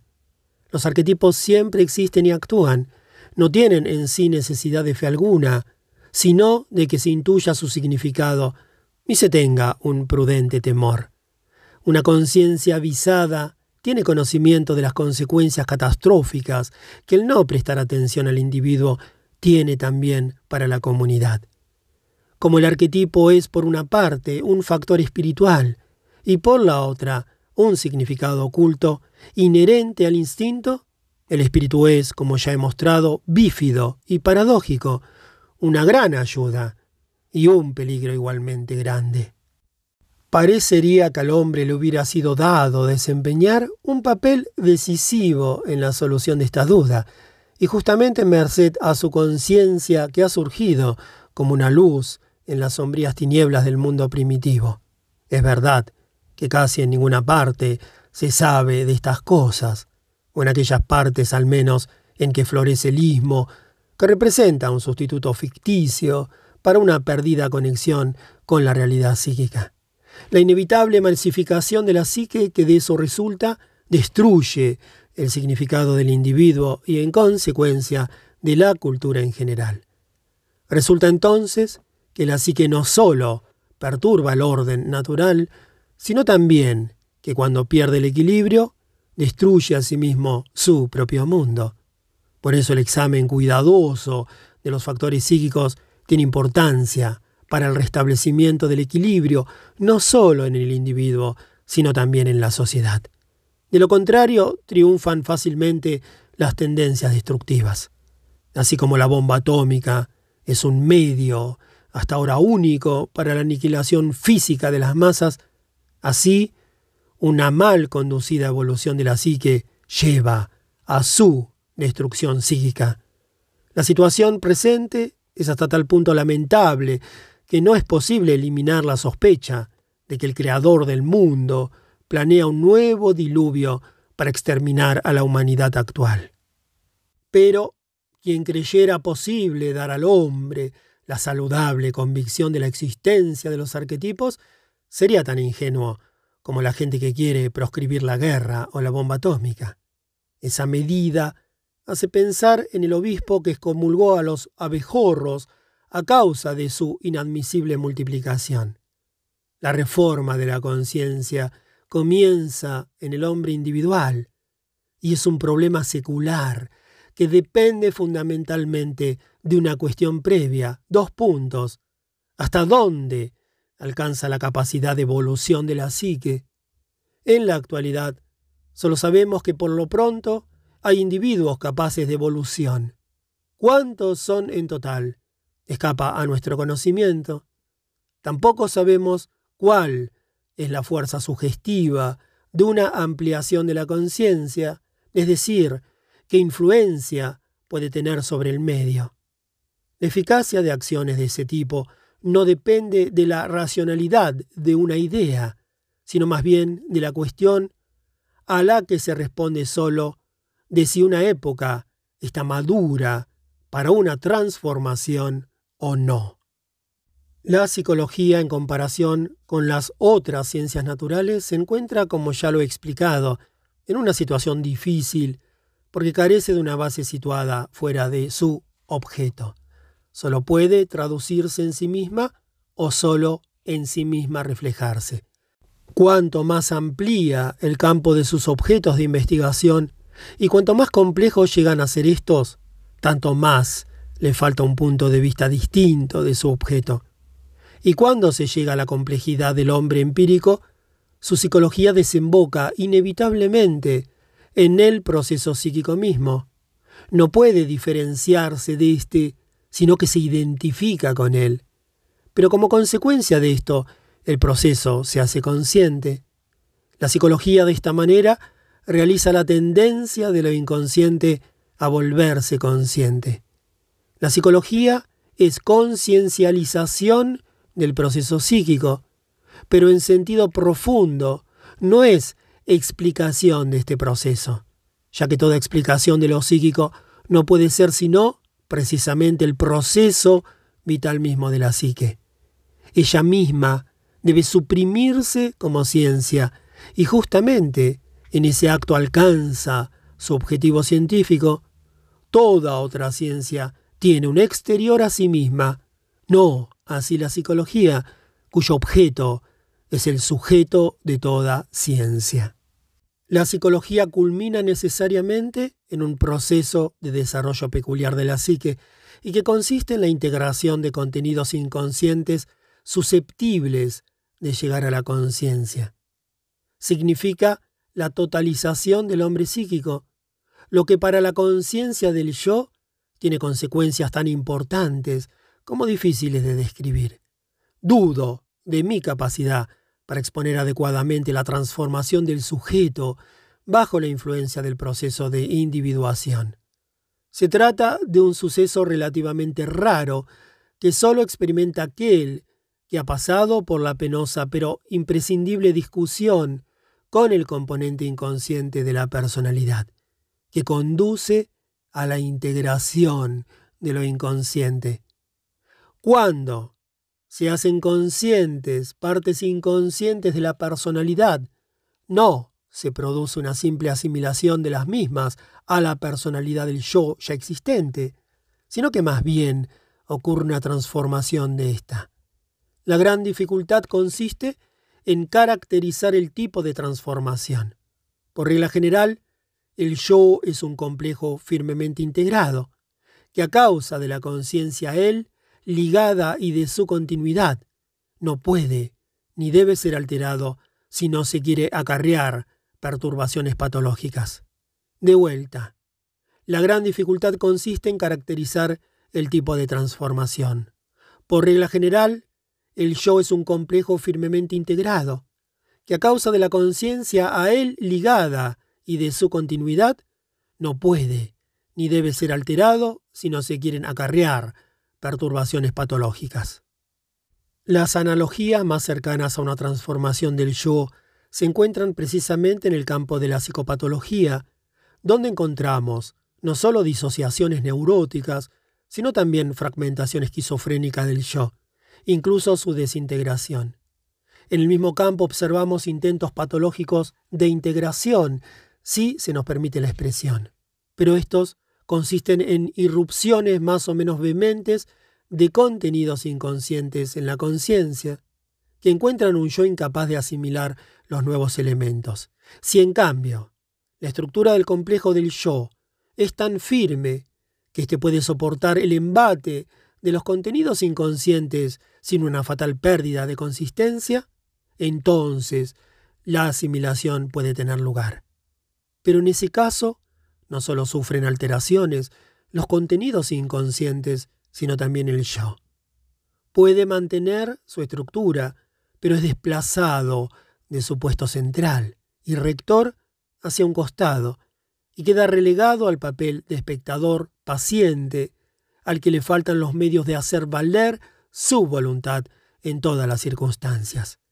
Esto último, no tanto porque la voluntad misma se debilite, sino porque se le impiden ciertas consideraciones.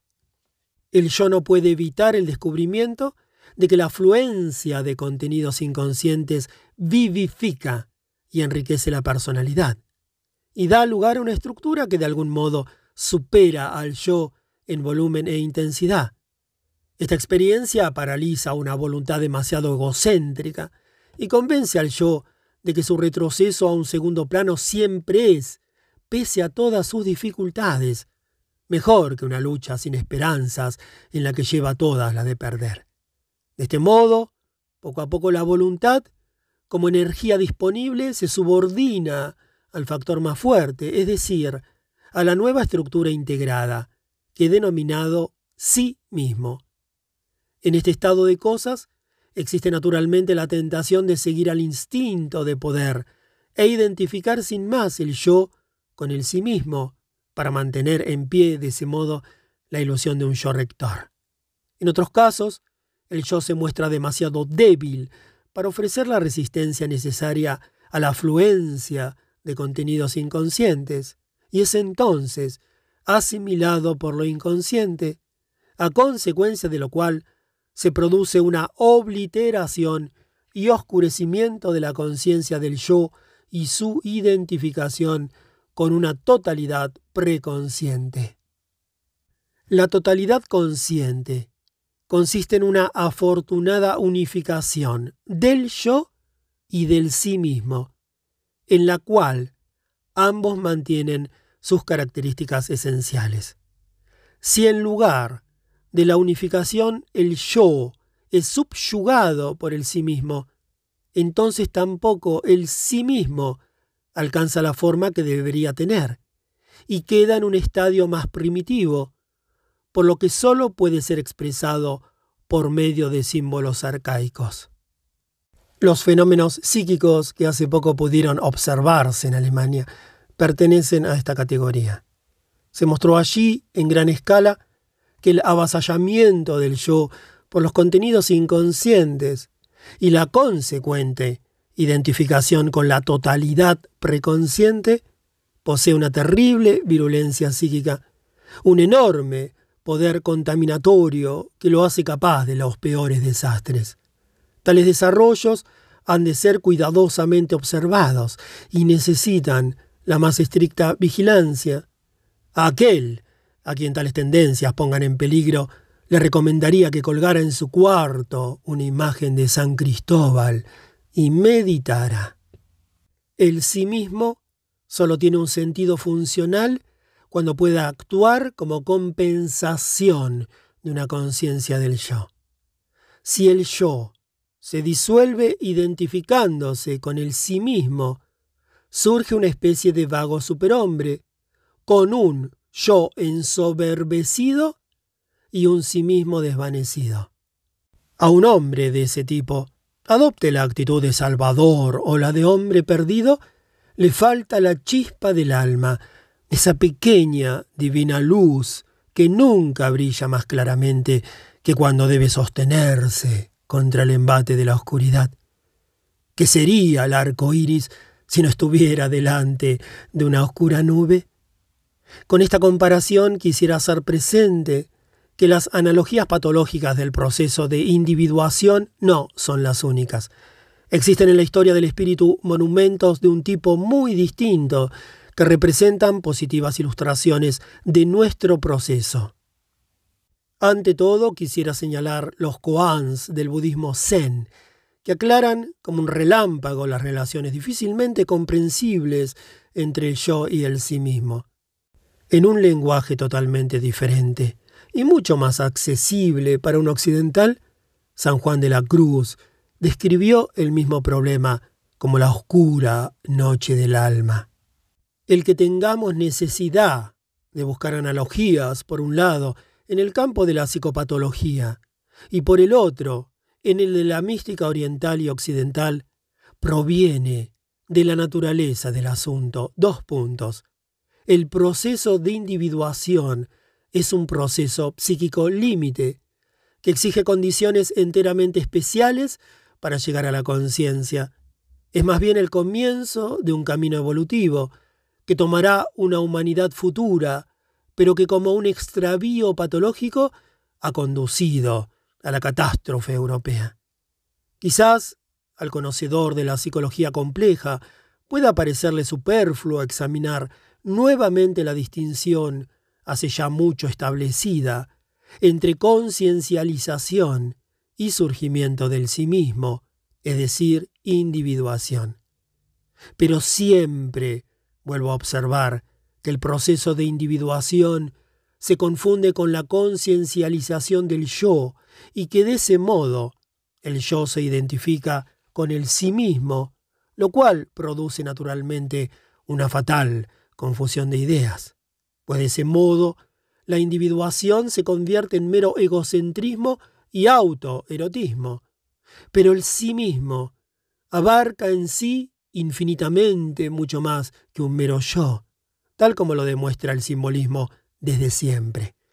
Incluye tanto a este yo como a ese o aquel.